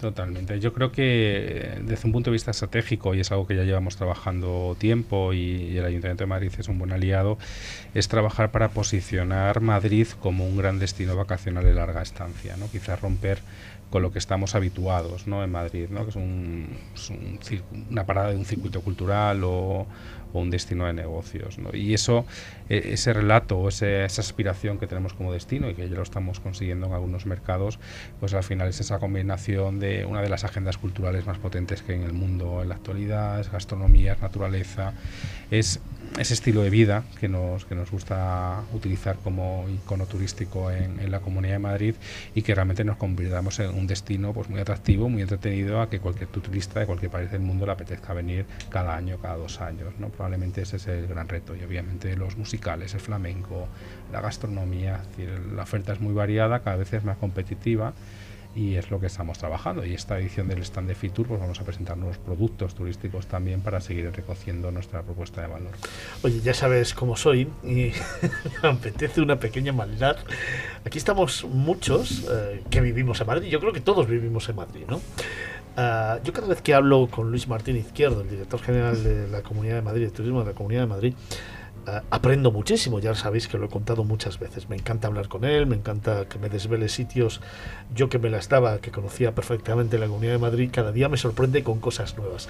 A mí me gustaría que dentro de todas esas cosas nuevas que existen en la Comunidad de Madrid, sorprendieras a los que estamos aquí con algunos de esos momentos, lugares, pueblos, museos que me has contado y que no son tan, tan habituales para que le demostremos a los madrileños que tenemos que descubrir esta maravillosa tierra y a toda la audiencia que tenemos muchas cosas que contar en la Comunidad de Madrid. Sorpréndeme porque la sierra la tenemos, la plaza de Chinchón la tenemos, Colmenar de Oreja lo tenemos. Sí, todos conocemos todo esto, pero y esas cosas que no conocemos, que son espectaculares, que me has desvelado muchas veces y que están ahí guardaditas. A ver, es difícil, ¿eh? Venga, sí, pero- que- yo, yo creo que, o sea, al final la cultura es una gran motivación para, para cualquier viajero. Yo creo que, que dentro de la, de la región hay, hay tantísimos museos tan singulares. Eso es. Eh, Por ejemplo. Museo Picasso de Butrago Lozoya, eh, Museo Ulpiano Checa, que es uno de los principales artistas eh, que hay en Madrid y que es muy desconocido. señor. El Museo Lunar, es decir, que la Comunidad de Madrid tiene una historia muy interesante cuando el hombre llegó a la Luna que muy poquita gente, Gente conoce. conoce, sí, señor. hay, hay una cantidad, el Museo Cantero, el Museo del Esquí, hay una cantidad de pequeños museos, y no tan pequeños museos, sino grandes museos dentro de la comunidad, o el K2M, probablemente uno de los museos de arte contemporáneo más importantes que hay en España, que está en Móstoles. ¿no? Mucha gente probablemente desconoce. Luego, por supuesto, eh, rincones y, espacios naturales más allá del Parque Nacional de Guadarrama, del Alledo de Montejo, que quizás son más conocidos por todos. ¿no? Yo quizás, lo hemos hablado algunas veces, ¿no? quizás el Castañar de las Rozas de Puerto Real o el Abedular de Canencia, yo creo que son lugares que parece increíble que estén eh, prácticamente en el área metropolitana de una de las principales ciudades de Europa. ¿no? Y poco a poco se van, algunos municipios incluso van trabajando otros productos, otras experiencias. Eh, tenemos en los molinos la ruta del Cambroño en primavera, que ya no queda tanto tiempo, y un poquito ya más adelante, en el inicio del verano, pues el Festival de la Lavanda, ¿no? también en la comarca de, Las Vegas y, y la carrera madrileña, que es muy interesante. La siguiente pregunta sería, de todo lo que acaba de contar, ¿qué es lo que conocíais y qué es lo que desconocíais? Pero no lo voy a hacer, ¿eh? No lo voy a hacer. Uy, uy. ¿Te das cuenta todo lo que tenemos que contar? ¿eh? ¿Te das cuenta todavía todo lo que tenemos que contar y todas las historias que hay que narrar?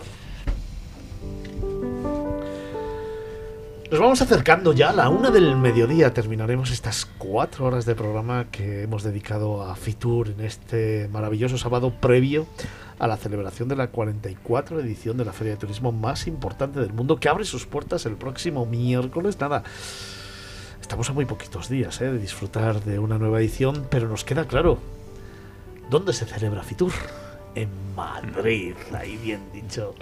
Y por eso Héctor Coronel nos cuenta que trae a Fitur para descubrir un poquito más nuestra ciudad. Venga. Pues bueno, principalmente en complemento con, con lo que contaba Luis, eh, nos eh, vamos a poner en valor la artesanía, ¿no? Como parte de, nuestra identidad, de territorio, de nuestras eh, creatividades, de nuestro diseño, que, creo que aquí también pues tenemos mucho.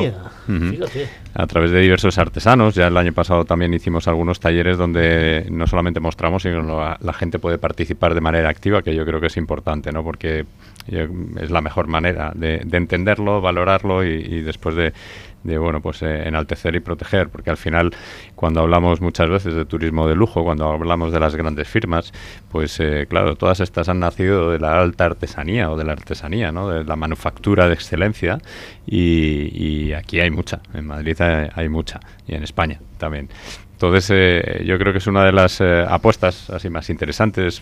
Como decíamos, pues llevamos también gastronomía, pues uno de los pilares también fundamentales de promoción y de atractivos turísticos en la ciudad de Madrid. y bueno, más allá de esto, pues esa interacción que hacemos con, con el público también en el fin de semana donde pues la gente se acerca, tenemos a nuestros informadores que van a estar haciendo planes y propuestas y algunos de ellos originales como nuestro amigo Pichi, que es nuestro robot, que lo tenemos en la casa de la panadería a disposición y, que no solamente baila chotis, que también, sino que también pues te hace propuestas eh, personalizadas en función de quién eres, de, tus propósitos y tus eh, eh, gustos, ¿no? Un poco. Y, bueno, pues hacemos ese guiño también a esa tecnología, ¿no? Que, va a formar parte también de este nuevo plan, de todas las iniciativas que llevamos, la inteligencia artificial, el machine learning, en donde ya estamos incorporando pues eh, algunas eh, iniciativas y algunas aplicaciones también que nos hacen pues eh, aproximarnos un poco a esta transformación digital. este será el año que esperemos que pongamos en marcha todo ese gran proyecto de transformación digital, modificando todo nuestro ecosistema digital, cambiando pues toda la tecnología, tanto a nivel de hardware como software, que nos permita pues entender mucho mejor a nuestros visitantes, adaptarnos mejor a sus gustos, a sus preferencias, ser mejores prescriptores, el que nuestras campañas sean mucho más eficientes, mejor dirigidas y que al final pues como decíamos generemos un mayor riqueza, mayor valor. Oye, fíjate que me sorprende muchísimo en una ciudad tan cosmopolita. Estamos hablando de ecosistema digital, estamos hablando de digitalización, estamos hablando de crecimiento, estamos hablando de inteligencia artificial, estamos hablando de Madrid como la tercera o una de las tres ciudades más importantes del mundo. Y volvemos a nuestros orígenes, volvemos a la artesanía. Es una forma de humanizar una gran ciudad. Bueno, sobre todo identificar quiénes somos, ¿no? Y, también vincularlo al propósito de para qué Madrid, ¿no? ¿Para qué voy a ir a Madrid? Pues precisamente para, para ver y experimentar y, conocer cosas que no puedes vivir en otro lugar del mundo, ¿no? Eh, somos, eh, podemos decir que somos cuna, ¿no? De, pues desde la época de los reyes católicos y, los austrias, pues eh, cuna del imperio español y, donde aquí puedes entender, ver y entender mucho de, lo que pasó pues en toda esa conquista, desde el punto de vista histórico siempre y, artístico, que creo que, que tenemos también un gran legado y luego más allá, pues eso, el disfrutar experiencias desde el punto de vista de gastronomía, cultura, artes, entretenimiento. Eh, bueno, tenemos un año por delante donde vienen grandes eventos, donde vamos a, a, tener pues inauguraciones como el nuevo Estadio Bernabéu, el, Santiago Bernabéu, que, que va a ser también, yo creo que va a generar un punto de inflexión también en el atractivo eh, madrileño por la cantidad y la calidad de los eh, nuevos espectáculos que, que va a acoger, que va a ser de todo menos un campo de fútbol en definitiva, o eso se pretende. Y bueno, pues otra serie de cosas, ¿no? También dentro de Fitur, pues eh, me gustaría comentar que no solamente estamos en el pabellón 9 eh, con, con nuestro stand dentro de, Madrid, sino que participamos de manera activa también en Fitur LGTBI, también. Hoy somos un, destino acogedor, eh, am- amigable, internacional y, y que en, en este ámbito eh, pues seguimos siendo uno de los destinos más queridos. Participamos también de manera activa en Fitur Talent, en Fitur Woman, estamos en Fitur Screen. eh, el, área de audiovisual yo creo que está viviendo uno de los mejores momentos en la historia. El Madrid Film Office, el departamento de audiovisual de- del Ayuntamiento de Madrid, ha atendido casi mil peticiones de, de- o solicitudes de ayuda al segmento audiovisual al mes, más de mil al mes. Y, y esto refleja pues que la llegada de las plataformas internacionales, más las que ya estaban aquí, está generando pues un atractivo para la industria eh, hay que recordar que más de 100 millones de personas eligen su lugar de vacaciones por lo que ven en la pantalla. Y, esto, pues con la llegada de las plataformas, se ha multiplicado el efecto, el atractivo, y Madrid está eh, también en liderazgo en este ámbito. ¿no? Participamos en Fitur Sports también, con, con propuestas de cómo el turismo deportivo eh, genera un, o puede ayudar a la desestacionalización del turismo cosa que también estamos buscando proactivamente. Eh, ya la curva de la estacionalidad en, Madrid se ha suavizado mucho, cuando antes esa M de Madrid con, con esas puntas en, abril, mayo, junio, septiembre, octubre, ahora ya están, se han suavizado. De hecho, ya vivimos el pasado mes de agosto el récord de la serie histórica en, llegada, en volumen de llegadas de turistas, eh, que bueno, pues nos demuestra que que, todas las iniciativas que se están haciendo a nivel de generación de oferta cultural, eh, a nivel de festivales, por ejemplo, a nivel de otros atractivos, desde el Festival de Música o Festival de la Luz, que también tiene lugar en otoño, pues están generando atractivos y al final que, que esa estacionalidad se vaya repartiendo mucho más y, y al final consigamos, pues bueno, complementar a lo que ya había, ¿no? Y yo creo que eh, de ahí va un poco esos retos, ¿no? En esa descentralización que hablaba antes, la desestacionalización y luego, pues eh, ahora ya que hemos cogido un gran volumen eh, de turismo, no buscamos el volumen, buscamos la calidad y el impacto económico que este deja. Yo creo que es hora de ir afinando un poquito en, en- esa gestión y sobre todo en una cosa para mí muy importante y es eh, en la experiencia del visitante, ¿no? Eh, que los, los visitantes vengan de donde vengan puedan vivir la mejor experiencia posible. Para esto es súper importante, es muy importante el talento. Las personas también formarán parte de nuestro próximo plan y, yo creo que es muy muy importante que ayudemos al sector que el sector nos ayuda, eh, al final es muy retributivo, eh, en entender hacia dónde vamos, cuáles son las necesidades específicas de nuestros visitantes y, cómo la industria se tiene que adaptar pues, a diferentes culturas ¿no? y diferentes propósitos de viaje. Al final yo creo que esto forma parte también del liderazgo y nos ayudará a seguir estando ahí arriba. Pues me quedan escasamente cuatro minutos para terminar este especial Fitul, este camino, estas cuatro horas que hemos compartido contigo. Voy a despedir a todos nuestros invitados. Diego Andrade, su secretario de Promoción Turística del Ministerio de Turismo del Ecuador. Gracias. no, gracias, gracias a ustedes, gracias a Madrid por recibirme. He estado, voy a estar 15 días aquí en la ciudad, así que Irle pasando propuestas. cuando dijiste ya todos vimos aquí, yo dije sí, ya 15 días casi ya es más de un mes, así que sí. Y todos los lugares, Luis, los apunté en la mente y todos son nuevos para mí, así que muchísimas gracias. Eso te gracias. puedes- gracias por recibirme, gracias por permitirme esta oportunidad para poder contarles acerca de una industria y un país que me enamora y que, y que amamos y que quisiera que todos ustedes conozcan para que puedan entender por qué me enamora tanto. Yo entiendo por qué ustedes están tan enamorados de España y de Madrid.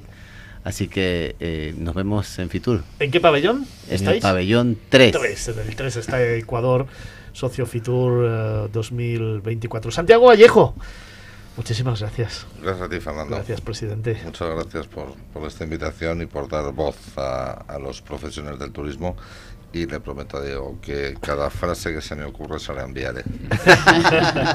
Luis Martín Izquierdo, director general de Turismo de la Comunidad de Madrid. Muchísimas gracias, como siempre. Gracias a ti, Fernando. Eh, pabellón 9, Fitur, stand de, de, Madrid y también, por supuesto, Diego, te haremos una visita al pabellón 3, al stand de Ecuador. Claro que sí. Gracias.